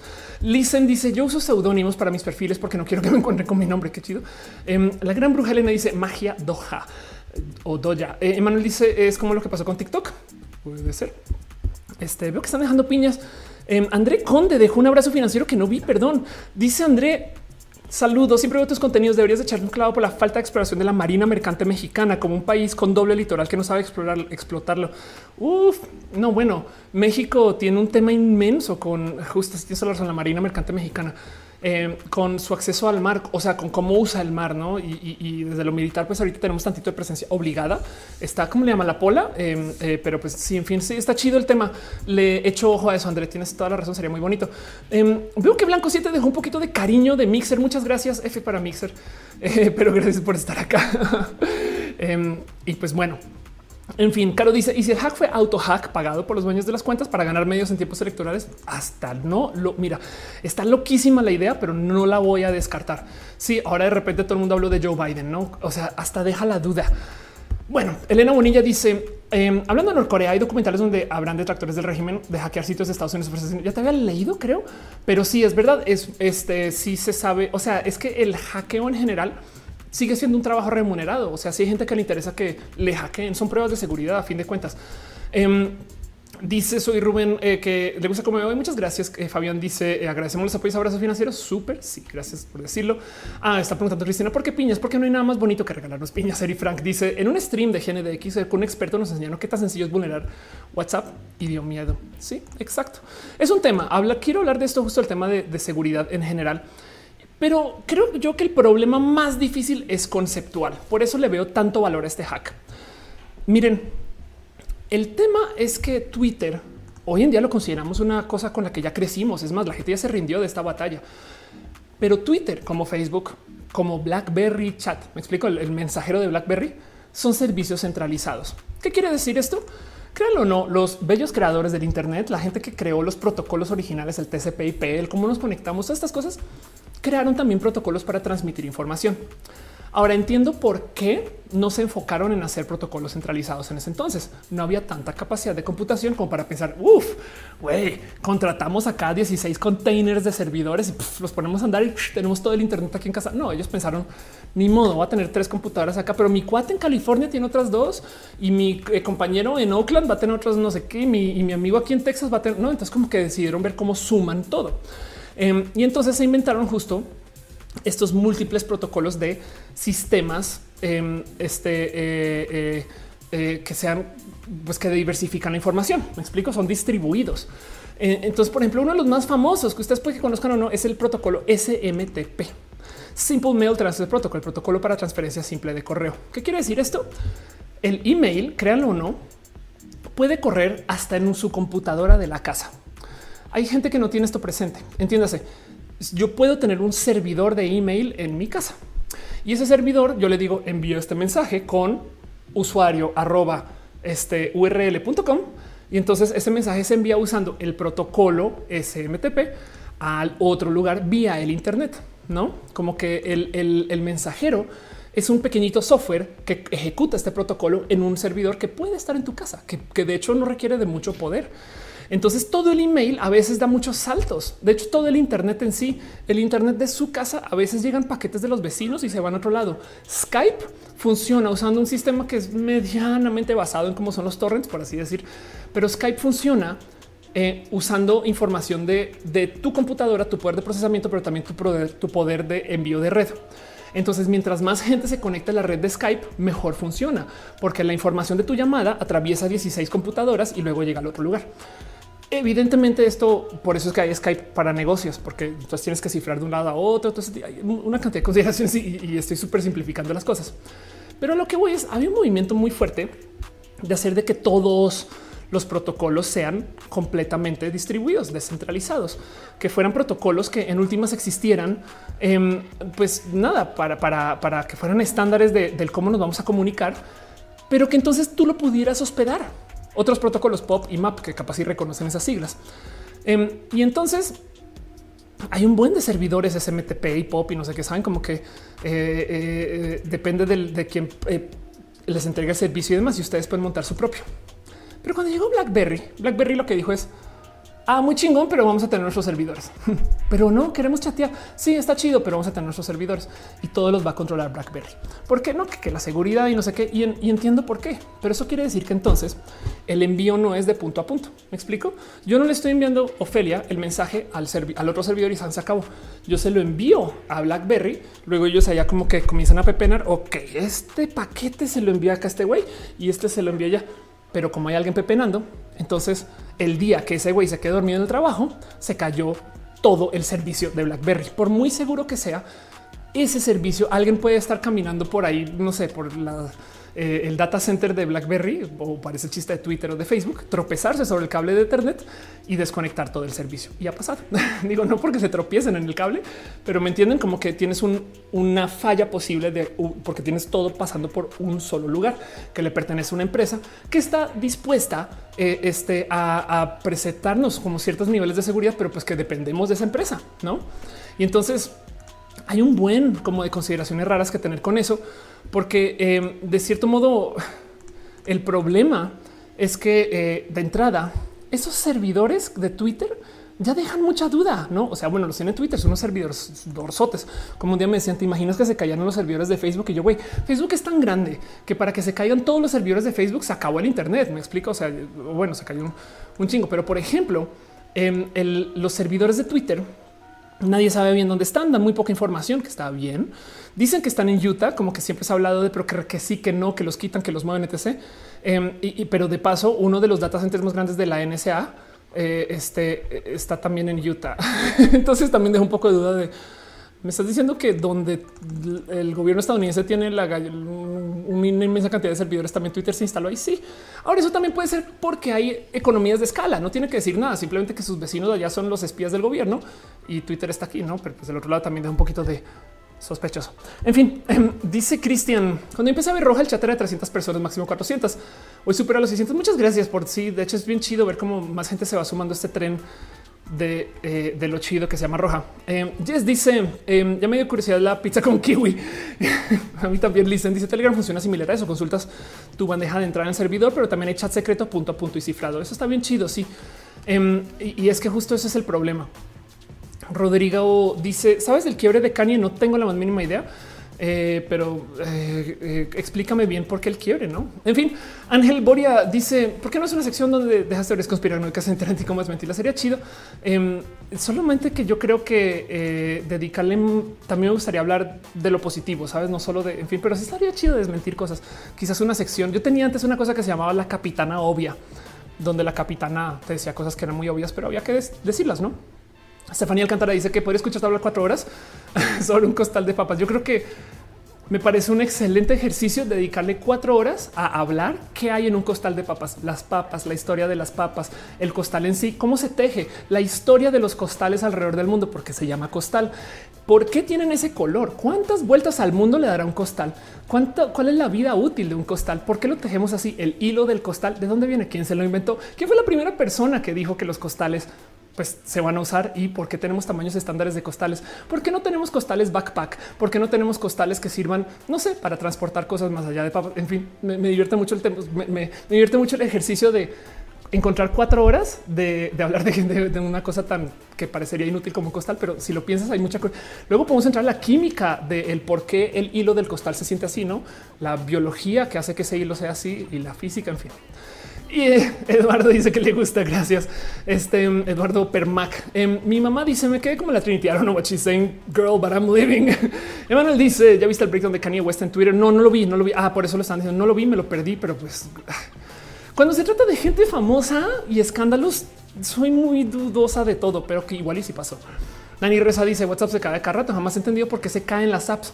Por eso se caen porque hay un punto central, hay servidores que reciben los mensajes, los procesan y luego se van a otro lugar. Em, y yo siento que eso también es parte del problema. Siento que de eso también hay que hablar, porque si los mensajes se procesan, bueno, en este caso el hack tuvo que ver con las cuentas de Twitter, pero si, si tenemos que todos los mensajes pasan por Twitter, entonces em, si lo piensan, estos hackers igual y capaz si hubieran podido cambiar la cuenta, pero no tuitear porque no están verificados. No sé, me explico como que es como que si el mensaje fuera solamente de punta a punta, em, tendrían que entrar a hackear el servidor de Joe Biden y tendrían que entrar a hackear el servidor de Bill Gates por aparte y cada cual tendría seguridad diferente porque ellos están hospedando el servicio de Twitter. Ahora, créanlo o no, esto se ha discutido en Twitter. Em, de hecho, hace muy, muy, muy poquito, arroba Jack, quien es el CEO de Twitter, eh, y ahora dice hashtag Bitcoin. este em, Dice, eh, puso justo eh, un tuit donde comenzó a decir Twitter está financiando un pequeño equipo independiente de hasta cinco arquitectos, o sea, pues para el tamaño de Twitter de nadie. Pero bueno, son cinco arquitectos, ingenieros y diseñadores de código abierto, a diseñadores también. Este, ¿Cuántos diseñadores habrá entre esos cinco? Espero que no. Bueno, en fin, pero quiere desarrollar un estándar abierto y descentralizado para las redes sociales. Entonces, lo que dice es que quiere que Twitter sea un estándar dentro de lo que sería perdón, un cliente para este estándar de lo que sería eh, el sistema de descentralizar las redes sociales. No me parece para nada una mala idea, justo es lo que les estoy diciendo. Twitter fue tan abierto desde el principio que muchos vieron su potencial para ser un estándar de Internet descentralizado como el SMTP que les acabo de mencionar. Em, nos enfrentamos a desafíos completamente nuevos que las soluciones centralizadas están luchando por superar. Por ejemplo, es poco probable que la aplicación centralizada de la política global para abordar el abuso de la información engañosa aumente a largo plazo sin imponer demasiada carga a las personas. Que eso es verdad entiéndase, a medida que crecen las redes sociales, es tan difícil controlar el contenido que lo único que puedes hacer para que funcione es ponerle, pedirle ayuda a los mismos usuarios. Y eso tampoco, no entiendo por qué ha pasado, de por qué no lo han hecho. O sea, no como que yo creo que yo sí vería. Miren, Wikipedia tiene los Wikipedians y hay niveles de uso. No sé por qué. Igual y igual y la cosa sería si quieres una palomilla verified, también igual y parte de tus este, labores es Bueno, no, ya es darle mucho para la gente verified. Olvidemos eso. A decir es verificar que los datos que se estén tuiteando sean verídicos, pero no, eso se presta para aún darle, darle aún más poder a la gente verified. No, gracias. Este, pero bueno, el punto. En segundo lugar, el valor de las redes sociales está alejando del alojamiento y la eliminación de contenido hacia algoritmos de recomendación que dirigen la atención, que eso es verídico también. O sea, lo importante es tener el algoritmo más chingón. Desafortunadamente, esos algoritmos son típicamente propietarios y uno no puede elegir o construir alternativas todavía. Que pues sí, si tú haces un protocolo de comunicación, pues que necesita un algoritmo, tienes que publicar el algoritmo. Y si publicas el algoritmo, la gente eh, genuinamente si publicas algoritmo destroza, destroza la red social porque la gente deja de hablar entre ellos y comienzan a hablar al algoritmo y ya, en fin. Andrea Sosa dice una chica trans puede ir al ginecólogo. Me consta que sí. Eh, digo, eh, sobre todo pues, postoperatorias y, porque, pues, en fin. Pero sí, claro, sí, por supuesto. Conoce muchas chicas trans que van al ginecólogo y así. Dice Cristian, ¿qué opinas de los bots en Twitter? Tengo como seis videos del tema, pero pues nada. Eh, Twitter le no puede eliminar los bots así, em, que es una lástima. De hecho, ninguna red social. Romenitis, ¿cómo le haces para hablar tantas horas sin dolor de la garganta? Eh, tengo aquí Mukuanjin en secreto y tengo agua también de paso. Y, luego, eh, pues nada, eh, con videollamas del home office me he dado cuenta que hablar media hora es dolor mi de garganta. Pues sí, también dice David, ¿dónde están en la isla? como que la isla dice pastel de cocoa como mastodón. Exacto. Reviones dice creo que así funcionaba días para tipo torrent. Exacto. Mojave dice qué pasó con mi mensaje. No sé, pero te leí. Y dice Jesús Segura, eh, tú también puedes, un médico con especialidad. Ok, Ángel Morales dice la fibra de la marihuana es muy buena para hacer costales, para hacer los tejidos. Eh, es verdad y se usó por mucho tiempo hasta que decidieron ilegalizar la marihuana por motivos que nunca va a entender bien. Pero bueno, Rodrigo Parada dice del brote psicótico que está teniendo desde ayer con sus declaraciones de su inicio de campaña como candidato para presidente. Yo creo que lo que está pasando con eh, lo que está haciendo Kanye West es llamándose, a menos que sea muy tóxico y muy dañino lo que está tuiteando, porque no lo he leído, pero no me sorprendería si todo este escándalo es para que se hable de Kanye West, que de paso esa es la escuela Donald Trump de los medios, ¿no? Omar, Omar dice, acaban de hackear Wattpad. Wow. Y hablamos de Wattpad antes de arrancar. Eh, ¿Es, ¿Fue alguien de ustedes? ¿Quién hackeó Wattpad? Digan. Dice Manuel en Facebook estamos hablando de guacamole. Dice Moon. Ah, yo quería creer que si era un holograma. Puede serlo. Sí, exacto. Damián dice qué opinas de Telegram. Me gusta Telegram. Yo creo que Telegram es bueno porque no domina el mercado. Si Telegram estuviera en la posición de WhatsApp, capaz si no fuera tan bueno, pero pues así las cosas. No, en fin, em, el punto es que eh, Twitter también ha metido las patas en mil y un caminos. Me alegra mucho. No saben, este tweet de queremos descentralizar Twitter es un tema es un tema inmenso. Esto es súper importante y, y, sí tuvo atención, pero, pero justo se los dejo acá presente para que entiendan que, pues, o sea, Twitter no es una empresa malvada, solamente que también está lidiando con cosas raras, ya que en particular es una persona muy divertida, muy rara porque es, eh, es holístico este güey. Pero como sea, em, esto es parte del problema filosófico de las redes. Saben, el ¿Cómo hacemos para descentralizar esta comunicación, pero que sea útil, pero que no sea tóxico, pero que funcione, pero que no dañe la red social y demás? Porque me gusta mucho leerles así, dado que Twitter hasta hace nada estaba enfocado en hacer el exacto opuesto. De hecho, Twitter eliminó a tantas, tantas, tantas aplicaciones que eran parte de su ecosistema, que es una lástima. Esto me parece una traición máxima hacia la gente que ayudó a crear Twitter. A ver, Twitter creó un estándar de comunicación que sí era centralizado, pero le dio APIs, o sea, le dio acceso a su base de datos a muchas personas terceras.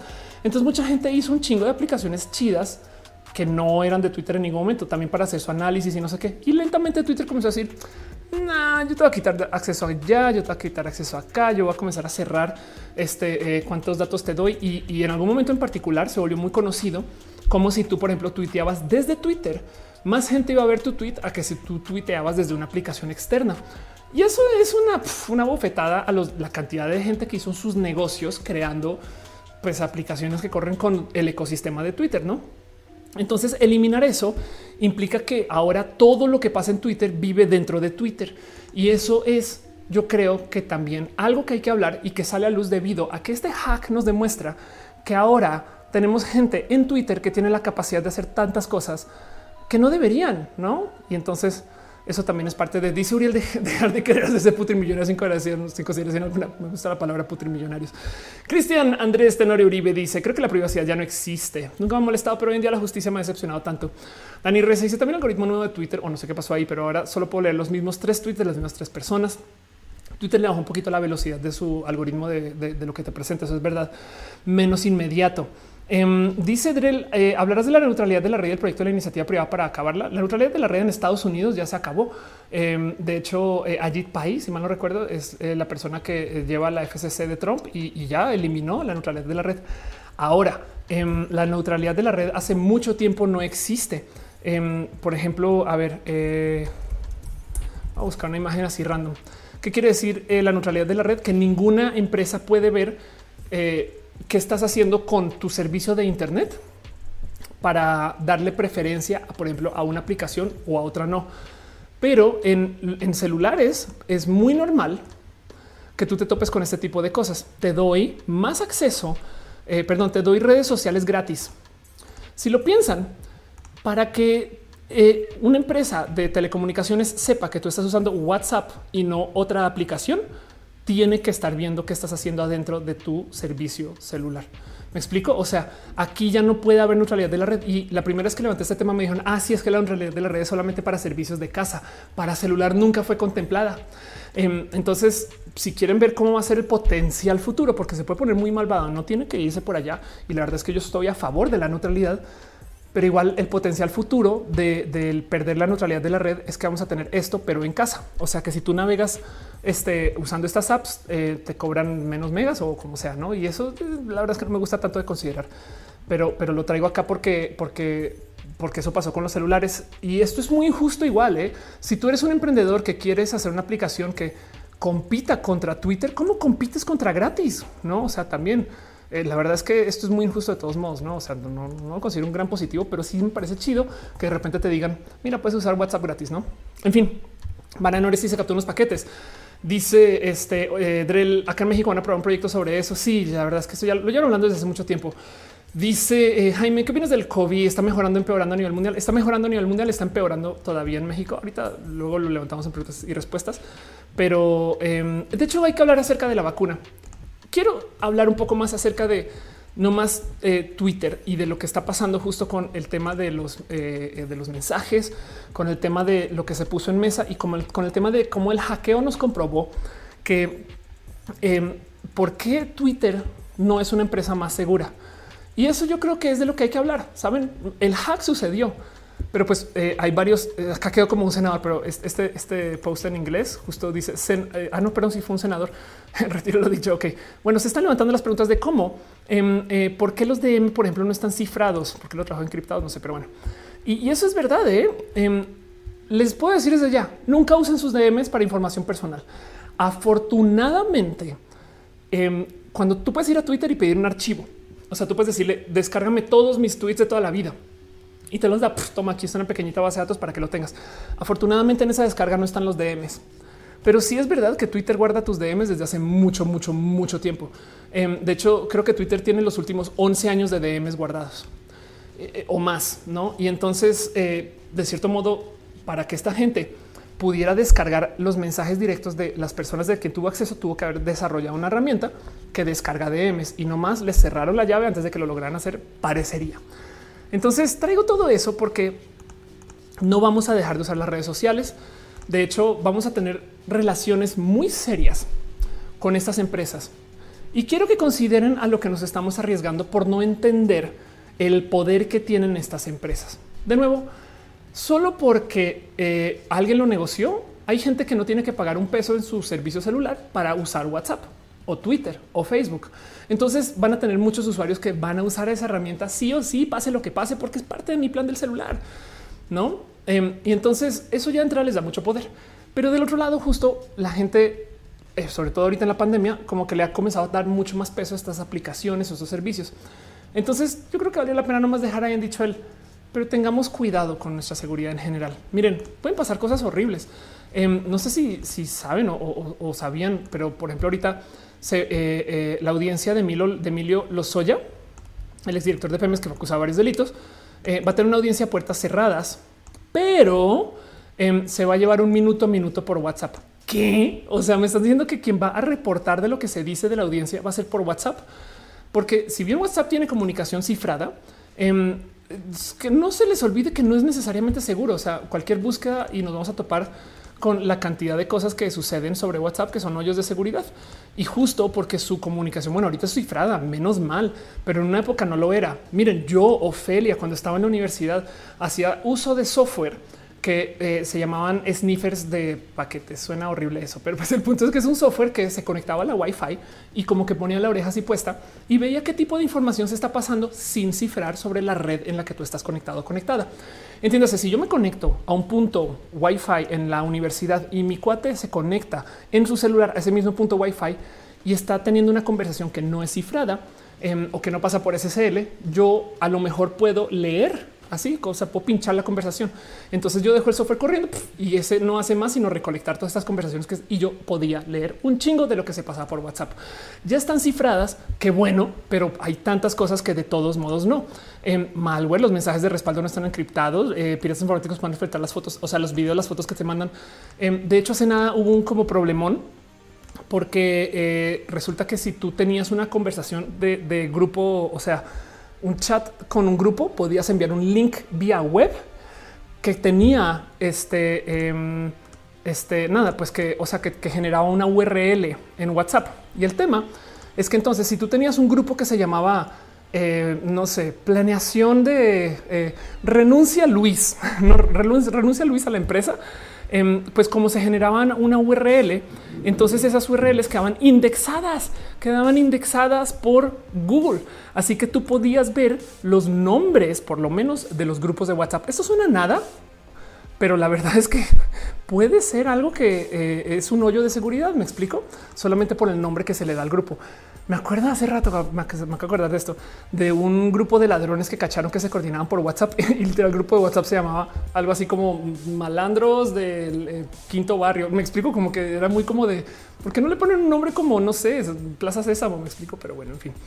Em, entonces, em, eso, eso, es, tema. Me explico. Em, WhatsApp no, no es, o sea, tiene hoyos de seguridad.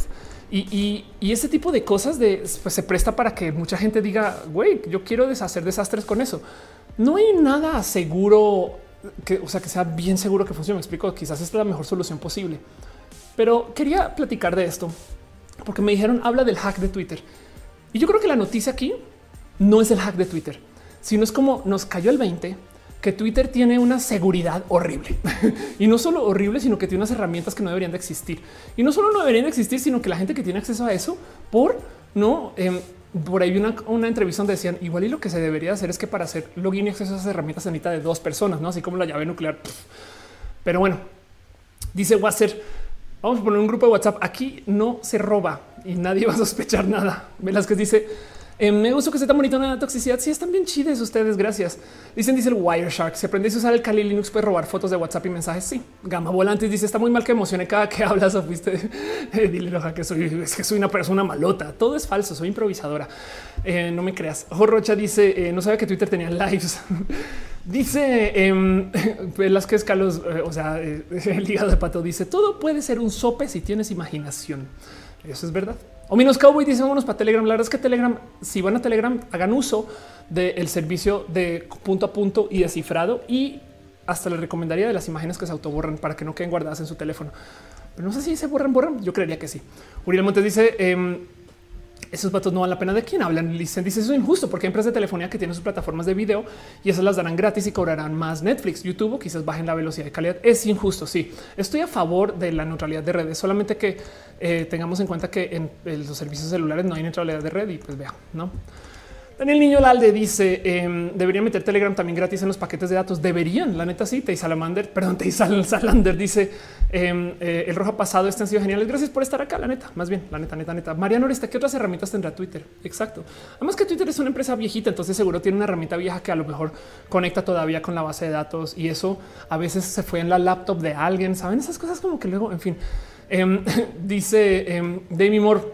Desde que WhatsApp lo financia el ego de Zuckerberg ya valió pues sí, pero pues todo el mundo sigue en Facebook y ve y así las cosas. Entonces, pues quería platicar con ustedes un poquito de eso. Quería traerles ustedes como el esto es lo que yo veo en el hack. Así me siento yo con el hack. El hack, lo importante no es el varo, lo importante no es que quitaron cuentas, sino es que nos dimos cuenta que Twitter es irresponsabilísimo. Eh, por lo menos la seguridad de Twitter. Yo sé que las, la gente, mis amigas que trabajan en Twitter, que siente chida, hacen lo mejor que pueden con sus herramientas que les no. O sea, eh, y son equipos generalmente pequeños en Latinoamérica, no como que Twitter de Colombia, la neta, neta, si son más de 10 personas, me sorprendo. Igual y sí hoy, pero cuando les conocieron seis, Y, pero el punto es que la gente de seguridad de Twitter creo que se lo tiene que tomar bastantes veces más en serio, porque como es un servicio centralizado, hasta la presidencia de los Estados Unidos en este momento podría depender de Twitter. Y pensemos en eso. Y con eso cierro este tema. Leo sus comentarios. Llevamos al aire dos horas 15 minutos. Lo próximo que de lo que va a platicar un poquito es un, un resumen de cosas que pasaron la semana, no más como para darnos como una pequeña mencioncita de las cosas que yo creo que vale la pena platicar. Luego quiero, hay una sección que se llama Me explico, donde quiero hablar un poco del doctor Macías, por si saben por dónde va ese tema. Y luego al mero final hacemos preguntas y respuestas, donde platicamos acerca de lo que ustedes quieran platicar. Entonces denme chance si quieren, no sé, platicar algo muy, muy, muy eh, que, que traiga muy cercano al corazón para el mero final. Pero por ahora de nuevo, vayan por sus favoritos, eh, por su consumo favorito, vayan por descansen, vayan al baño. Es más, si quieren llevarse el celular al baño y ven roja desde el celular, no sé, pero dense dos o tres segundos y, siéntense eh, a gusto, porque vamos a estar un ratito más, llevamos dos horas, 15 minutos justo. Milton dice los rojas y seguirán siendo los lunes siempre que se pueda. Hola Mundo dice vacuna. Voy a arrancar por ahí. Grecia López dice quiero escuchar tu música, comadre. Eh, tengo un canal por ahí que se llama este, Jessica Anderson. Bien, eso es un nombre, es un chiste de la impro. Em, pero no he retomado ese canal en mucho tiempo y debería. Tengo que volver a publicar, prometo. Uriel eh, dice doctor desilusión. Ay, es otro tema. Thais Salander dice hice ejercicio, grabé dos TikTok y me hice de cenar con la hermosa voz de Off en el fondo. Qué chido. Horacio dice puedes explicarnos a los mortales em, a qué se refieren los chicos de Anonymous con respecto al robo de datos en TikTok. Sí, ok. Em, voy a dejarlo acá antes de saltar de sección a ver si lo encuentro. Eh, Reddit, TikTok, eh, a ver si lo encuentro así solito. Reddit es un, em, ok, aquí está. Reddit es eh, un foro muy chido que le recomiendo donde hay mucha información, muy bonito, tiene más usuarios que Twitter. Y el caso es que yo, es más, de hecho yo vi cuando se publicó esto en su momento y luego vi cuando lo comenzaron a republicar. Este, ah, no manches que ya lo quitaron, güey. Pero el punto es que publicaron en Reddit un usuario, un hilo en, el sitio, ¿no? Y dice, el post lleva dos meses colgado. En ese tiempo se sumaba más de 15.500 votos. Claro, lo, claro que lo quitaron ya que se volvió viral, qué raro. Y el caso es que em, resulta que una persona que trabaja haciendo ingeniería eh, en reversa, hay una película muy bonita con Ben Affleck, donde él es un ingeniero en reversa, es muy chida de paso y, me divierte mucho porque él dice en un momento muy, muy emocionado. Yo no soy, I'm not an engineer, yo no soy un ingeniero I'm a reverse engineer. No, yo soy un ingeniero que hace ingeniería en reversa. Em, pero el tema es que es una película de ciencia ficción bien teta y bien chida. De hecho, que se llama Paycheck. Em, el tema es que lo que hace este ingeniero en reversa es recibe algo. No es como imagínense. Yo les doy un iPhone y le digo y les digo a ustedes, explíqueme cómo funciona. ¿Y qué herramientas tengo? Güey, no sé, nada, no hay documentación. Tú tienes que hacer la ingeniería al revés para entender cómo funciona. Hay herramientas para eso, análisis, no pues, eh, pues literalmente comenzar a poner voltímetros en todos lados. No, bueno, hay chips, no? Entonces, en fin, puedes hacer un millón de cosas, pero el punto es que la idea es entender cómo funciona algo sin que te den la documentación o con o tratar de llegar a esa documentación. No, entonces alguien que hace justo eso, ingeniería en reversa, que le gusta desarmar apps y tratar de entender cómo funcionan sin ir a la fuente, porque entonces pues eh, si están mintiendo de algo, si están haciendo lo que no deberían estar haciendo, no te lo van a decir. Y en eso esta persona decidió hacer ingeniería en reversa de cómo funciona TikTok y topó que TikTok levanta una cantidad ridícula de datos que ninguna red social levanta. Es lo más impresionante de todo. O sea, como que él dice la diferencia. O sea, todo el mundo sabe que Facebook levanta datos que eso, ¿para qué, güey? O sea, ¿por qué chingados no? Por si no lo sabían, Uber los cacharon levantando el estado de la pila de tu teléfono desde la aplicación. Y como que mucha gente se comenzó a pensar, ¿por qué chingados? ¿Qué tiene que saber Uber? Que yo tengo 20 o 10% de pila o 90%. Y el tema es que salió a luz, y esto todavía es teoría conspiranoica, pero salió a luz, que en potencia Uber te da tarifas diferentes si te estás quedando sin pila. Porque, güey, o lo pides ya o no hay transporte, ¿no? Entonces se sabe que las redes sociales y las aplicaciones ven, ¿no? Que nos chismean pero lo que dice este güey es, güey, yo he visto millones de apps y si, según sus palabras, nunca había visto algo tan invasivo y preocupante como TikTok. Y dice, comparado con lo que extraen las apps de Zuckerberg, lo que se extrae en TikTok es un vaso de agua frente a un océano de datos. Entonces procede este como a, dar aquí está, aquí está el post que chido. Procede como a dar el ok. Em, eh, ¿Qué otras cosas que TikTok levanta de ti? ¿Qué otras aplicaciones has instalado? Todo lo que pasa por la red, no IP. si tu IP es el, pues da a ellos el router, tu, eh, eh, en fin si tu teléfono este, está ruteado, jailbroken, em, eh, este, en alguna vez, en alguna época hacían pinging de GPS al parecer, eh, o sea que literal anotaban tu ubicación cuando usabas la aplicación, tu, el hardware de tu teléfono. Em, e, este, eh, de hecho, wow, esto es impresionante. Hacían un servidor local proxy, orales. Pero bueno, el caso no se puede usar porque tiene cero autenticación, tiene toda la razón. Y entonces el punto es que dice, güey, todas las apps mienten, pero esta miente un chingo. todas las apps te roban, pero esta roba, pero... Y, la verdad es que lo sabemos, ¿no? También la respuesta a eso nosotros es, pues sí, güey, yo sé que los rusos ahora saben de dónde vivo, pero mira cómo me veo en FaceApp con mi género cambiado. No, como que me los rusos, ¿qué haces, güey? Pero eso fue lo que pasó. Me pidieron explicaron, explícanos un poquito qué fue. Eso fue que alguien analizó TikTok y se dio cuenta que es wow de espía. Y ya Mojave dice más que de los términos y condiciones. Y exacto. Mariano Oreste dice TikTok consume mucha energía. Significa que está haciendo muchas cosas por detrás. Exacto. En una época Facebook también. O menos Cowboy dice me acabo de meter a TikTok hoy. Miren, dentro de todo y todo, recomiendo TikTok. La verdad es que eh, es una es un hoyo de seguridad. También tengan cuidado. El mensajero de TikTok sí que no lo usen. Saben em, donde usan TikTok estas cosas tengan como también precaución general. No tampoco no sé, nunca hagan un TikTok mostrando su dirección. ¿no? En fin, porque no solo no solo es TikTok el problema aquí. De hecho, capaz y TikTok existe para levantar patrones de cómo se mueve el cuerpo humano para poder hacer deepfakes espectaculares después. Entonces, igual y usar TikTok ya es un hoyo potencial de seguridad para cosas que van a pasar en 10 años. No estamos, estamos entrenando eh, inteligencias artificiales. Hay 10 mil motivos detrás de por qué TikTok puede ser peligroso, pero como sea, la recomiendo. Miren, les voy a decir algo. No hay visita TikTok que no me dé sonrisa y no es una falsa sonrisa. O sea, no es soma. Es que es que la verdad es que la vibra de TikTok es chida. Entonces, pues bueno, sí, dice MD, eh, la traducción sería ingeniería inversa. Gracias. Exacto, ingeniería inversa. Dice Milton, eh, algo youtuber que hace ingeniería reversa. Sí, es verdad, se hicieron la BIOS. Ándale. Eduardo Permac dice, em, eh, de chiquito me ha ver que la gente se al baño con libros y revistas. Así, en una época yo tenía un Game Boy en el baño y me acuerdo que me lo limpiaba cada nada.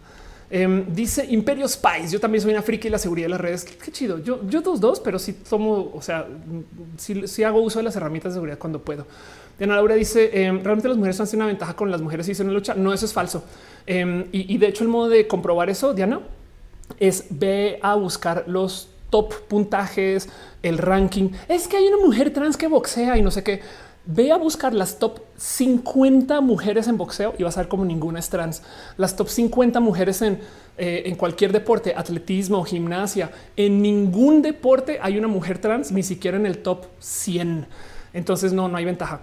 Eh, porque, porque si no, pues ahí estaría, ¿no? Eh, Ernesto dice, ya fui por el ceralito y mi inhalador porque me dio feo el asma. Eh, Regina dice que yo hablaste de Kanye West, me acabo de enterar de lo de Kanye West, pero lo único que tengo que decir es, no me sorprendería, estoy siendo súper cínica y estoy ignorando porque no he leído nada, pero no me sorprendería que lo de Kanye West es justo, justo la escuela Trump de haz un desmadre mediático y la gente va a hablar de ti, eso te va a promocionar. Pero capaz sí, sí pasó algo, ¿no? Entonces tengo que dar recién más información. Caro dice, eh, vire la nueva red descentralizada que se descubre como red de minería de Bitcoin a Byter, sí, claro. Mafer Armenta dice, literal, es como decir, ¿para qué quieres saber esto? Saludos. y bueno, dice, datos por visibilidad en las redes. Una época Facebook pagaba por eso, ¿eh? Em, no sé si todavía. Eh, sashimi dice Wally, dice Reina. Yo me meto a TikTok solo para ver a Talía. Ándale. Entonces, pues bueno, nomás cerrando todo el tema, porque ya ven que quité la música hace rato, pero es que hablar de TikTok yo creo que también valía la pena meterlo ahí. TikTok seguro también maneja una cantidad ridícula de información y ni siquiera es una empresa estadounidense, eh, lo cual implica que entonces hay aún más capas de duda de a quién le estamos dando estos datos. Pero bueno, hay una cantidad de redes sociales que son rusas, israelíes, mexicanas, colombianas, saben como que el tema y los servicios centralizados tienen ese riesgo, pero el poder de Twitter es que hasta el presidente de los Estados Unidos pasa por ahí y eso es una responsabilidad magna. Y entonces agradezco que este hack sacó a luz eso y quería hablar de eso. Pero bueno, vámonos a nuestra próxima sección. Platicamos de cosas que suceden en la semana. Les sigo leyendo todos modos, pero déjenme aquí el cuáles son sus pensares o si están viendo esto después el recalentado, déjenmelo aquí en los comentarios o en fin, les leo.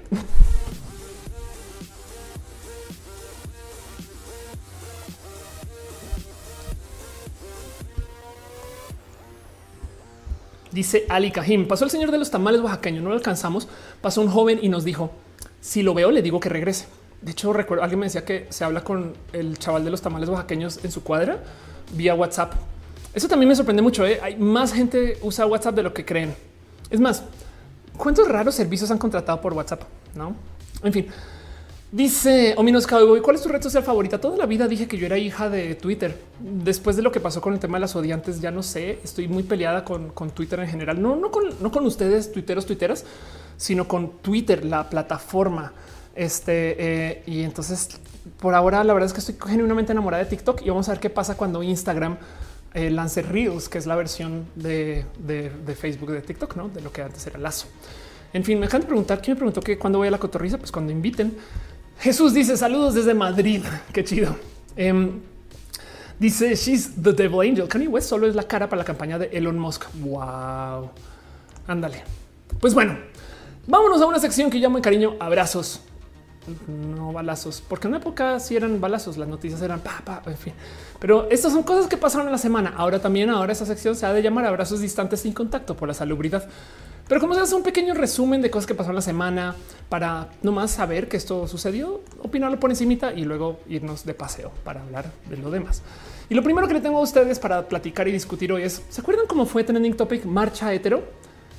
Pues pueden creer que sucedió si hubo gente que coordinó una marcha del orgullo hetero, porque es gente bien idiota.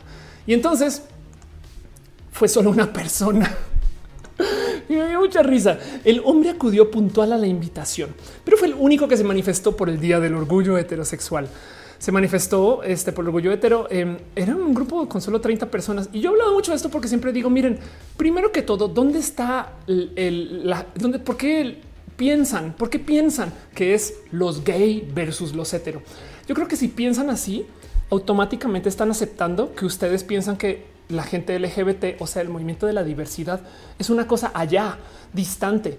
Miren, de entrada, una mujer trans como yo podría tener a un novio hombre trans y eso sería una relación heterosexual. como le ven? Y del otro lado, por supuesto que se permite y se acepta y se celebra que vaya la gente heterosexual a la marcha LGBT, en la marcha por la diversidad y la heterosexualidad. También hay, o sea, hay gente que va en calidad de soy una persona heterosexual aliada. Hay gente que vive de modos heterosexuales, pero pues su devenir es bisexual, pero pues tiene una pareja en una relación heterosexual. Me explico, es como de por qué piensan que son los hetero versus los gay. ¿Eso qué? Entonces, obviamente, esta gente bien idiota organiza estas marchas y nunca nunca va nadie. Es impresionante porque no solo fue este año que a veces me pregunto qué es esto. Creo que era el hígado de pato que estaba diciendo, pues bueno, lo chido es que tiene máscara, no? Entonces, pues por lo menos se cuida. Em, me da mucha risa esto. De hecho, justo también Enrique está diciendo guau, guau, guau, guau, guau, no? ¿Qué pedo con esto? Em, porque em, varias veces lo han tratado de hacer. El año pasado se convocó una marcha hetero y fueron dos hombres. Esto, también lo he presentado millones de veces, pero no me deja de causar risa porque es de uy, se ven súper cero gays. Ustedes dos marchando juntitos de la mano, eh, diciendo que es además repitiendo soy tan, tan hetero que soy hetero. Saben como que bueno, en fin. Em, y, de hecho, eso fue el año pasado y hace dos años también se organizó una marcha del orgullo hetero y fue solo una persona. Eh, entonces es como de pues obvio. en fin, ya sí, porque son tontos. Dice em, Víctor, ¿qué es la polarización? Y pues es, bien tonto de pensar, ¿no? Dice em, este Eduardo Perma que en esa marcha llevan chanclas con calcetas y shorts bermudas. Dice Francisco Gallo en Mixer, aquí ando viéndote desde Mixer antes de que muera. F para Mixer. Milton Sumel dice en Guadalajara en la marcha y solo fue una persona Minerva. Exacto, me da mucha risa. O menos Cowboy dicen esas historias personas trans hetero y ellos dos no los dejan marchar las personas trans. No mames. Ya ni vea, dice seré muy cruel decirle a un niño que un pariente de Peppa Pig está en su plato. What? Em, y Uriel dice pobres tipos ridículos. Sí, me da mucha risa. Y, y, de hecho, la otra que también me da risa es como a la marcha hetero. Eh, nunca he visto una foto de mujeres en marcha hetero. Eh, entonces también hay algo que decir ahí, no? Pero bueno, em, Dice este Melissa Gutiérrez. El domingo pedí barbacoa por WhatsApp. Ándale, ándale, qué chido. Pues bueno, luego otra cosa que sucede. Ahí les dejo el pensar más bien, ¿no? antes de irme al otro, otro abrazo. ¿Qué opinan ustedes de eso? ¿Cómo se sienten con eso? ¿Creen en la marcha del orgullo hetero? O, o por qué? O si ustedes son hetero, creen no irían un día a una marcha LGBT a dar cariño. Saben, les dejo ese pensar, no? Pero bueno, vámonos con nuestro próximo abrazo. Ya les leo un poquito más de lo que me están escribiendo y, de sus comentarios súper chidos. Em, luego les quiero compartir algo. Muchas gracias a este eh, a Elsa eh, Scarlett Pixel, quien me compartió esto justo antes de que arrancar el show, em, que me pasó una nota hablando de fake news. Me pasó una nota em, que curiosamente mucha gente está replicando y la vi y me dio un poco de qué, porque resulta esto se volvió medio viralón hace nada, o sea, entre ayer y hoy, que según la NASA Ah, está cambiando los signos del zodiaco. ¿Qué? O sea, ¿qué, qué, qué, qué? O sea, ¿cómo, ¿cómo que está cambiando los signos? O sea, no entiendo. Y mucha gente dice la NASA, vean la noticia, la NASA agrega un nuevo signo zodiacal llamado Ofiuco. Me causa un chingo ridículo de ruido, porque primero que todo, esto ya pasó, pero no acaba de pasar. O sea, lo están, o sea, literal lo están tuiteando, lo están comentando como si no existiera, porque me, o sea, me rebasa me rebasa porque esto también sucedió en el 2016. Eh, y aquí está la misma nota.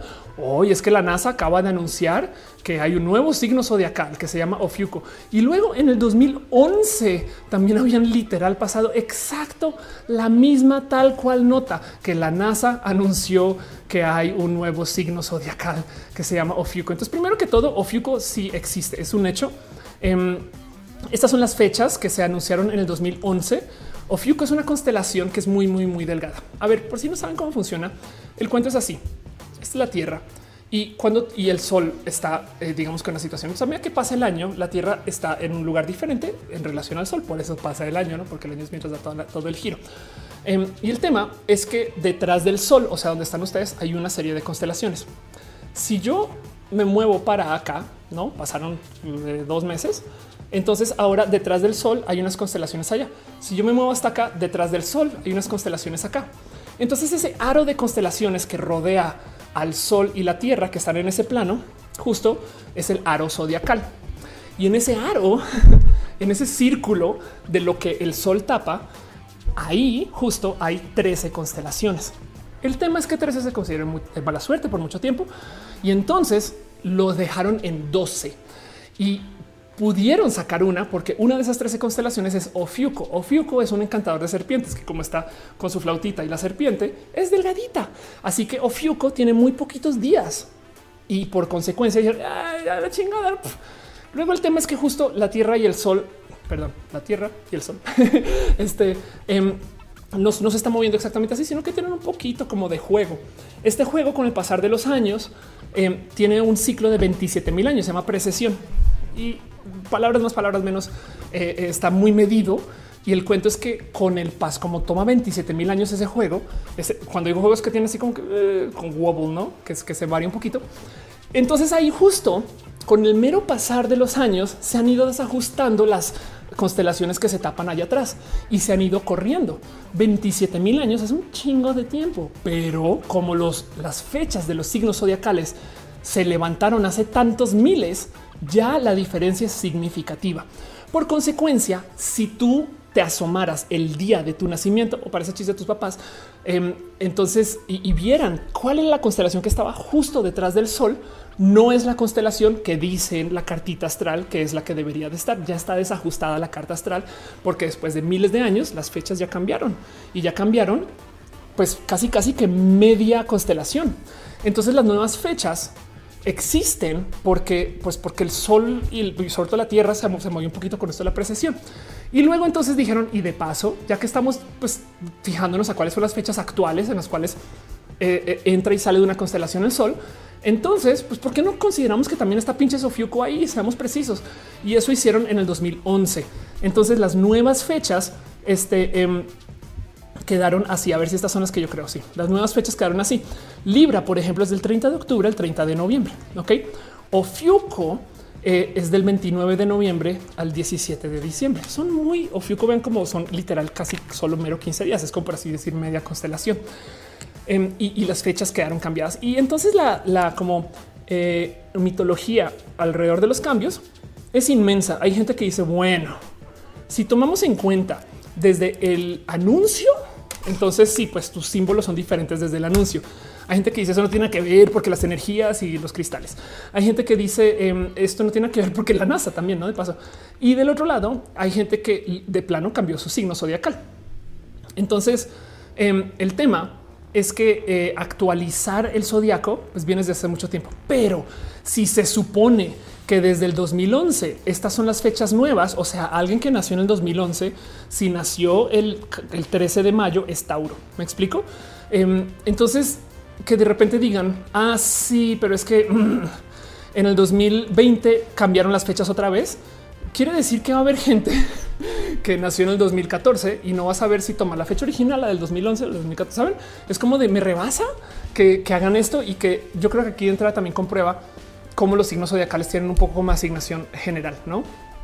Entonces, estas son las fechas nuevas desde hace mucho, mucho, mucho, mucho, mucho tiempo y me da mucha rabia que los medios sean tan pinches irresponsables eh, crean o no en los signos zodiacales, hay, miles de motivos terráqueos para entender por qué los signos zodiacales funcionan. La verdad es que no soy para nada, no estoy para nada en contra de, todo lo que hay detrás de esto, em, pero me da mucha rabia que lo reporten como oh, acaba de agregar un nuevo signo zodiacal.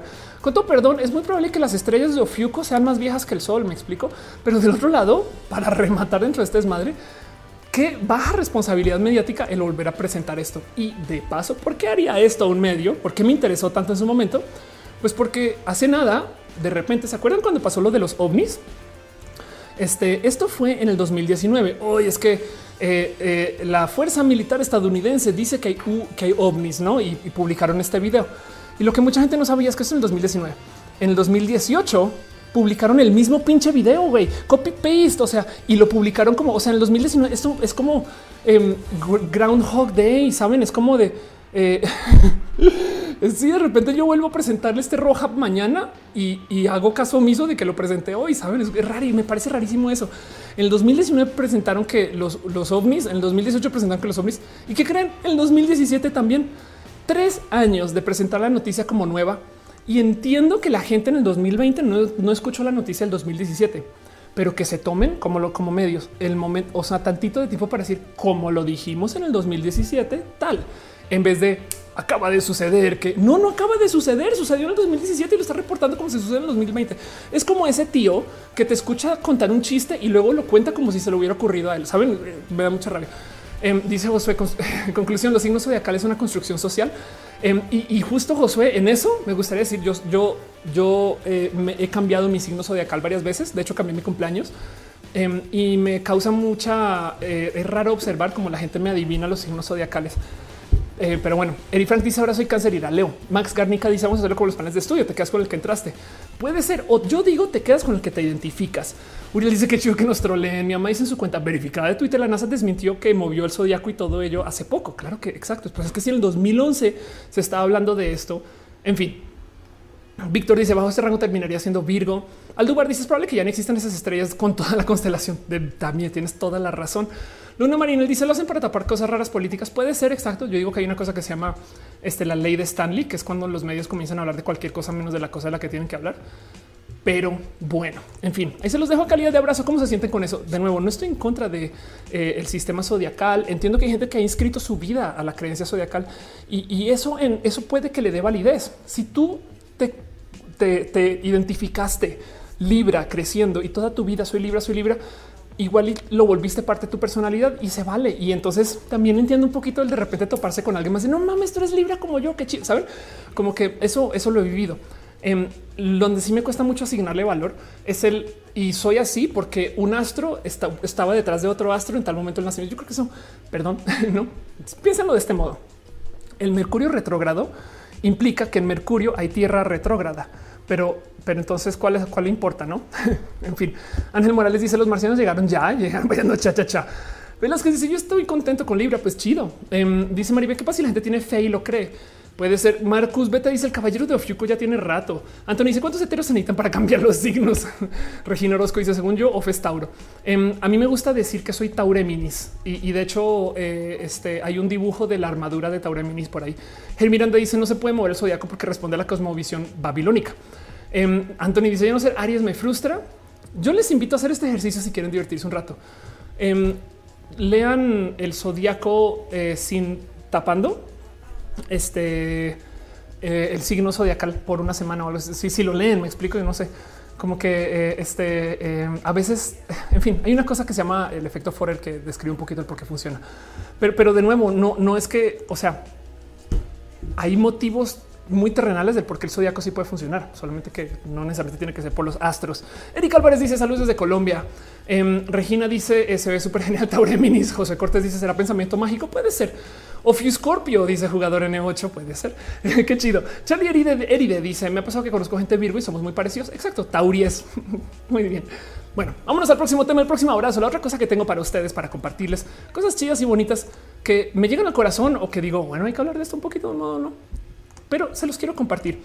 Quieran, asústense, asústense un chingo, porque ya les había hablado un poco de cómo hay esta investigación acerca de el leer tus procesos cerebrales y a ver qué se puede obtener desde ahí. Y entonces esto me lo topé. Resulta que esto ya tiene un rato, pero igual me rebasa eh, porque no lo había leído. Em, resulta que hay científicos, en este caso en particular es un científico muy, muy, muy, muy clavado en su tema, pero hay varios que están buscando cómo convertir esas lecturas cerebrales, o sea, tus pensamientos, digo, están o, lo que reflejan electromagnéticamente hablando em, al lenguaje generado por computadora. ¿Qué? Y, y no sé por qué tienen esta gráfica, pues me divierte mucho porque esto no tiene nada que ver con eso, ¿no? Pero el punto es eso, em, por medio de tomar este eh, investigación, por medio de tomar este lecturas, ¿no? De eh, eh, como de, de movimiento neuronal, entonces logran de hecho sintetizar habla. ¿Y cómo lo hacen? Pues tienen una serie de máquinas usando inteligencia artificiales que han aprendido a correlacionar, ok, este movimiento en esta zona del cerebro implica que a lo mejor está diciendo estas palabras.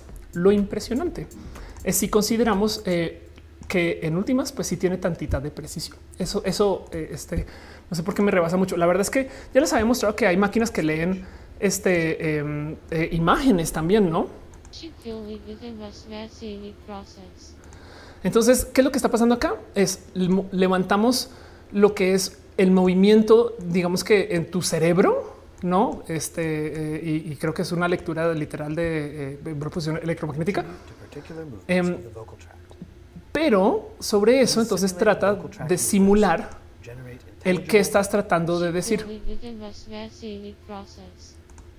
Esto me rebasa porque entonces lo que están midiendo se dieron cuenta que no era las palabras en tu cerebro, sino por así, por así decirlo, las señales que tu cerebro le da a tu mandíbula para mover sus músculos.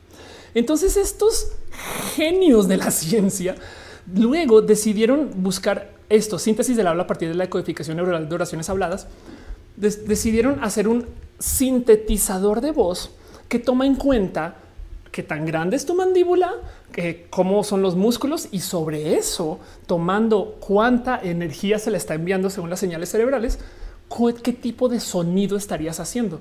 Y me rebasa porque primero que todo, uno tiene tantito de precisión, ¿no? Em, y dos, Shipbuilding is a most fascinating process. Esa es la voz como la, como la dice la persona y el otro es el sintetizado, ¿no? Este, eh, pero puestos uno encima del otro, son muy similares. Shipbuilding is a most fascinating process. El tema es que con este tipo de lectura cerebral, y por eso me impresiona tanto, como tus músculos o sus músculos son diferentes a mis músculos, pues mi cerebro envía señales diferentes a las de ustedes para decir la exacta misma cosa. Entonces el güey consiguió que si usas este, eh, a varios participantes para decir cosas, entonces como estás midiendo como el cómo se comunica contra los músculos, eh, a ver si acá, si acá lo encuentro, eh, descubre que los participantes tienen voces diferentes. Este según cómo se le, cómo le esté diciendo a sus músculos que se muevan. Entiéndase, por un escaneo neuronal puede saber cómo es nuestra voz. Y me explotó la cabeza y se los quería compartir porque hay mucho ahí que me estoy saltando, estoy simplificando, me queda claro. Eh, hay mucho ahí que eh, hay que ver, pero se los comparto por si quieren, por si quieren empaparse más de información. Igual es Ofelia. Esto está raquete España. Es muy probable. Sí, no? De hecho, em, esto se publicó en el 2019, el 2019. Saben, o sea, síntesis del habla a partir de la decodificación neuronal de oraciones habladas. Pero pensar que tenemos una máquina que puede leer nuestro cerebro y, sintetizar cómo sonaría nuestra voz, eh, güey, me rebasa. Y del otro lado, considerar que igual esto es un modo de hacer login seguro, no? Pero ya dice Carlos Fernández al 9000 puede leer los labios. Dice Antonio, uno you bot Sergio Andrés dice qué pasa si hablas dormido? ¿Qué pasa si hablas en tus sueños? No en la lengua inglesa Em, eh, pues al parecer, Ángel Santiago dice está basado en los movimientos de los órganos lingüísticos. Exacto. Eh, dice Mariano Oreste, ¿por qué no podemos decir para adentro palabras con R's? Em, eh, wow, es una buena pregunta. Amelie de Pareceus dice: Siempre me han preguntado con qué voz piensa la gente que nace muda. Puede ser esa lengua parece, parece un delfín. Scorfiuco Chalieria dice: Son como los brazos de prótesis que reaccionan con la señal de músculos del brazo. Sí. Eh, Javier Naranjo dice: Se viene a la lectura mental, los bolígrafos del futuro. Exacto. La verdad es que eh, no estamos muy lejos de tener esquemas para poder anotar, compensar, no? O sea, piensen en eso. Esa tecnología existe. Tú piensas en algo y según cómo le, o sea, según Supongo que habrá limitantes, evidentemente, pero, pero compensar puedes hacer notas y raro, no? De Núñez dice: Me da miedo esa voz sintetizada. Siento que venía a matarme. Víctor Frankenstein dice: eh, Mis pensamientos son tan dispersos que no tengo la lectura mental, ni yo me entiendo. O ya, futuro, futurologíamos un rato. ¿Qué tal una persona trans que tú le puedas sintetizar una voz diferente, em, literal, un parlante, pero, pero estás haciendo una lectura neuronal y entonces ya no tienes que operar la voz, no? Eh, Suriel Alex, o bueno, parece no tiene que ser trans, ¿eh? pues cualquier persona que quiere cambiar su voz solo porque sí. Y, ya, raro, ¿no? Suriel Alex dice, ¿cómo encantaría que saliera una convocatoria masiva para escaneos neuronales para todo el mundo alimentar una inteligencia artificial para ver qué sale? Skynet va a salir de eso, Suriel. Ten cuidado con lo que pides. Eh, el otro día alguien en Twitter diciendo, que fue un tweet que se volvió medio viral, alguien que decía, mi hijo pidió un deseo de que este año no tuviera, que el colegio cerrara. Y nada, le estamos enseñando a cuidar su poder, pero bueno, Próximo abrazo. Sigo leyendo sus comentarios, cosas que pasaron esta semana. Ya vamos hablando dos horas 45 minutos. Aquí vamos a seguir por un ratito, pero les quiero compartir algo que si ya llevan viendo este show por un rato, capaz y les da risa. Eh, lo puse aquí y dije, Ophelia, ya deja de hablar de esto, pero es que miren, cuando yo estaba estudiando física, yo tenía dos proyectos para mi tesis. Y fue además fue pregrado en física, me explico. Entonces no eran tan importantes esas tesis, de todos modos era necesaria para graduarse, pero no es que fuera a ver algo con física muy aplicada. No, el primero era el, el yo propuse lo que era el, secuestrar energía de lo que se hace en un gym para tener un gym que no necesitara de hacer de, consumir energía, sino que de hecho la pudiera generar. Y eso hoy en día existe. Tengan en cuenta que yo me gradué en el 2000 eh, tres, ya se me olvidó. Bueno, yo, me, no, sí, yo me gradué en 2003 este, eh, de, la universidad. Entonces, en ese entonces era como wow, no, y, me rebasó. La otra cosa que luego se me ocurrió también que no propuse era justo el secuestrar energía de aviones aterrizando. Mucho tiempo después aprendí que eso es cómo funcionan eh, los sistemas de frenado en los portaaviones.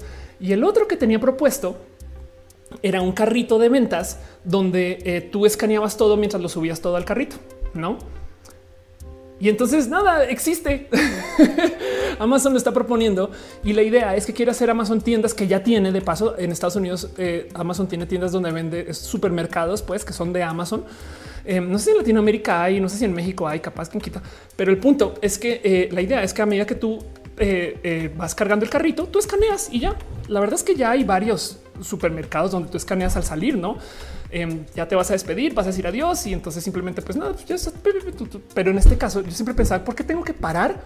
al final de todo el proceso si ya tuve yo que cargar todo. Entiéndase, a mí lo que me daba rabia era sacar todo el carrito, volverlo a poner el carrito y luego volverlo a sacar para llevármelo o subírmelo al coche, esas cosas, ¿no? Entonces, em, pues ya que la tecnología es bastante más barata es más fácil de diseñar, Amazon está proponiendo esos carritos tú simplemente escaneas cada vez que lo cada vez que así me llevo esta sopa plac y listo, escaneas y todo. Y al final, cuando acabas, pues te vas y listo, se acabó y hasta puedes usar tu tarjeta de crédito ahí. Entonces, nada, se los comparto a calidad de este eh, eh, abrazos, porque son de esas cosas que ahorita em, están mucho más presentes debido a que eh, pues llegó la pandemia, entonces está hablando un poquito de cómo hacemos para tener menos contacto humano y demás. Y yo creo que muchas empresas están así desatadas de güey, ya, ya saca todos esos robots de una vez, ya, ya entrégalo todo.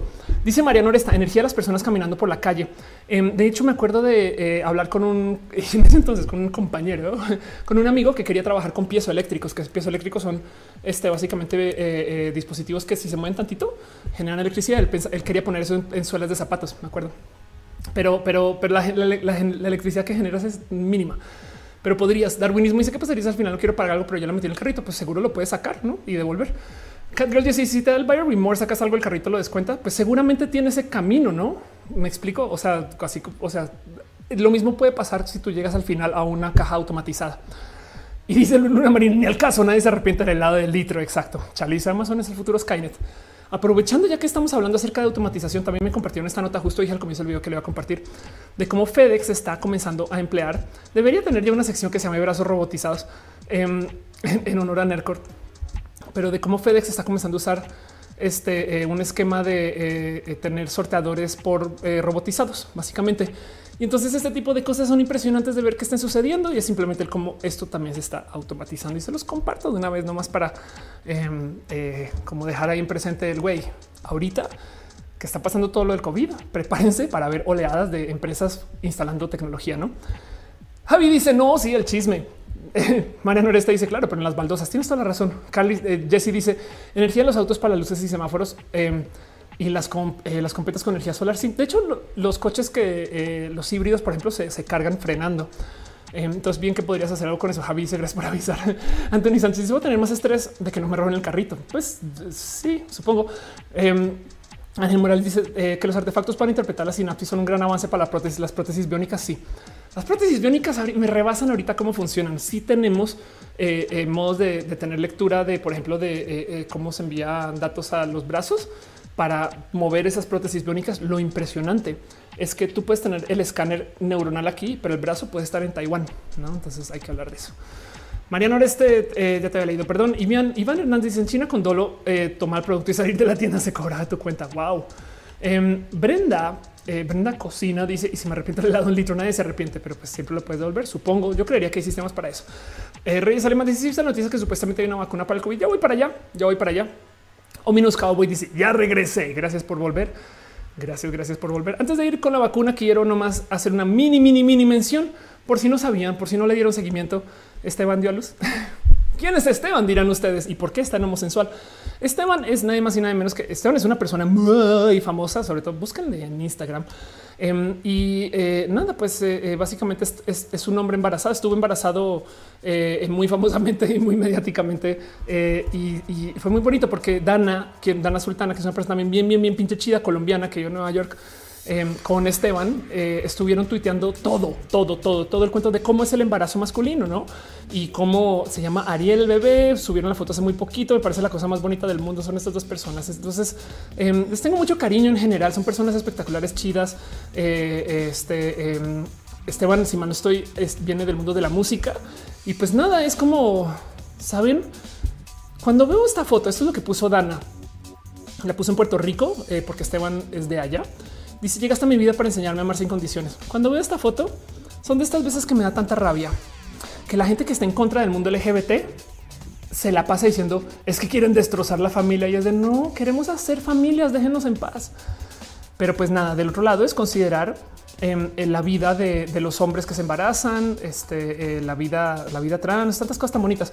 Si no saben de qué estoy hablando y por primera vez se lo topen, denle follow en Instagram a Dana o denle follow en Instagram a Esteban. La verdad es que eh, este es todo un tema, no es, bien, bien, pinche. no sé, le tengo tanto cariño como Dana se lleva en general em, y, ha hecho tantas, tantas cosas tan bonitas.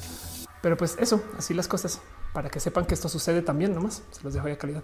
Dice Daniela, haría el nombre neutro. Qué chido. Sí, Daniela Tutix. José Ceturino dice: Me encantaría embarazarme. Pues bueno, Mario Alberto dice que bello, muchas felicidades. Exacto. Es les escribas en redes. Dander dice el novio de la modelo colombiana. Exacto. Javier Hernández dice: eh, eh, eh, Gracias por ser una persona que no es chismosa y nos informa bien. espero, espero informar medianamente bien. Si no, que no se les olvide que yo no soy la verdad revelada, pero bueno, Gracias por decirlo de todos modos. Néstor Estrada dice: Vi un documental donde hicieron ese experimento una carrera en París. Midieron cuánta energía se generaba con todos los participantes y al final no era tanta. Estoy de acuerdo con eso, no es tanta. Em, dice Luna que si vi documental de Vice de China Vanishing Muslim, no, pero no me sorprende. Eh, dice eh, Víctor que si vi la familia biónica conocida como los Bionic Six, no me suena mucho. De hecho, eh, yo creo que sí. En fin. Pues bueno, así ahí se los dejo. Y ahora sí, antes de cerrar la sección de abrazos, vamos a hablar de lo que muchas personas quieren que platique y, quiero discutir con ustedes, porque em, así como lo dicen, se está hablando ahora sí de la vacuna que sale en septiembre del 2020. Y entonces, como dice acá, mientras el mundo busca una cura contra la emergencia internacional del coronavirus, una farmacéutica basada en el Reino Unido anunció que su vacuna contra el COVID estará lista en dos meses. Eso no es todo. Las pruebas de esta vacuna han dado resultados positivos. Em, y entonces dice pues que parece que es segura y va a desarrollar inmunidad. Lo ya conoce la Universidad de Oxford, se, refiere al trabajo que se ha hecho junto al laboratorio. Em, y el cuento es así: este eh, confirmaron que su tratamiento contra el coronavirus estará disponible en septiembre del 2020. Eh, y el tema es este: eh, lo más importante de todo este anuncio es su capacidad de, de manufactura.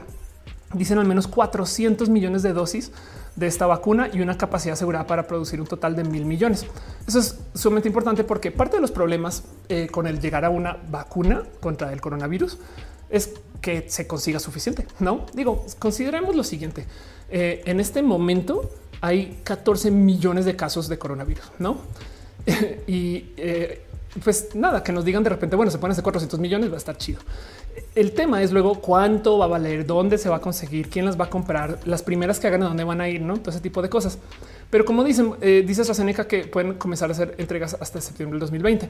Em, el lunes 20 de julio se va a conocer la vacuna segura, ha sido tolerada, han hecho resultados, han hecho pruebas, eh, los resultados indican que no hay problemas de seguridad, la vacuna estimula una fuerte respuesta inmune, pero justo y ojo, esto es lo importante. Se trata de una serie de pruebas del departamento, del departamento de medicina que son parte de caminos el desarrollo de una vacuna que aún tardará en probada en mayor número de personas. Y esta es la trampa, este es el truco y aquí es donde todo el mundo explotó.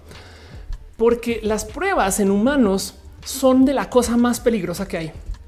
Estamos investigando, o bueno, están, no ya llegué yo a decir, claro, yo también soy persona, entonces voy a decir, como seres humanos estamos investigando. Pero están investigando estas personas una vacuna.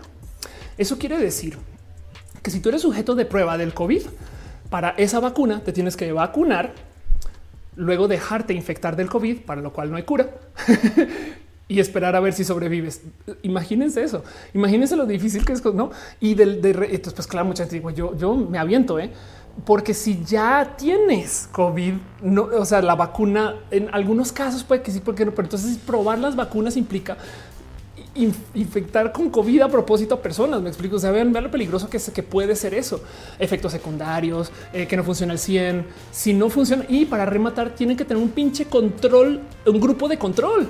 Entonces tiene que haber un dentro de esta prueba, un grupo de gente, ojalá la mitad, bueno, un grupo de gente este, que no se le da la vacuna y sí se le da el COVID rudo. Em, entonces eh, eso eh, es tema, pero pues como sea, eh, en aquel momento se estaban haciendo pruebas con mil voluntarios en el sur de Inglaterra y luego entonces van a pasar. Luego dice una vez con los resultados pasarían a la fase 3 de pruebas con más de 30 mil participantes. De eso yo me acuerdo cuando se hizo ese anuncio. Entonces em, las pruebas, esas, que va a pasar en septiembre van a ser para las pruebas. Entiéndase, en septiembre van a comenzar esa fase de más de 30 mil participantes, que está bien chido, es un chingo de gente. Pero lo único que se va a entregar en septiembre son 30 mil participantes para esas pruebas. Además, entonces, bueno, ya la bautizaron, se va a llamar eh, AZD 1222 eh, y seguramente van a aparecer otras vacunas y seguramente va a haber otro acceso. Pero pensemos en esto. Aunque tengamos una vacuna general, se tiene que manufacturar, toma tiempo. Se tiene que comprar y negociar con los varios gobiernos. No todos los gobiernos la van a comprar. Em, luego se tiene que distribuir. Hace nada sucedió que apareció eh, una medicina, no me acuerdo cuál era, que eh, se demostraba que era buen tratamiento y que respondías bien como tratamiento. Y entonces Estados Unidos compró toda la disponibilidad. Y ya. Y entonces imagínense ese problema, ¿no? Así que ahí les dejo la buena, mala noticia. La buena es que está progresando. La mala es que no es que en septiembre puedan ir ustedes al IMSS a vacunarse, saben, eh, sino que en septiembre van a ser la tercera fase donde más gente se va a poder eh, eh, vacunar y poner la prueba y a ver cómo nos va. Y de paso, tenganlo por seguro que otros países y otras farmacéuticas que también están probando sus, sus caminos, entonces tendremos competencias y demás. Pero por ahora falta, ¿no? yo le pongo que cuando estemos hablando de una vacuna general para todo el mundo, con acceso general para todo el mundo, esto van a ser cosas del otro año, ¿no? Y ya, Marcus dice, eh, ¿crees que alguna vez existe un virus peor que el COVID? Em, pueden existir hasta coronavirus peor que el COVID. O sea, el SARS era un, es un coronavirus. Entonces eh, el, COVID también, ¿no? Y pues eh, claro que sí, por supuesto. Puede mutar y ya, solo porque mute, entonces pues ya, ahora hay que hacer otra cosa, ¿no? Dice este eh, que le gusta como veo. Muchas gracias. Jessica dice eh, otro que no evitar las mayúsculas. Gracias por decirlo. O menos Cowboy dice si será anual requiere unos refuerzos. Exacto, total. Em, eh, Al Kalim dice Ali Kahim dice qué cosas. Al Dubar dice si los ingleses dan vacuna en septiembre, los chinos la copian, la sacarán en agosto. Los chinos seguramente sí. Bueno, Carlos David dice espera los Guillain Barré. Alan de Jure dice es mi primer roja en vivo. Siempre me chuto las repeticiones. Gracias por venir acá y estar acá. Darwinismo, que me gusta tu nombre. Dice yo pienso que lo difícil no es producir una vacuna, sino darle el visto bueno de que es seguro y no deja efectos secundarios. Y, de hecho, seguro si vamos y nos asomamos ahorita por la vacuna, no sé, sarampión y, la influenza ahí solito también este, vamos a encontrar que también hay muchos problemas que todavía por solucionar. ¿no? Entonces esto va a ser una cosa compleja con la que vamos a lidiar por mucho tiempo.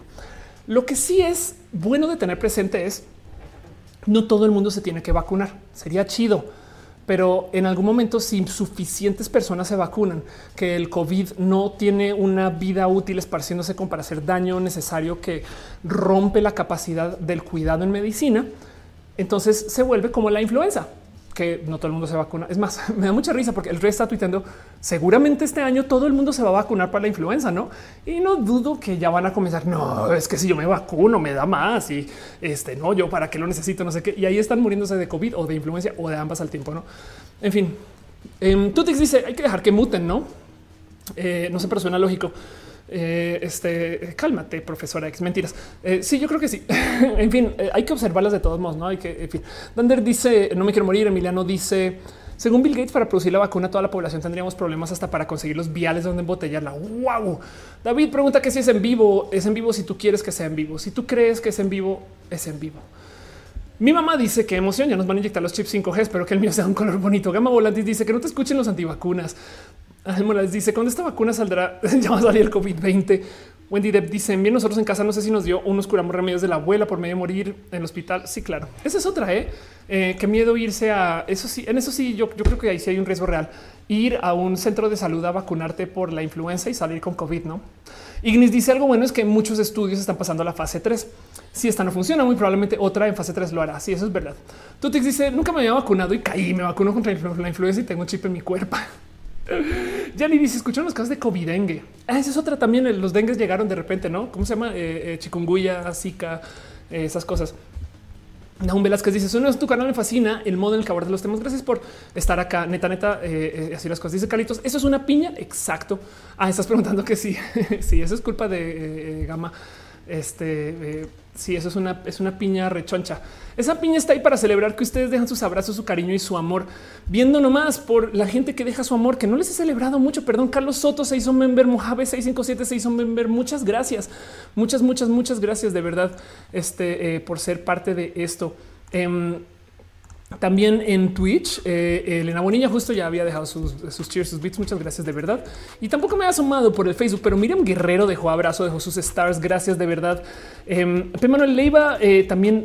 Güey, qué cuánto amor dejaste. Quiero un chingo. La neta, neta, neta, neta, neta. Muchas gracias por apoyar con esto. Armando Damas em, también. Este eh, y pues bueno, Dan Moreno, Josy Reyes, gracias por apoyar. Y nos damos las piñas como un modo de agradecimiento, porque no hay nada más bonito que eso. Suriel dice: ¿Qué te pareció la gran final de Toma mi dinerita?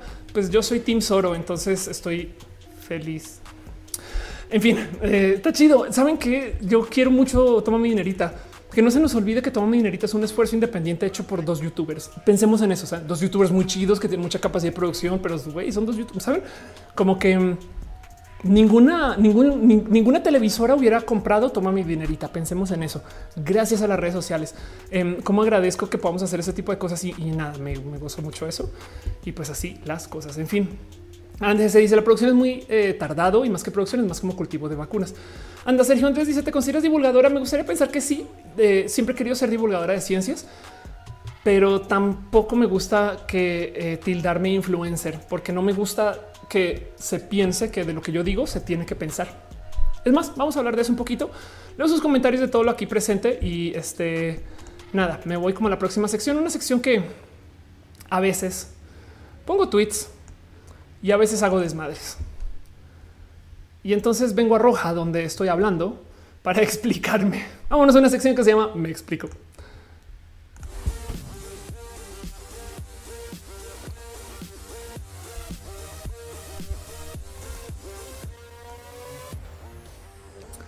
Miren, ya me había prometido no usar Twitter para esto. De hecho, ah, si algo he aprendido en estos días, ya lo sabía, pero me lo reenseñé, es que eh, tú cosechas en Twitter.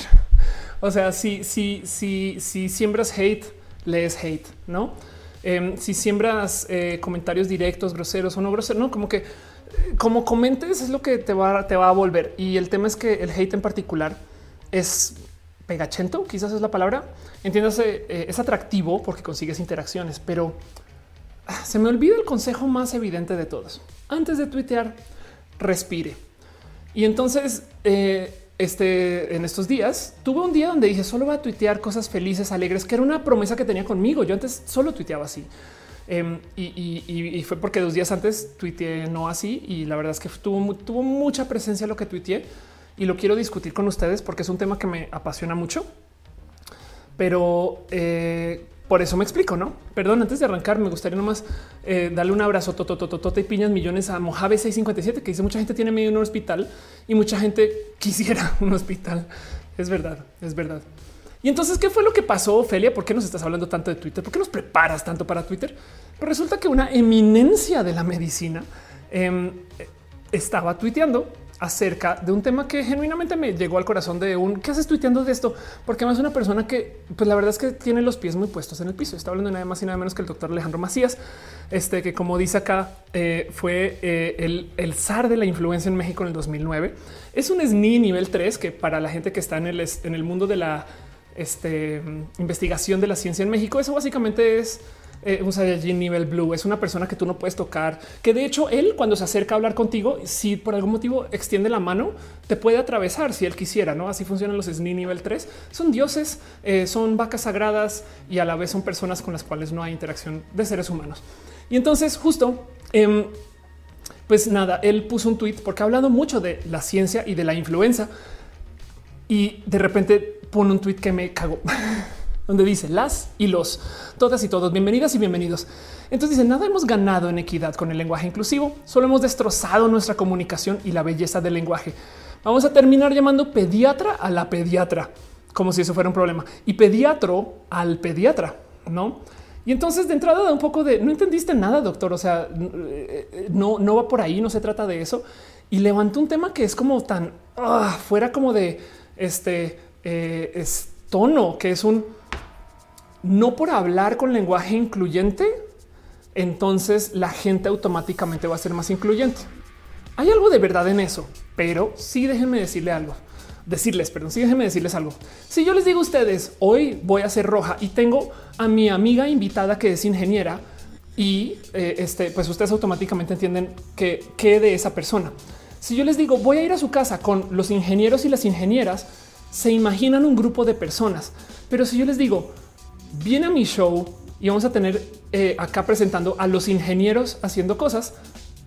Se imaginan, voy a tu casa con los ingenieros. En algún momento se les cruza por la cabeza igual y llegan chicas. Si yo les digo voy con los ingenieros, entonces créanlo o no, decir las es parte del lenguaje incluyente porque estás incluyendo a las mujeres. Decir la doctora, estás dándole un lugar a pues nada para describir. Ahora yo entiendo que no todas las mujeres se tienen que inscribir dentro del decirse que soy mujer. Qué raro. Eh, como que a veces me salta mucho cuando me dicen no, así yo soy este eh, Carolina, doctor, no? Y es de por qué no dices doctora? No, no, no, no. Es que es que es que doctora vale menos que doctor. Y dice no, no, En fin, em, y entonces dice lo está miando fuera del tiesto. Entonces me da mucha rabia porque hay un buen, pero hay un buen de cosas que se reflejan cuando alguien tiene actitudes misóginas, sobre todo en la medicina. Entiéndase, eh, a ver, la misoginia en la medicina no está para tolerar. Y, eso, eso lo digo porque eh, lo llevo hablando desde hace mucho, mucho, mucho tiempo. Miren, puse un hilo nomás como para literal hacer el punto donde decía alguna persona le ha ido mal con algo en medicina porque su doctor era sexista. Em, y entonces las respuestas a este tweet me rompen el corazón, no? Los médicos de cierto hospital que no mencionaré este, eh, este, pero me pidieron amablemente reservar mis posiciones, seguir hablando. Ah, no, no dijo, no dijo mucho ahí. Em, aquí va. Fui criado cual macho. Rara vez pido ayuda, se me ve el dolor. Em, un día bajo una piel al riñón, llegué al hospital la madrugada. El médico se ofendió de no verme llorar y me repetí y repetí que como ese dolor únicamente lo aguantan los hombres. Em, ok, mi mente funciona más. Nunca eh, capacité un sexismo. Eh, no supe que tenía discapacidades por año porque mis doctores me decían que solo estaba exagerando o, doctoras o fingiendo por atención cuando me desmayaba. Ni siquiera sabía lo que me pasaban, que lo que pasaban eran desmayos. Em, hay unos por acá que son tan, tan, tan, tan rudos. Em, vamos a ver, aquí está esto. Me recomendaron una ginecóloga que era amigable con trabajadoras sexuales y aún así me regañó por mi trabajo y me dijo que mis problemas seguro tenían que ver con demasiada actividad sexual. Era anemia. Un abrazo a Copinilla, a Marian. Em, doctor, que pueden ser, saben, o desinformados, en fin. El caso es que luego así miras y es de si da como tanta rabia el ver cómo hay tantos doctores que tienen estos pensares porque no aceptan y no viven con la diversidad.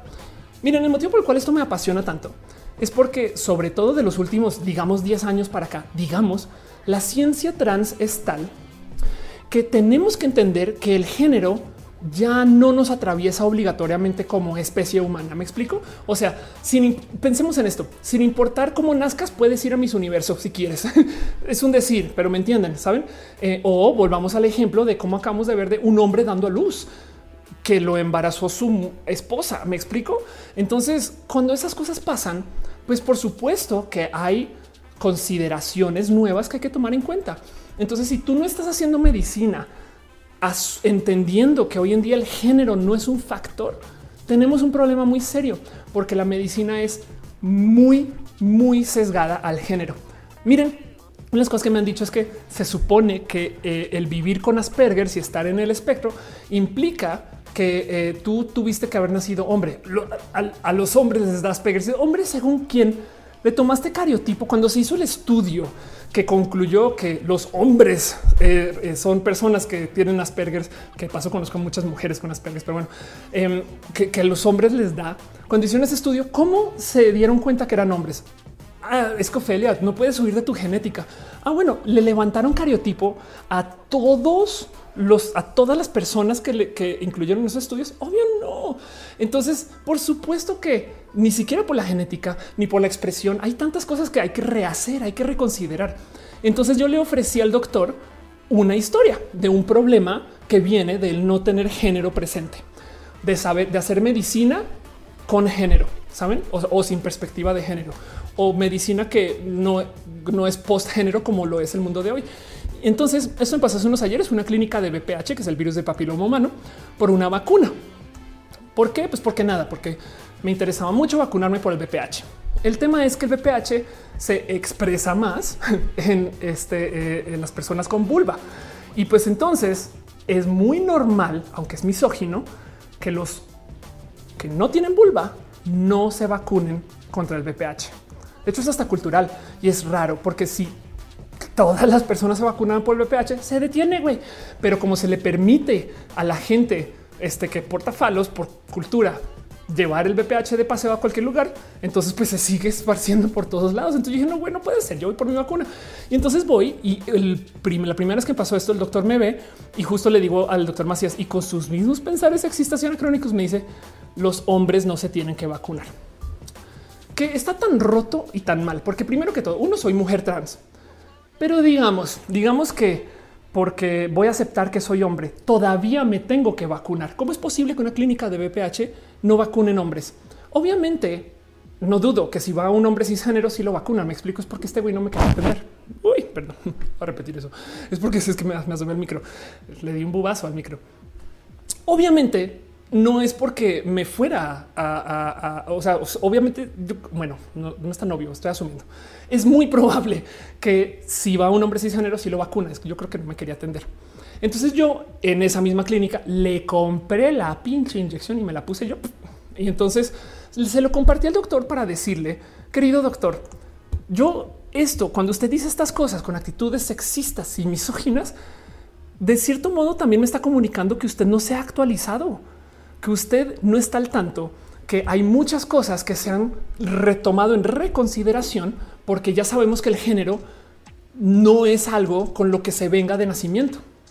E, entiéndase, por todo el día me dicen en Twitter es que cuando, cuando te dé cáncer de próstata, claro, las mujeres muchas vamos al urólogo y muchos hombres este, eh, van al ginecólogo, saben?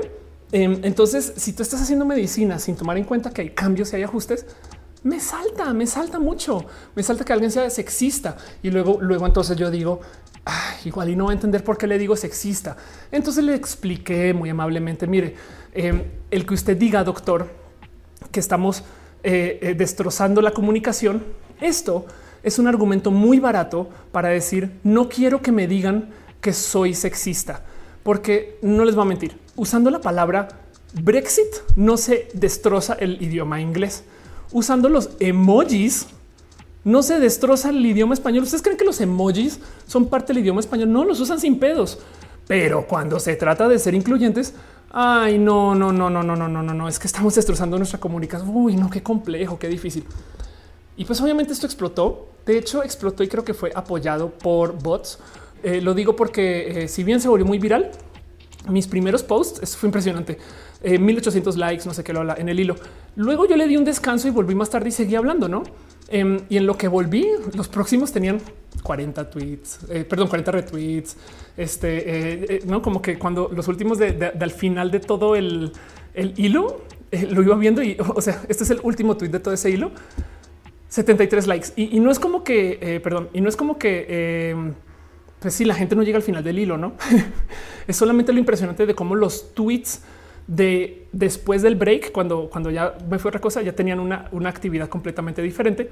Y justo eh, si, vemos los primeros, la verdad es que la cantidad, la cantidad de cuentas anónimas que me respondieron, eh, yo creo que ya sí, sí da un poquito de, o sea, vean esto, saben como que es de, eh, como que sí es de, obviamente pasaron bots por aquí, no?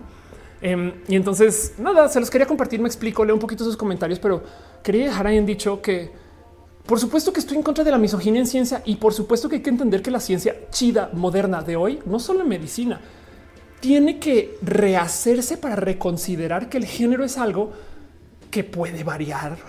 Me explico y que es asignado y al ser asignado, todos los estudios que digan los hombres son así y las mujeres son así, se les puede hacer la siguiente pregunta: hombre según quién y mujeres según quién. Y como no hay una respuesta sólida para eso, tenemos mucho de qué hablar. Pero bueno, o Malvarado dice ejemplo de que un título no te hace una buena persona superior. Fabián dice eh, comparación diferentes culturas y tienes tu respuesta. Es una construcción social. Sí, total. Eh, Pablo dice pantalla en negro. Eh, solo a me pasa. Espero que no sea que me tumbaron mi video. Ismael Romo dice si haces divulgación científica, no incites al hate contra el anticientificismo. Em, tienes un buen punto, Ismael. Eh, aunque hablo mucho acerca de, todo, es que, no, me gusta llamar el anticientificismo. Está bien raro ponerlo así. Pero bueno, en fin, dice Oma, el micrófono. Sí, perdón. Aflicta dice: alguna ocasión mi, mi, psicoterapeuta me dijo que por eso yo tenía tendencia a tener relaciones sexoafectivas con otras mujeres, pues por mi Asperger. Eso qué güey. William Leguizo dejó un abrazo financiero. Muchas gracias, William. De verdad, de verdad, de verdad. Em, dice eh, la primera vez que escribí un comentario y comencé a seguirte hace poco, me recomiendo que te siguiera en cuanto a lo que estás mencionando. Lamento decirte que la misoginia y el sexismo se da. Lamentablemente puedes decirte que se desde el primer día que entras a estudiar la carrera. Sí, exacto. Yo creo que abogar por deshacerla, no sé por qué es tan problema. Me explico, es como de, en fin. Em, dice eh, Caro que Gris Romero se suscribió. ¿Qué? Así ahí está, se suscribió con Prime. No manches, muchas gracias. Qué chido. Gracias de verdad. Que gracias por ser parte de esto. Y, desde usas Twitch. En fin, em, dice Moon, eh, no binarias. Claro, luego, luego, ¿qué, implica la ciencia de la gente no binaria? No, en fin, Daniel Ibarra dice que mejor que celebrar mi cumpleaños que estar aquí. Besitos. Gracias por estar. Dice Milton, se ve bien yo desde YouTube. Qué bueno. Dale Caro dice es nivel triste científico conservador. Es una contradicción. Pues bueno, la verdad es que he conocido a muchos físicos de súper alto nivel que son súper religiosos. Eh, pues nada, a veces pasa, pero el punto es que em, yo sí leo en una actitud sexista, sobre todo en alguien en medicina, mucho más que solamente ese comentario. Ahora sí voy a decir algo por si ustedes vieron este hilo que también me sorprendió, pero un chingo, un chingo. Em, y es que si leen el tweet original, es más, lo voy a volver a buscar. Em, lo que yo comenté en ese momento fue: Yo dudo de usted, doctor. No, eso, esto es algo que me sorprendió mucho también de la naturaleza de Twitter. Yo le dije al doctor, doctor, esto que está, que está poniendo usted hace que dude. Yo no le dije a todo el mundo duden del doctor. No dice Mojave eh, no te merecemos. No, yo a ti. Gracias por dejar tu cariño y tu amor. Dice Lu, feliz cumple porque están cumpliendo años. Dice Javier no es mejor el doctor Simi. Bueno, mi tweet original era justo eso. Eso que está diciendo usted me pone a mí en duda. No, este eh, eh, y, y pues sí, me pone en duda todo lo que usted publica. Yo creo que esto responde un poquito a la mentalidad del influencer o del cómo leemos las cosas en redes. Y, de nuevo, yo estoy aquí y, lo, y por eso también lo quería decir. Yo estoy aquí para darles a ustedes la información de lo que yo sé, de las tres bobadas que yo pude investigar porque pude googlear antes de hacer el show, de las cosas que yo sé por mi acervo de conocimientos. Pero yo no puedo ser su fuente de información. Yo les invito a que todo lo que yo diga lo duden, todo. Es más, qué chido y podemos platicarlo y dialogar. Y de paso, si lo que yo digo les reafirma un pensar a ustedes con tal de que vayan a investigar más, qué bueno. Si lo que yo digo les hace usted a ustedes dudar de algo que ya pensaban que existía, entonces ahora se van a pasar toda la tarde googleando cosas. Mi trabajo está hecho. Yo no puedo ser la verdad revelada y me choca que eso es lo que se espera de los influencers. Mucha gente a veces me escribe pidiéndome mi opinión cuando realmente de plano yo creo que me está diciendo entre líneas qué debería yo pensar yo de esto. Entonces yo trato de dar toda la información que pueda, pero, pero es como es como la Matrix. Yo te puedo abrir la puerta, pero ustedes la tienen que atravesar. Yo no te puedo llevar de acá a allá, no? Y eso es lo que trato de hacer en este show. Este show se trata acerca del, del pensamiento crítico y del ver las cosas desde muchos ángulos, ¿no? Y tratar de que, eh, pues esto es lo que yo pienso, pero no porque yo lo piense implica que ustedes lo tengan que pensar y lo quiero recalcar 100 veces. No porque Ofelia le gusten las piñas, ustedes les tienen que gustar las piñas, pero bueno, pues se las chutan porque aparecen acá todo el día y porque me parecen muy chidas. Em, pero, pero no me tomen a, a ciegas con mi palabra. Y, aún así, de todos modos, les comparto mis pensares. Y lo digo porque volviendo a esto, yo puse aquí justo, doctor, esto me hace pues dudar de usted. Y la neta, neta, eh, eh, la gente lo tomó como si yo les estuviera diciendo, duden todos ustedes del doctor. Y yo no, güey, no, a ver, a ver, yo, Felia, dudo. Si ustedes quieren confiar en él, confíen todo lo que quieran. Eso no les quita. No tengan confianza en el doctor Macías frágil, saben? Em, pero si, si, si se van con, con mis pensares y más, pues qué chido también, pues, pero no son, no son, no son míos, son de ustedes, no? Entonces también creo que aquí hay algo que quiero comentar porque les decía yo en el último, el último tweet que fue justo el que no se vio y por eso lo traje acá también. Si sienten que tienen que dudar del doctor, porque Ofelia duda del doctor solo mero por eso, mero por esa situación, entonces luego no se pueden quejar de que los influencers tienen poder. Saben, es como de ustedes también tienen que generar sus propios criterios y capaz si nos alineamos, pero no pueden ser porque yo lo dije solo por eso, no? En fin, Ignis 13 dice pensamiento crítico, exprime limones, piñas, kiwis. Sinay Álvaro dice me encantan las piñas. Dice Alican, al final de cuentas, el doctor influencia podemos tener dudas y buscar información. Otra opinión, exacto. Dice Luna que si el doctor respondió, el doctor respondió del modo más grosero posible que puede responder alguien así. Em, cuando a ti se te hace caer en cuenta que eres una persona privilegiada, em, la verdad es que reconocer el privilegio, entiendo por qué la reacción es no pero reconocer el privilegio pues es algo adulto, ¿no? Y, trabajar con el, ok, yo tengo este privilegio, ¿qué significa? Y entonces justo, de hecho no me respondió a mí, pero le respondió al tema, em, porque eh, escribió Jimena eh, Andión, que de paso le debería follow. Es muy fácil hablar desde su privilegio, doctor, quien siempre ha estado incluido por ser hombre y blanco. No le haría mal revisar sus privilegios. El lenguaje es dinámico, igual que la sociedad decide adaptarse para ser un motor de igualdad. Y él no tuvo ningún problema con decir, señor Jimena, a ver, a ver, a ver, a ver, a ver. Yo nací en una familia modesta, nueve hijos, privilegios nunca tuve, trabajé desde niño. Sigo pensando que hay mejores cosas a favor de, la igualdad. Gracias por su opinión y luego se burla o por su opinión.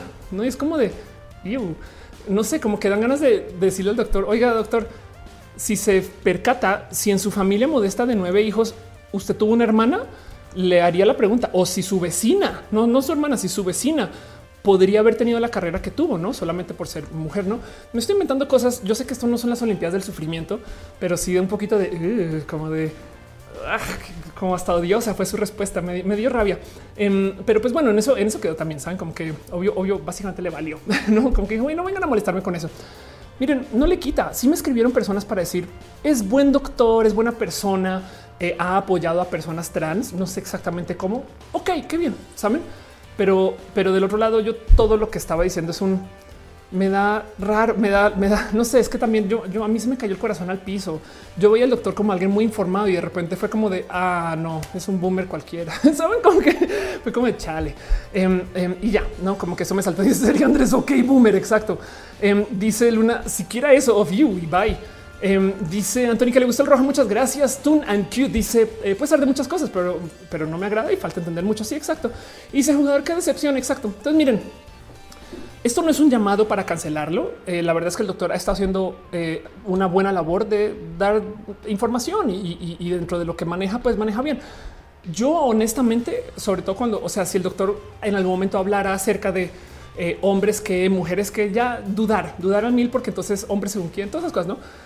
Pero em, de todos modos, el punto es ese, es como, es como no, no, la idea no es lincharlo, sino simplemente que yo honestamente a mí se me rompió el corazón y por eso hice todo esto, no? Por eso escribí, de hecho, por eso le escribí a, granel con cualquier otra persona. Es como de ay, ya un follow y adiós, con que otro misógino, saben? Pero este es el doctor Macías, como que todo un tiempo de no, igual y a lo mejor hay que a lo mejor sí escucha y, ya. Entonces todo eso pasó y por eso esta sección se llama Wow, dice toda la sección y no puse el bug. Ahí está, se llama Me explico. Em, y entonces me explico con esto y se los comparto a ustedes a corazón abierto.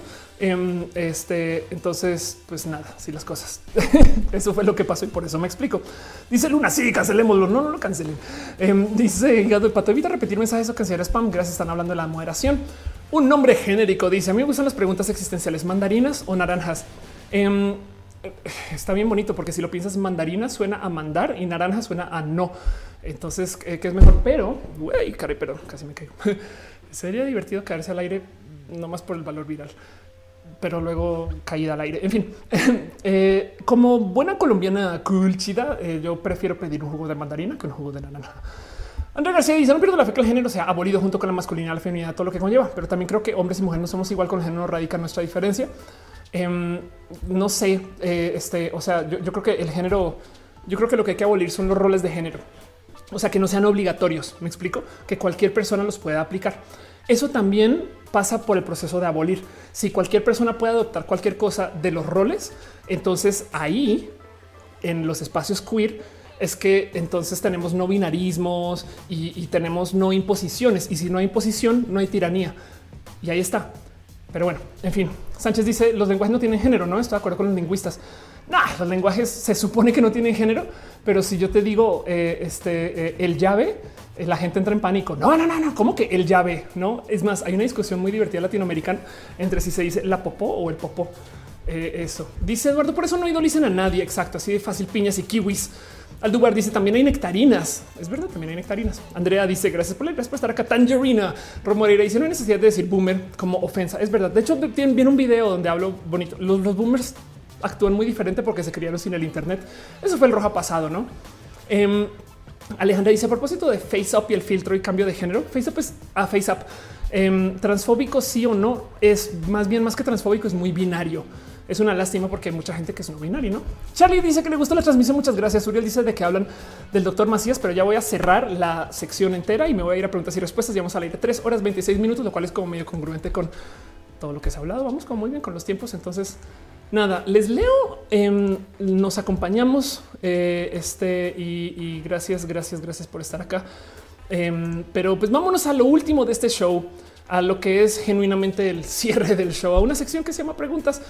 Porque nada, pues con eso cierro todo lo que tengo para presentarles a ustedes. Quería hablar mucho del hack de Twitter y de lo que significa el tener cuentas verificadas. Quería hablar acerca de lo que pasó con el doctor Macías. Y miren, em, es tristísimo de leer, ¿saben?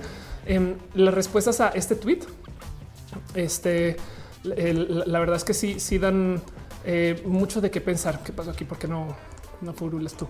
Eh, sí, sí da muchísimo de qué pensar. Saben como que me da un poquito de leer este cuento de la cantidad de misoginia, de las historias horribles y feas de doctores y, de mujeres que es tan normal em, eh, toparse con, no sé, solo tener cólicos demasiado intensos. Cada que buscaba yo ayuda, y entonces recibo los errores SPM, solo SPM, no seas dramática. Dejé de buscar yo un buen rato porque me harté de escuchar lo mismo. Entonces ya, alguien no está buscando medicina este, solamente porque me harté de escuchar. Em, en Chante dice: Tengo un caso severo de endometriosis. El doctor Los Cólicos me manda al hospital infinidad de veces. Llevo varias cirugías y llego a terminar varias veces en silla de ruedas porque no camino del dolor. Tengo 24. No quieren hacerme histerectomía que por si quiero ser mamá. Esto como me sorprende la cantidad de mujeres que eh, justo les niegan su cirugía como si su cuerpo no fuera de ellas, ¿no? A los 20 un médico necio acosándome el que estaba eh, embarazada. Eh, ese Simón, ¿no? Dice, le dije que eso era imposible, jamás había tenido sexo, pues no me dejaba ir hasta que le confesara que sí estaba embarazada. Años después salió que tengo varios poliquístico y dos miomas, ¿no? Y por eso soy irregular. En fin, ahí están todas las historias y son feas, saben como que sea un poco de... Es impresionante que no exista más batalla contra la misoginia en la medicina porque son las vidas y la calidad de vida de... En fin, ni hablar de los temas trans. Entonces cierro la sección. Este eh, dejo con ustedes el cómo se sienten con eso y vámonos a preguntas y respuestas, nomás para decirle adiós al show y quedarnos a un ratito con las preguntas y respuestas de todos modos, pero pues así las cosas.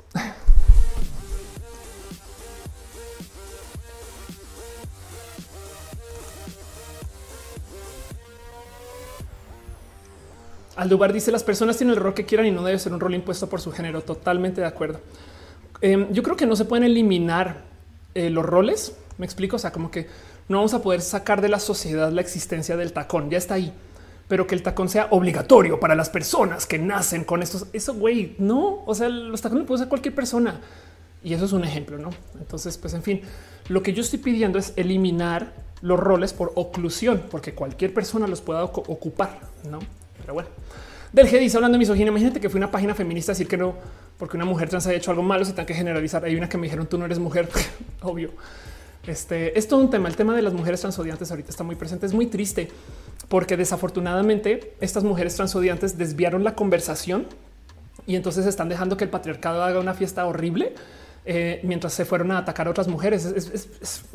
da, como un poco de ya quisiera yo que mis feminismos fueran feminismos que no se traten de si soy mujer. Me explico. Es como de redujeron los feminismos a, a, quién sí puede ser mujer y quién no puede ser mujer. Güey, qué triste. Pero bueno, en fin, leo sus preguntas. Todo lo que me digan o lo que no me digan también lo intentaré de inferir. Este y nada, pues vamos a ver cómo que traen ustedes ahí en su corazoncito. Dice em, el Mero Vázquez, ¿crees que si el binario no existiera no sería necesario transicionar? Eh, de hecho, el binario no existe. Entonces, eh, y aún así hay gente que transiciona. ¿Qué te digo? Pero bueno, eh, yo creo que para que no sea necesario transicionar, lo que no debería existir son las imposiciones al nacer. Pero bueno, eh, dice: Mi le pasa lo mismo. Tiene miomas. El doctor dijo que no puede hacer eh, y eh, le dejó de dar un tratamiento. Lo bueno es que está viendo otras opciones porque eh, es que embarazada, pero no puede solo por el mioma. Ándale. Dice José Estrada, me encanta que sea una persona que contribuye a la sociedad mexicana, se desarrolla mejor. eso es un poco grandioso lo que dices, David, pero gracias por ponerlo. Marcos dice, ¿ya viste el cometa? no, Em, lo veo en mi cabeza, me lo imagino, es bien chido. Carol dice, ¿qué opinas de la gente que se está cancelando youtubers en Twitter? Tengo un video larguísimo de eso, Carol. Em, este, y yo creo que, a ver, yo creo en la cancelación. De hecho, la cancelación es progre em, en que la cancelación misma responde al hecho de que las víctimas tienen la razón. Y yo estoy de acuerdo con eso. E, el problema es que en una época la víctima nunca tenía la razón porque si el abusador, el acosador o la acosadora, la abusadora, en fin, si la persona que oprime tiene está en una situación de poder, entonces eso en una época era suficiente para que se le descontara el por qué oprime. Un ejemplo práctico. Resulta que el jefe de la empresa es acosador. Entonces, lo primero que pensaría la gente es, güey, es el jefe. ¿Por qué estaría acosando? Estaría poniendo en riesgo su trabajo. Entonces, obviamente no. O sea, quien tiene la culpa es la persona que está reportando. Entonces el, punto de vista progre es la víctima tiene la razón y desde ahí investigamos.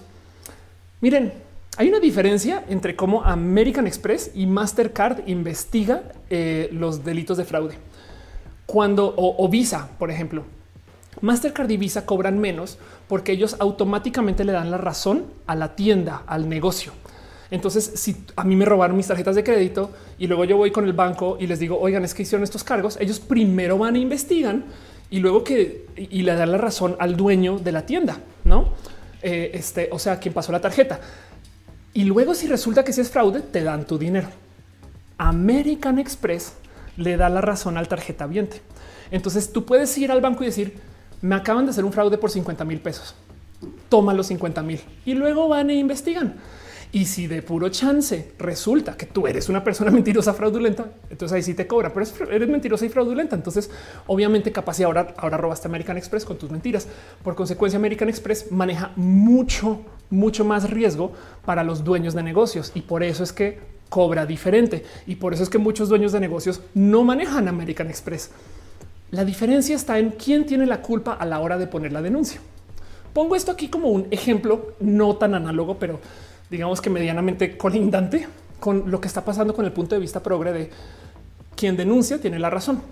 La cultura de la cancelación desafortunadamente pasa por las redes sociales, lo cual implica que también tiene un pequeño factor guillotina. Es un show. La gente quiere cancelar porque el tren del mame, no que da mucha lástima. Lo que hace falta con la cultura de la cancelación, pero es que vean lo difícil que es implementar esta solución, es que la cancelación no puede ser, o sea, no se le puede dar trato terminal. Me explico. Si tú cancelas a alguien, si tú mandas a una persona a la cárcel, lo que tú esperas dentro de la posición progresista es que no se pudra en la cárcel, sino que se reforme a la gente, se le eduque, se les trabaje en el modos de su vida para solucionar sus problemas y que luego se pueda hacer una reinserción social. Sí, hay algunos crímenes que ameritan que se queden encerrados toda la vida eh, y, yo no creo en el, en el castigo capital, no? Pero a fin de cuentas, em, los mejores procesos son los que reeducan a la gente y se les da espacios de reinserción social. Eso es un punto de vista progresista, porque normalmente lo bíblico es el castigo, ¿no? Entonces, es muy chistoso ver cómo la gente progre eh, es quien cancela, porque yo tengo la razón, pero a la vez no le da un espacio al agresor o, a la persona este, eh, que está aquí presente. Y yo sé que de casos hay casos, no también, por supuesto, pero no, no hay un sistema de reforma para la cancelación. Me explico, no hay una corte de cancelación, no hay una cárcel de cancelación, no hay un modo en el cual la gente eh, pueda como que lentamente, ok, ya aprendí de mis errores y entonces vamos a hacer estos cambios y, luego así es como yo, voy a no como que tratar de, de, reorganizar mi deuda con la sociedad después de que fui cancelado, cancelado, cancelado. No, entonces hay que trabajar en eso. Yo, la verdad es que em, siento que hay que eliminar el factor show, guillotina de la cancelación, pero del otro lado también siento que em, falta inventarnos, porque es que no existe un modo en el cual, por ejemplo, no sé, eh, eh, Chumel vaya a escuela de decencia. Me explico por, dar un ejemplo. La verdad es que Chumel es un ejemplo random, pero eh, piensen en cualquier persona cancelada ahorita este, y entonces que esa persona luego se descancele. Genuinamente, sí hay gente que se ha descancelado por mero dar la cara. No, este cuento de cómo es James y Tati, que luego se platicaron y no sé qué, y se descancelaron, no sé qué. Es eso, porque luego hablaron con la gente otra vez y estuvieron presentes. Ah, ya entendí que esto y esto, no sé qué, y se deshizo como está, como, como ya la gente no quería la cabeza de nadie, no? Pero bueno, del otro lado, otro modo de sobrevivir, usar todas las cancelaciones sirven para promocionar. Pensemos en eso. Pero bueno, dice Adriana, me parece más lógico lo que hacen en Corea, la forma en la que cancelan es de verdad ignorando a la persona. Pues es que así debería ser, es verdad. Dice eh, Mike Santa, te comparto algo que creo que te. Ah, de paso, de todo esto que les acabo de decir, tengo un video larguísimo que habla de esto, no? O sea, yo estoy nomás replicando cosas que ya están en este canal y, no me los traigo acá porque no todo el mundo ve los videos y no pasa nada. O sea, eso se trata también. Para eso es el, en vivo. Pero bueno, dice Alina Mujer, ¿crees que la misoginia venga arrastrándose desde la ciencia en general, la medicina? O hay que hablar de la misoginia en ciencia medicina de manera separada? Wow.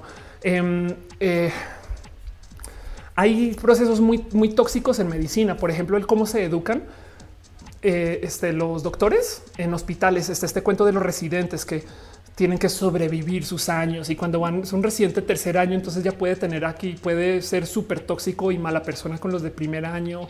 Esas cosas yo creo que hay que eliminar mucho. Hay, muchos procesos que siento que están construidos con demasiada opresión y demasiado abuso en un espacio donde la gente debería estar muy feliz porque es muy difícil hacer lo que hacen, ¿no? Pero bueno, em, dice Javier, es mejor no cancelar, investigar primero Depende de casos, pero sí, exacto. Es que además la cancelación hace algo, sobre todo si es en redes, es que simplifica todo a un acto. ¿Saben que podría ayudar mucho? En vez de cancelar a una persona, cancelar a los actos de las personas. ¿Me explico? Em, o sea, no asumir que una persona es uno porque hizo otra cosa. Pero pues bueno, yo por ejemplo, yo ya le dije al doctor Macías, usted es misógino por un tuit, ¿no? Bien que le pude haber dicho, oiga doctor, yo creo que su tuit está fuera de lugar y ya, ¿no? Eh, por ejemplo, voy a tomarme eso en consideración. Pero bueno, Carol dices que actualmente en Twitter cancelan un youtuber llamado Iton Gameplay. Sería interesante ver un video donde opinas de eso. Tengo un video, búscalo. Este justo se llama, es más, te lo muestro. Em, este, vamos a ver, lo encuentro en mi canal. Eh, YouTube. Este eh, es más, a ver si lo encuentro con esta busco. Fue la Chumel, porque justo levanto el caso de Chumel. Eh, bueno, no hablo de Chumel, aquí está, míralo. Em, es un video que se llama, eh, que está pasando anuncios, se llama Cancelar comediantes y tuiteros eh, como Chumel. Es más, no mentiras, no hablo de Chumel en este video. Este literal lo puse ahí porque por clickbait y es bien cagado porque como se estaba cancelando a Chumel en ese momento, debería quitarle paso. Como está cancelando a Chumel en ese momento, había gente en los comentarios que me decía, sí, eso que dijiste Chumel, tienes toda la razón, pero esto se grabó como unos buenos tres meses antes de la cancelación de Chumel. Pero bueno, aquí está. lo que digo es cancelar comediantes y tuiteros como Chumel o Bonito Farril mejora sus carreras. Eso es algo de lo que yo sí creo. Em, y lo puedes ver todo. Y hablo un poquito acerca de la filosofía de la comedia, los límites de la comedia. Una entrevista que di con Chumel eh, justo eh, donde hablo de eh, mucho de esto. Entonces ahí está todo en mi canal, lo puedes buscar y nada, es un video donde hablo de este tema. En fin, Milton Sumel dice: Me encanta cómo es una cultura de la cancelación. Eso es, no veo que están dejando piñas. Muchas gracias. ¿Quién dejó todo su cariño y su amor? Nadie más y nadie menos que Patricia Benítez dice: Cumpleaños de Andrea Soriano, tu fan. Le encanta tu canal. Feliz cumpleaños. Hoy han llegado muchos cumpleaños. ¿Qué está pasando? ¿Qué pasó hace nueve meses? En fin, feliz cumpleaños. Gracias por estar acá. De verdad, verdad, verdad. Y Manol Saurio 23 dejó bits. Gracias por ser parte de este cariño y amor. Jesús Vallejo de, Host, de Stars. Miriam Guerrero de Host Stars. Gracias por apoyar, querer eh, eh, e impulsar este canal para que sea más canal con más estrellas. En fin, leo más preguntas de ustedes. Em, Ofelia, un chico me dejó diciéndome que no estamos buscando lo mismo y me dio a entender que yo no era suficientemente masculino para él. ¿Qué opinas de esto? Qué triste. Em, yo creo que está bueno. Voy a hablar sin saber, pero si e, esa persona necesita que tú seas una persona muy masculina sin solucionarlo internamente, em, entonces eh, ya de entrada de eso es tóxico. Hay mujeres trans que entran en este dilema y es tóxico. Es lo veo muy poco, pero lo he visto. Entiéndase. Déjate mujeres trans. Saquemos, quitemos el tema trans de acá. He visto a mujeres necesitar que su pareja sea muy masculina porque tienen feminidad frágil, que de paso existe. O sea, entiéndase, pero en vez de lidiar con quién soy, cómo soy, cómo vivo, le piden a otra persona que haga cambios. Eso es tóxico. O sea, eh, el, que mi alegría esté dependiendo de lo que haga la otra persona y si esa persona hace cosas que no apuntan a mi alegría, yo entonces además voy a culpar a esa persona. Eso es toxísimo. Entonces, en el peor de los casos, no sé si te estoy rompiendo más el corazón, pero a lo mejor qué bueno que salió a luz que ese trabajo se tiene que hacer. Quizás en el futuro esa persona lo trabaja y descubre cómo estar a gusto con el por qué necesita de estar con alguien que sea masculino. Em, o quizás sí descubre a alguien que es así súper que le llena su. Me explico como que también. Em, entonces depende. Hay, hay, muchas aristas acá de, cosas que yo no sé porque honestamente no estoy en tu situación, pero como lo describes, lo leo tantito tóxico porque em, ese cuento de es que yo quiero cambiar a mi pareja es de no, güey, eso ya de entrada vamos mal porque, porque nadie te pertenece. Entonces las cosas se tienen que, en el peor de los casos, negociar, pero, pero, pero tú no puedes colgar el quién eres o, eh, desde que alguien haga cosas que además vayan en contra de quién son, sobre todo si van en contra de quién son. Bueno, Irina Qué chido verte, Irina. Soy tu fan. Y es como cuando dice que te buscas un novio más gordo para que si una sube de peso no se note. ¿Quién chingados dice eso? Irina, ¿cómo que cuando que te busques un novio más gordo para que si una sube de peso no se note tanto, no se vea? ¿Quién chingas? Ok, vamos a leer. Voy a leer eso otra vez. Irina Gradenko dice: Es como cuando dicen que te busques un novio más gordo para que si una sube de peso no se note tanto o no se vea tan mal. Güey, me cuesta mucho leer el comentario porque me rebasa que alguien diga eso. Qué locura. Y si es, o sea, no tóxico, sino lo que viene y además gordofóbico. Andy te dice: si alguien no te quiere por ser masculino, pues déjalo ir. Habrá quien te valore. De acuerdo. Em, ¿Cómo es este cuento? Este eh, eh, cuida quien te cuida. Raúl Castillo dice: Tu trabajo me inspira. Em, ¿Podrías darme un consejo para poder iniciarme en el mundo LGBT? Un brazo. este eh, iniciarte en el mundo LGBT. Bueno, acércate justo con la gente activista, gente que está haciendo cosas eh, de índole activista. Puede ser. Em, busquen redes, eh, grupos activistas y, vas a topar con muchas personas. no va a ser tan difícil. Pero bueno, eh, italiano, ¿cómo definirías una persona taurominis? Es una buena pregunta. este es un, es un, es un toro de dos cabezas.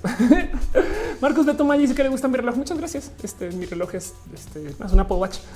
Em, ahora, la correa es del Pride del año pasado, entonces esta puede que ya no, lo, ya no la consigas. Puede. Eh, este año hay una correa de Pride también bonita. dice, este, sí, entré en shock. Dice otro Carla, entré en mucho shock que alguien dijera eso. Mauricio le gusta el canal. Muchas gracias, Carla. Anabela dice: Soy de Argentina. Eh, muchos besotes. Besitos. Muero por ir a Argentina. Tengo familia en Buenos Aires, de hecho, eh, y ya me hace falta. Em, Josué dice Jack México transformando tu vida. Exacto. Dice Eduardo Permac, mi profe de historia, mi profra de historia decía: ¿Para qué buscas a alguien guapo en lugar de ser tú la guapa de la relación? ¿Qué le pasa? ¿Qué es eso? Ay, ay, ay, ay, Este, pero bueno, em, dice eh, Luna Marina, lo único que un pensamiento eh, que no me gustan los hombres que están atraídos por mujeres trans y que de como cuál es el pedo si soy su preferencia. sí, qué raro además eso no te gustan los hombres que le atraen a las mujeres trans. Es, un, es una preferencia muy específica. No sabes como que una cosa es no me gustan los hombres que algo de su cuerpo o algo de su, pero, pero que no le, que le hace wow. En fin, em, raro. Eh, Martínez dice: ¿Crees en amor a distancia? Mi pareja vive en Nueva York. Bueno, ahorita está en Sonora. Entonces, sí, la verdad es que eh, llevo un, año muy, muy, muy feliz con René. René vive en Nueva York y nos vemos bastante y manejamos una relación a distancia muy bonita y sigo muy enamorada. Em, dice Cindy: ¿Qué piensas de la teoría de las 10 mil horas? Ok, es una teoría muy bonita que se ha comprobado como falsa varias veces, pero me parece que es buen consejo igual. Madre mía, otro bubazo. Es que ya ven, esto me pasa por y ahí está. este es el micro por si no saben.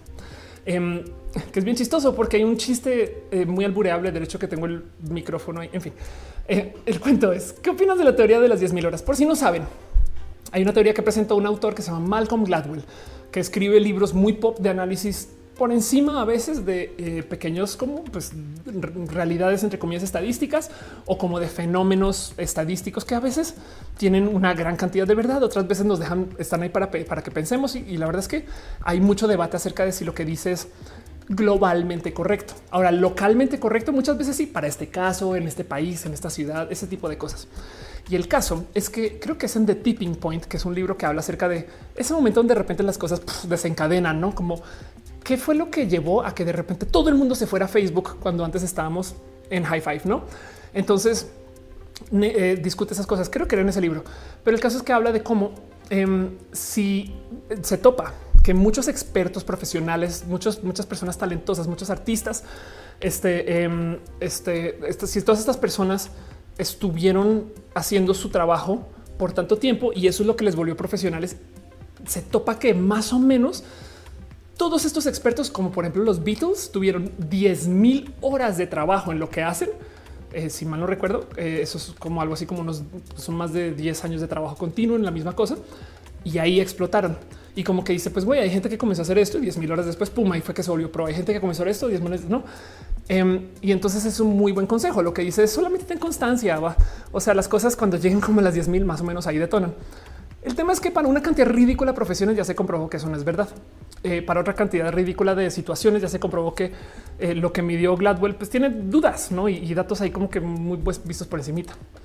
Pero yo sí creo que el tema de la constancia es verídico. Yo llevo 10 años de hacer streams y vea, eh, y tuve un hoyo en toda la mitad, ¿no? Entonces yo creo que el punto de lo que quería hacer es ser constante, es válido. Pero del otro lado también ser constante por el bien de ser constante es tóxico. No es como ser constante, pero pues asegúrate que siga siendo tu interés, tu gusto, tu deseo y que te sigas mejorando, no como si fuera un videojuego. Pero bueno, este em, eso eh, dice Mike Santa. Em, ¿Consideras endofobia que un chico que le traigan solo hombres masculinos? bueno, ok. Cuando se trata acerca de lo que erotizas, yo voy más suave porque tú no es tan difícil. Es que, a ver, em, quizás por motivos endofóbicos no le atraen las personas afeminadas, no entiéndase, es plumofobia y por eso nunca se ha dado el chance. Pero el tema es que es tan difícil de desenredar eso que tú no le puedes decir a una persona este eh, güerofóbico porque tiene una preferencia. Me explico. De hecho, cuando se trata de la gente trans, hay gente que tiene preferencia genital y ya. Así como hay gente que es muy específica con sus preferencias. Yo solamente salgo con italianos altos, no? Em, porque, porque eso es lo que les erotiza. Cuando se trata de lo que tú erotizas, bueno, hay, hay casi que muy poco control. El único hoyo en ese argumento es hay gente que no se ha dado el chance porque eso, porque es odiante, no? Eh, me explico, es como que igual y a lo mejor se está perdiendo una fiesta inmensa por pendejo pero, pero pues eso es tan difícil de desenredar. Entonces, cuando se trata de, lo que es lo que tú erotizas, tú no puedes obligar a nadie a que erotice lo que no erotiza. Y, recuérdate eso, porque, porque eso te puede ahorrar muchas discusiones de paso. Este dice Mario Luis Rivera que diga una palabra rara, discombobulado. No sé si traduce al español así. En inglés es discombobulated. Un poquito como me siento ahorita es básicamente el estar como desconectada. ¿no? Yo también porque estoy cerrando el show. Eh, pero bueno, Javier ¿qué opinas de la discriminación en México y Estado de México? que es algo que no se habla, pero mucha gente lo hemos vivido. La gente le tiene miedo a la otra edad. Por eso es que me gusta hablar de la diversidad como algo que todo el mundo vive. La neta. Si ustedes son del norte, ya están en la diversidad. Si ustedes son de otro país, si ustedes tienen acentos, si ustedes se visten diferentes, si ustedes son góticos, ya están en la diversidad. Yo sé, el movimiento es LGBT, pero si todo el mundo aceptamos que tenemos una diversidad, y no que es yo, los normales y los raros, mucho vamos a hacer. Les comparto una historia. Yo tenía una oficina en Santa Fe, en la Ciudad de México. Cuando llegué a vivir acá, trabajaba con eh, Akira de Atomics, mi ex socio, le tengo mucho cariño. Em, y tenía muchos empleados. Por, si ustedes no lo saben, es la Ciudad de México y el verde de la periferia de la Ciudad de México hay una cosa que se llama Santa Fe, que es una ciudad artificial creada para este, poner muchos negocios ahí. Pero bueno, el caso es, es una extensión de la ciudad em, y está como a igual distancia de otra ciudad que es vecina a la Ciudad de México, que se llama Toluca. Entonces yo tenía muchas personas que venían, que iban a la oficina desde la Ciudad de México, o sea, desde la Ciudad de México, no, Santa Fe, y otras personas que iban a la oficina desde Toluca, o sea, desde el estado, la verdad. Y, nos veíamos ahí en la oficina. Un día yo veo que están discutiendo, se están conociendo, de hecho, porque era como al comienzo de un año no sé qué. Y de repente alguien les dice, oigan, yo nunca he ido a Toluca, ¿no? ¿Qué tal es? No. Y, y, pues como que otra persona me dice, no, pues que yo no voy a Toluca. Una persona en la Ciudad de México dice, yo no voy a Toluca porque allá es muy peligroso. Y de repente la gente de Toluca es de, güey, yo no voy a la Ciudad de México porque la Ciudad de México es más peligroso. Entonces en Toluca le tienen miedo a la Ciudad de México por peligrosos y en la Ciudad de México le tienen miedo a Toluca por peligrosos. ¿Cómo conciliamos eso? Saben? Eh, y eso justo nace de vivir este, la otra edad. Saben? Como que mm, eh, yo, siento que el mero ah, eh, no inscribirnos en, en que todo el mundo pertenece a algo es parte de esa distancia, ¿no? Y pues así las cosas, en fin. Em, dice Gerardo Cano que está en roja. Exacto. Dice otro Carlos. Em, no soy tan filosófico aún. Peseta dice ambos somos hombres cis, él es gay, yo bisexual. Gracias por tu consejo. Sí, es, no. Si tú tienes que cambiar para estar con alguien, revisa. Um, dice mi foto digital fue tomada en los años 70. Ok. Eh, este Víctor Olivares dice: Estoy buscando trabajo de merca y me gustaría trabajar con alguien como tú. ¿Qué me recomiendas acercarme? Platzi quizás podría ser Platzi, puede ser un bonito lugar. Agencias, eh, trabajo de merca. Hace mucho tiempo no trabajo con nadie en merca, entonces no, sabría bien qué decirte. Sea, él dice: Recuerdo una vez salió una persona que me malgenerizaba y me decía que le gustaba, le gustaba por tener rasgos femeninos. Me molestaba un poco que, lo dijera. Yo por eso creo que el mejor valor que puedes tener es comunicar. Yo creo que lo que más he trabajado con René o eh, no como y, que más me gozo porque René es muy, muy, muy, muy, muy buena para esto es comunicar. Hay cosas que hay que negociar, güey y ya. Y si no se dicen, entonces pasan meses, explotan. En fin, no gozo. La verdad es que René es muy lista eh, eh, y emocionalmente lista también. Entonces le tengo mucho cariño a eso. Pero bueno, Aldo Herrera dice: Pero cuando un podcast con mi gala, ya vi mi gala y que me, que me inviten, pues. Dice Mike Santa endofobia. Eh, este es odio o resentimiento lo que eres tú. Exacto. Es como hay gente trans que es transfóbica. No es una forma de endofobia. Víctor dice: No, Toluca porque hace mucho frío y es más peligroso que el estado de México, excepto Sinaloa. Suriel dice: algún lugar que le deberían tener miedo es guerrero. Me da miedo salir de mi puerta. Anda. Eh, Avi dice que es mejor Uber o Didi. Según yo, son muy similares. No sabría decirte, tengo pocas opiniones de eso. Em, eh, la gente de Didi se ha acercado mucho conmigo este, para, para practicar de cosas de la diversidad. Entonces le tengo tantito extra cariño a Didi que a Uber, pero los Uber yo también tienen esfuerzos de diversidad, solo que nos acuerdan, nos acercan conmigo. ¿no? Entonces no quiero juzgar mucho por eso, porque tengo las uñas más cortas en una mano porque toco guitarra y si tocas guitarra con uñas, con uñas largas ya no suena. En fin. Dice Dander, ¿cómo mira la situación actual de Colombia? Em, eh, Colombia, sabes que es de admirar el sistema de medicina de Colombia. La verdad, es esto es lo que va a decir de ahorita las cosas. Y lo único es ojalá no se le dé más reversa a cosas que ya se habían solucionado. Este, aprovechando que hay COVID, han hecho cosas horribles, pero bueno, en fin. Em, voy a ir cerrando este show eh, y voy a nomás darles a ustedes las gracias por todo. La verdad es que ha sido muy, muy, muy, muy chido estar acá. Ha sido espectacular. Eh, nada, ver todo lo que han estado haciendo ustedes con su apoyo, su cariño y su amor. Entonces les quiero un chingo, la neta. Y no sé, no sé, miren, voy a hacer lo imposible para tratar de transmitirlo esta semana. Solamente no lo quiero anunciar desde ya. Entonces sepan que aquí estoy para ustedes y, y sepan que este show existe porque ustedes lo hacen súper, súper, súper chido. Entonces en eso más paso la cortinilla segundos antes de despedir.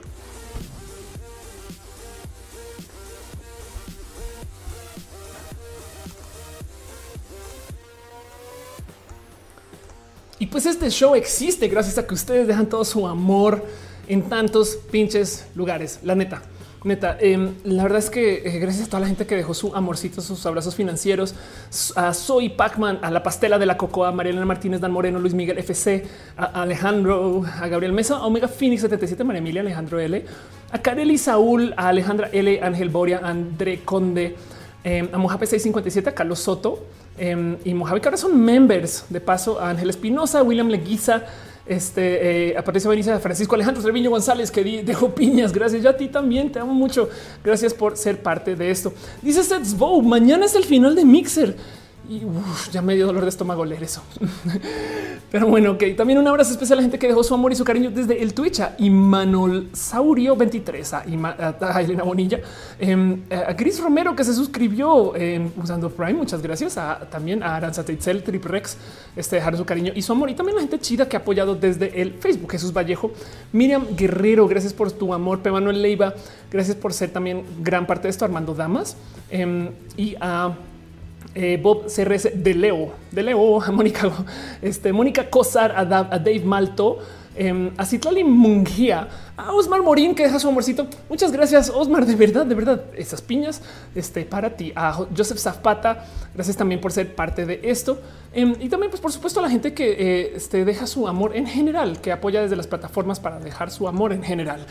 no, entonces, gracias a la gente que está suscrita en el Patreon, Arturo Aleana Navarra, analógicamente Javier Tapacho Cuevas, Aflicta, Ignis 13, Francisco Godínez y a Trini, quienes son personas bien pinches chidas, y a la gente que está suscrita en YouTube y un rayo 16 hígado de Pato Eri Frank, La Maruchana, Emma Cornio, Boniunia, Minos Cowboy, Ben Pérez Lindo, Tía Letal, Bono Watt 67, Carnachita, Javier Pichardo, Yair Lima, Glanfar, Saurus, Musicarina, Fausto Ceturino, Polaris, Lalo Herrera, Sora Daisuke. Y pues por supuesto, dale caro. También la gente chida que está suscrita en el YouTube Ay, que son un buen de personas. Qué bonito. Gracias. Y esto me da permiso de subir más banderas. Me van a encargar de hacer esto pronto. María Emilia Mojave 57, Carlos Otosina y Morelo, que es una nutrióloga vegana. Andrea Soriano deja también amor financiero. Muchas gracias. Piñas para ti.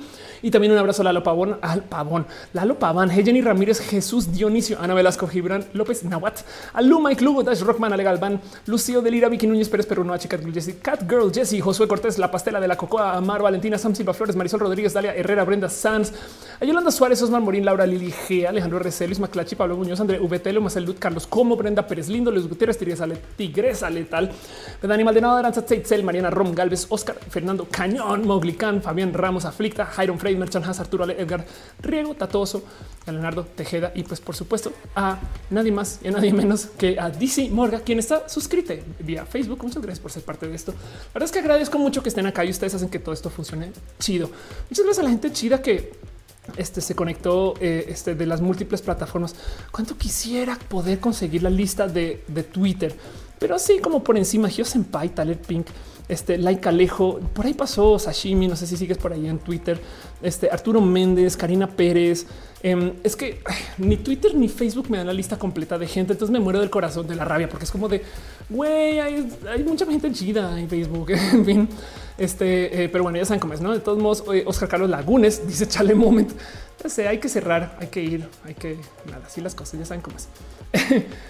Este un abrazo a Karen Kane, a Jenny B, a otro Carlos Lagunes. Ya te había leído a Roberto y no Roberto y no a Yanni Bea, Eduardo Pérez, ¿es Pérez? No, perdón, Eduardo Permac, a otro Carlos Lagunes, a Yanni Bea, ya te había visto, em, a Von Glespan, a Víctor Frankenstein, a Jessica Irisbel Santín Rodríguez, o sea, Jessica, a Yanni Bea, a Carlos Velázquez, o sea, Liga de Pato. Es que Facebook me da sus nombres, a Suriel Alexis Soto Pastor.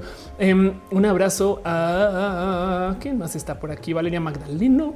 Un abrazo, este nada, ustedes personas espectaculares. Gracias por ser parte de esto. Dave Mal Em, eh, y demás. Y sobre todo en Twitch también hubo mucha gente conectada. Hay mucha gente conectada en general.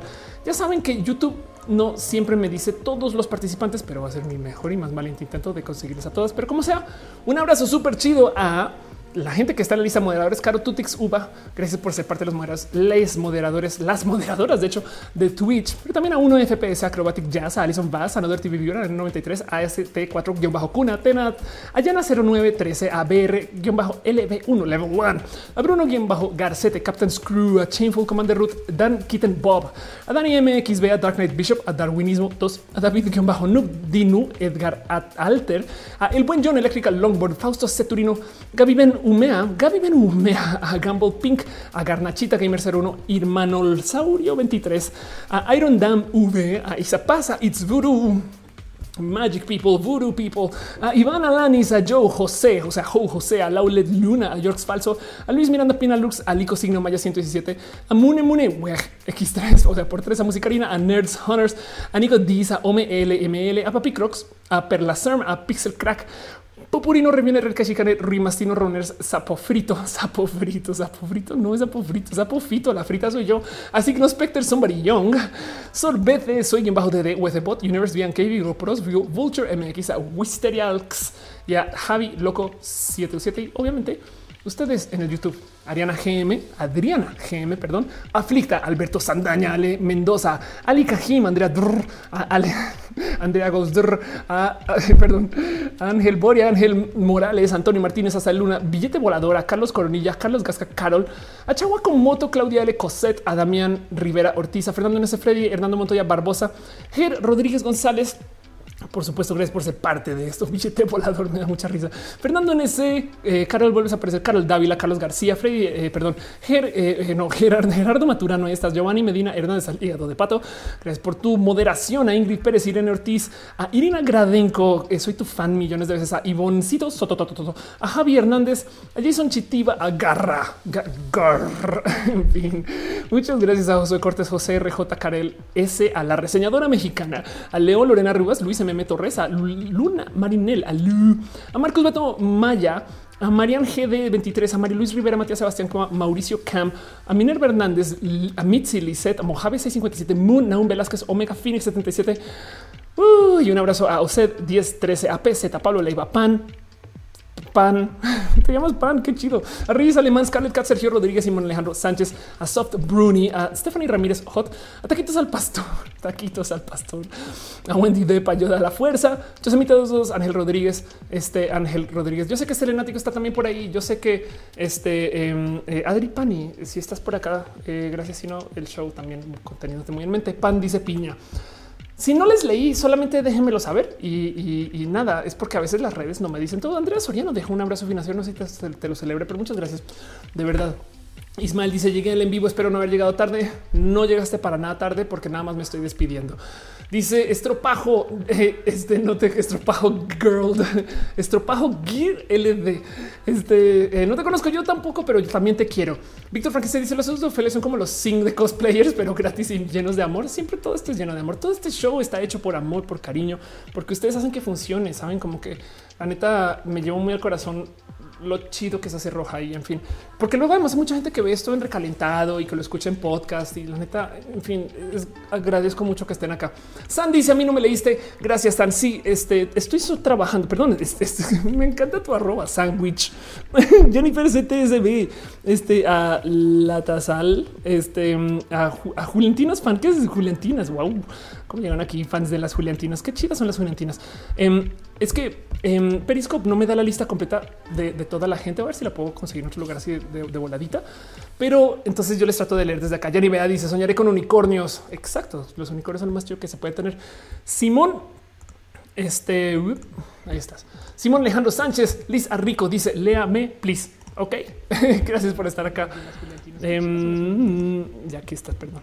Eh, ¿Cómo hago yo para conseguir la lista de usuarios? En fin, y Manuel Saurio dice saludos. Un consejo debería revisarle los mensajes mandados a través del uso de bits. Mandé un par de mensajes, una función en Twitch. Prometo que lo hago. De hecho, voy a rehacer toda mi presencia en Twitch en estas semanas. Este eh, y más bien mi problema eh, y Manuel es nomás la cantidad de cosas que estoy supervisando al tiempo, porque acuérdate que estoy transmitiendo en cuatro plataformas a la vez. Pero si me escribiste algo por ahí y no te leí, disculpas, prometo que me asomo eh, y, sabes que igual tienes mi corazón y sobre todo mi cariño y, más porque dejaste aprecio y amor del que dejaste. Entonces, gracias por estar acá. Romoreira dice besitos a mí, besitos a Romoreira. Darwinismo dice: Nos pensamos subir tus canciones a Deezer o a Spotify. No soy tan buena, pero algún día, ojalá. Em, Dice eh, Sergio Rodríguez, besitos. Keiichi Rintaro dice: Parece que las piñas son tendencia ya. Yo se les espero. Las piñas, las piñas no hay nada más bonito que las piñas. Un abrazo a Garnachita, un abrazo a Eduardo Vázquez, a Uriel Montes, a Sandra Luque. Este, eh, ¿por qué me preguntó que si tengo que, que si tengo, que si tengo nombre? Leí bien. No, en fin, eh, Pianda, wow, dejó un, todo un pulpo. Muchas gracias. Carol dice: Descansa. Sergio Rodríguez, un abrazo. Carlos García dice: ¿Qué haces después del show? Después del show tengo que esperar a que YouTube procese el show. Tengo que quitarle el tramito antes de que arranque el show. Eso se hace en el editor de YouTube. Tengo que descargarlo, extraer el audio. Em, al audio también le tengo que quitar el tramito del inicio y luego tengo que subir eso a SoundCloud para que mañana en la mañana esté el recalentado en video, esté el recalentado en podcast Y de paso, ahora tengo la maña de publicar un mini roja los lunes. Entonces también toca hacer el thumbnail y publicar. En fin, todavía me quedan como dos o tres horas eh, de hacer cosas, pero pues aquí voy a estar todos. Por eso luego acabo tuiteando como a las 3, 4 de la mañana. Edgar Romero dice saludos, gracias por la compañía. Luisa, gracias a ti por estar acá. Floritzel dice cómo eliges los temas antes del contenido. Eso sí son a oreja, sabes? Nada, yo voy buscando. Tengo muchas ideas que se me van cruzando por ahí. Muchas veces me piden ustedes habla de esto, pero sí es oreja. ¿eh? La verdad es que ver roja también es ver la locamente de Ofelia, quizás un poquito. Em, ¿Cuál es tu criterio? Mi criterio es mi criterio de, de formación. La verdad es que sí he visto que tengo muchos sesgos. Inteligencia artificial me llama la atención. Eh, cambios sociales por tecnología me llama la atención. Em, el transhumanismo me llama la atención. Y, y, hay cosas que digo, no sé si quiero. Soy física y a veces me da pereza hablar acerca de fenómenos. No sé, hace nada se estaba hablando de nuevos descubrimientos en el mundo del quark y fue como de no sé si quiero, está chido, pero no sé si es para roja. En fin, eh, dice pan, no manches, mi nombre es chido, es muy chido, es muy chido. Sí, pan es un nombre chido. Aren dice tal vez por eso el método donación y así debería salir sí o sí, debería así. Tengo que reajustar. Es que además este chat no es el de Twitch, este chat es el de Restream. Eh, pero tengo que arreglar todo eso y prometo que eso son cosas que tengo que observar. Es, yo, yo sé que no soy gran parte de la cultura de Twitch, pero porque acuérdense que estoy en cuatro plataformas, pero hay cambios que vienen para eso. Lu dice em, trabajo mejor la noche, así que seguimos acompañando los mini roja. Gracias por estar acá. Mojave dice el recalentado es muy bueno. Gracias. Simón Alejandro dice entonces years and years. Prometo que sí. Moon dice buenas noches. Este el hígado dice pues en su Facebook. Exacto. El, en Twitter me consigue más fácil. Eh, pero de todos modos, pues, pues, estoy en redes justo. Em, y así las cosas. Entonces, nada, muchas gracias. Eh, yo de la fuerza dice soy piña sexual, pero no tolero la pizza. Qué divertido ser piña sexual. En fin, les quiero mucho. Gracias por estar acá. Gracias por ser parte de lo chido que es este show. Gracias por ser parte de la vida. Em, y recuerden que aquí estamos para darnos cariño y amor. Saben? Y pues para todo lo demás, pues nada. Besitos con ustedes.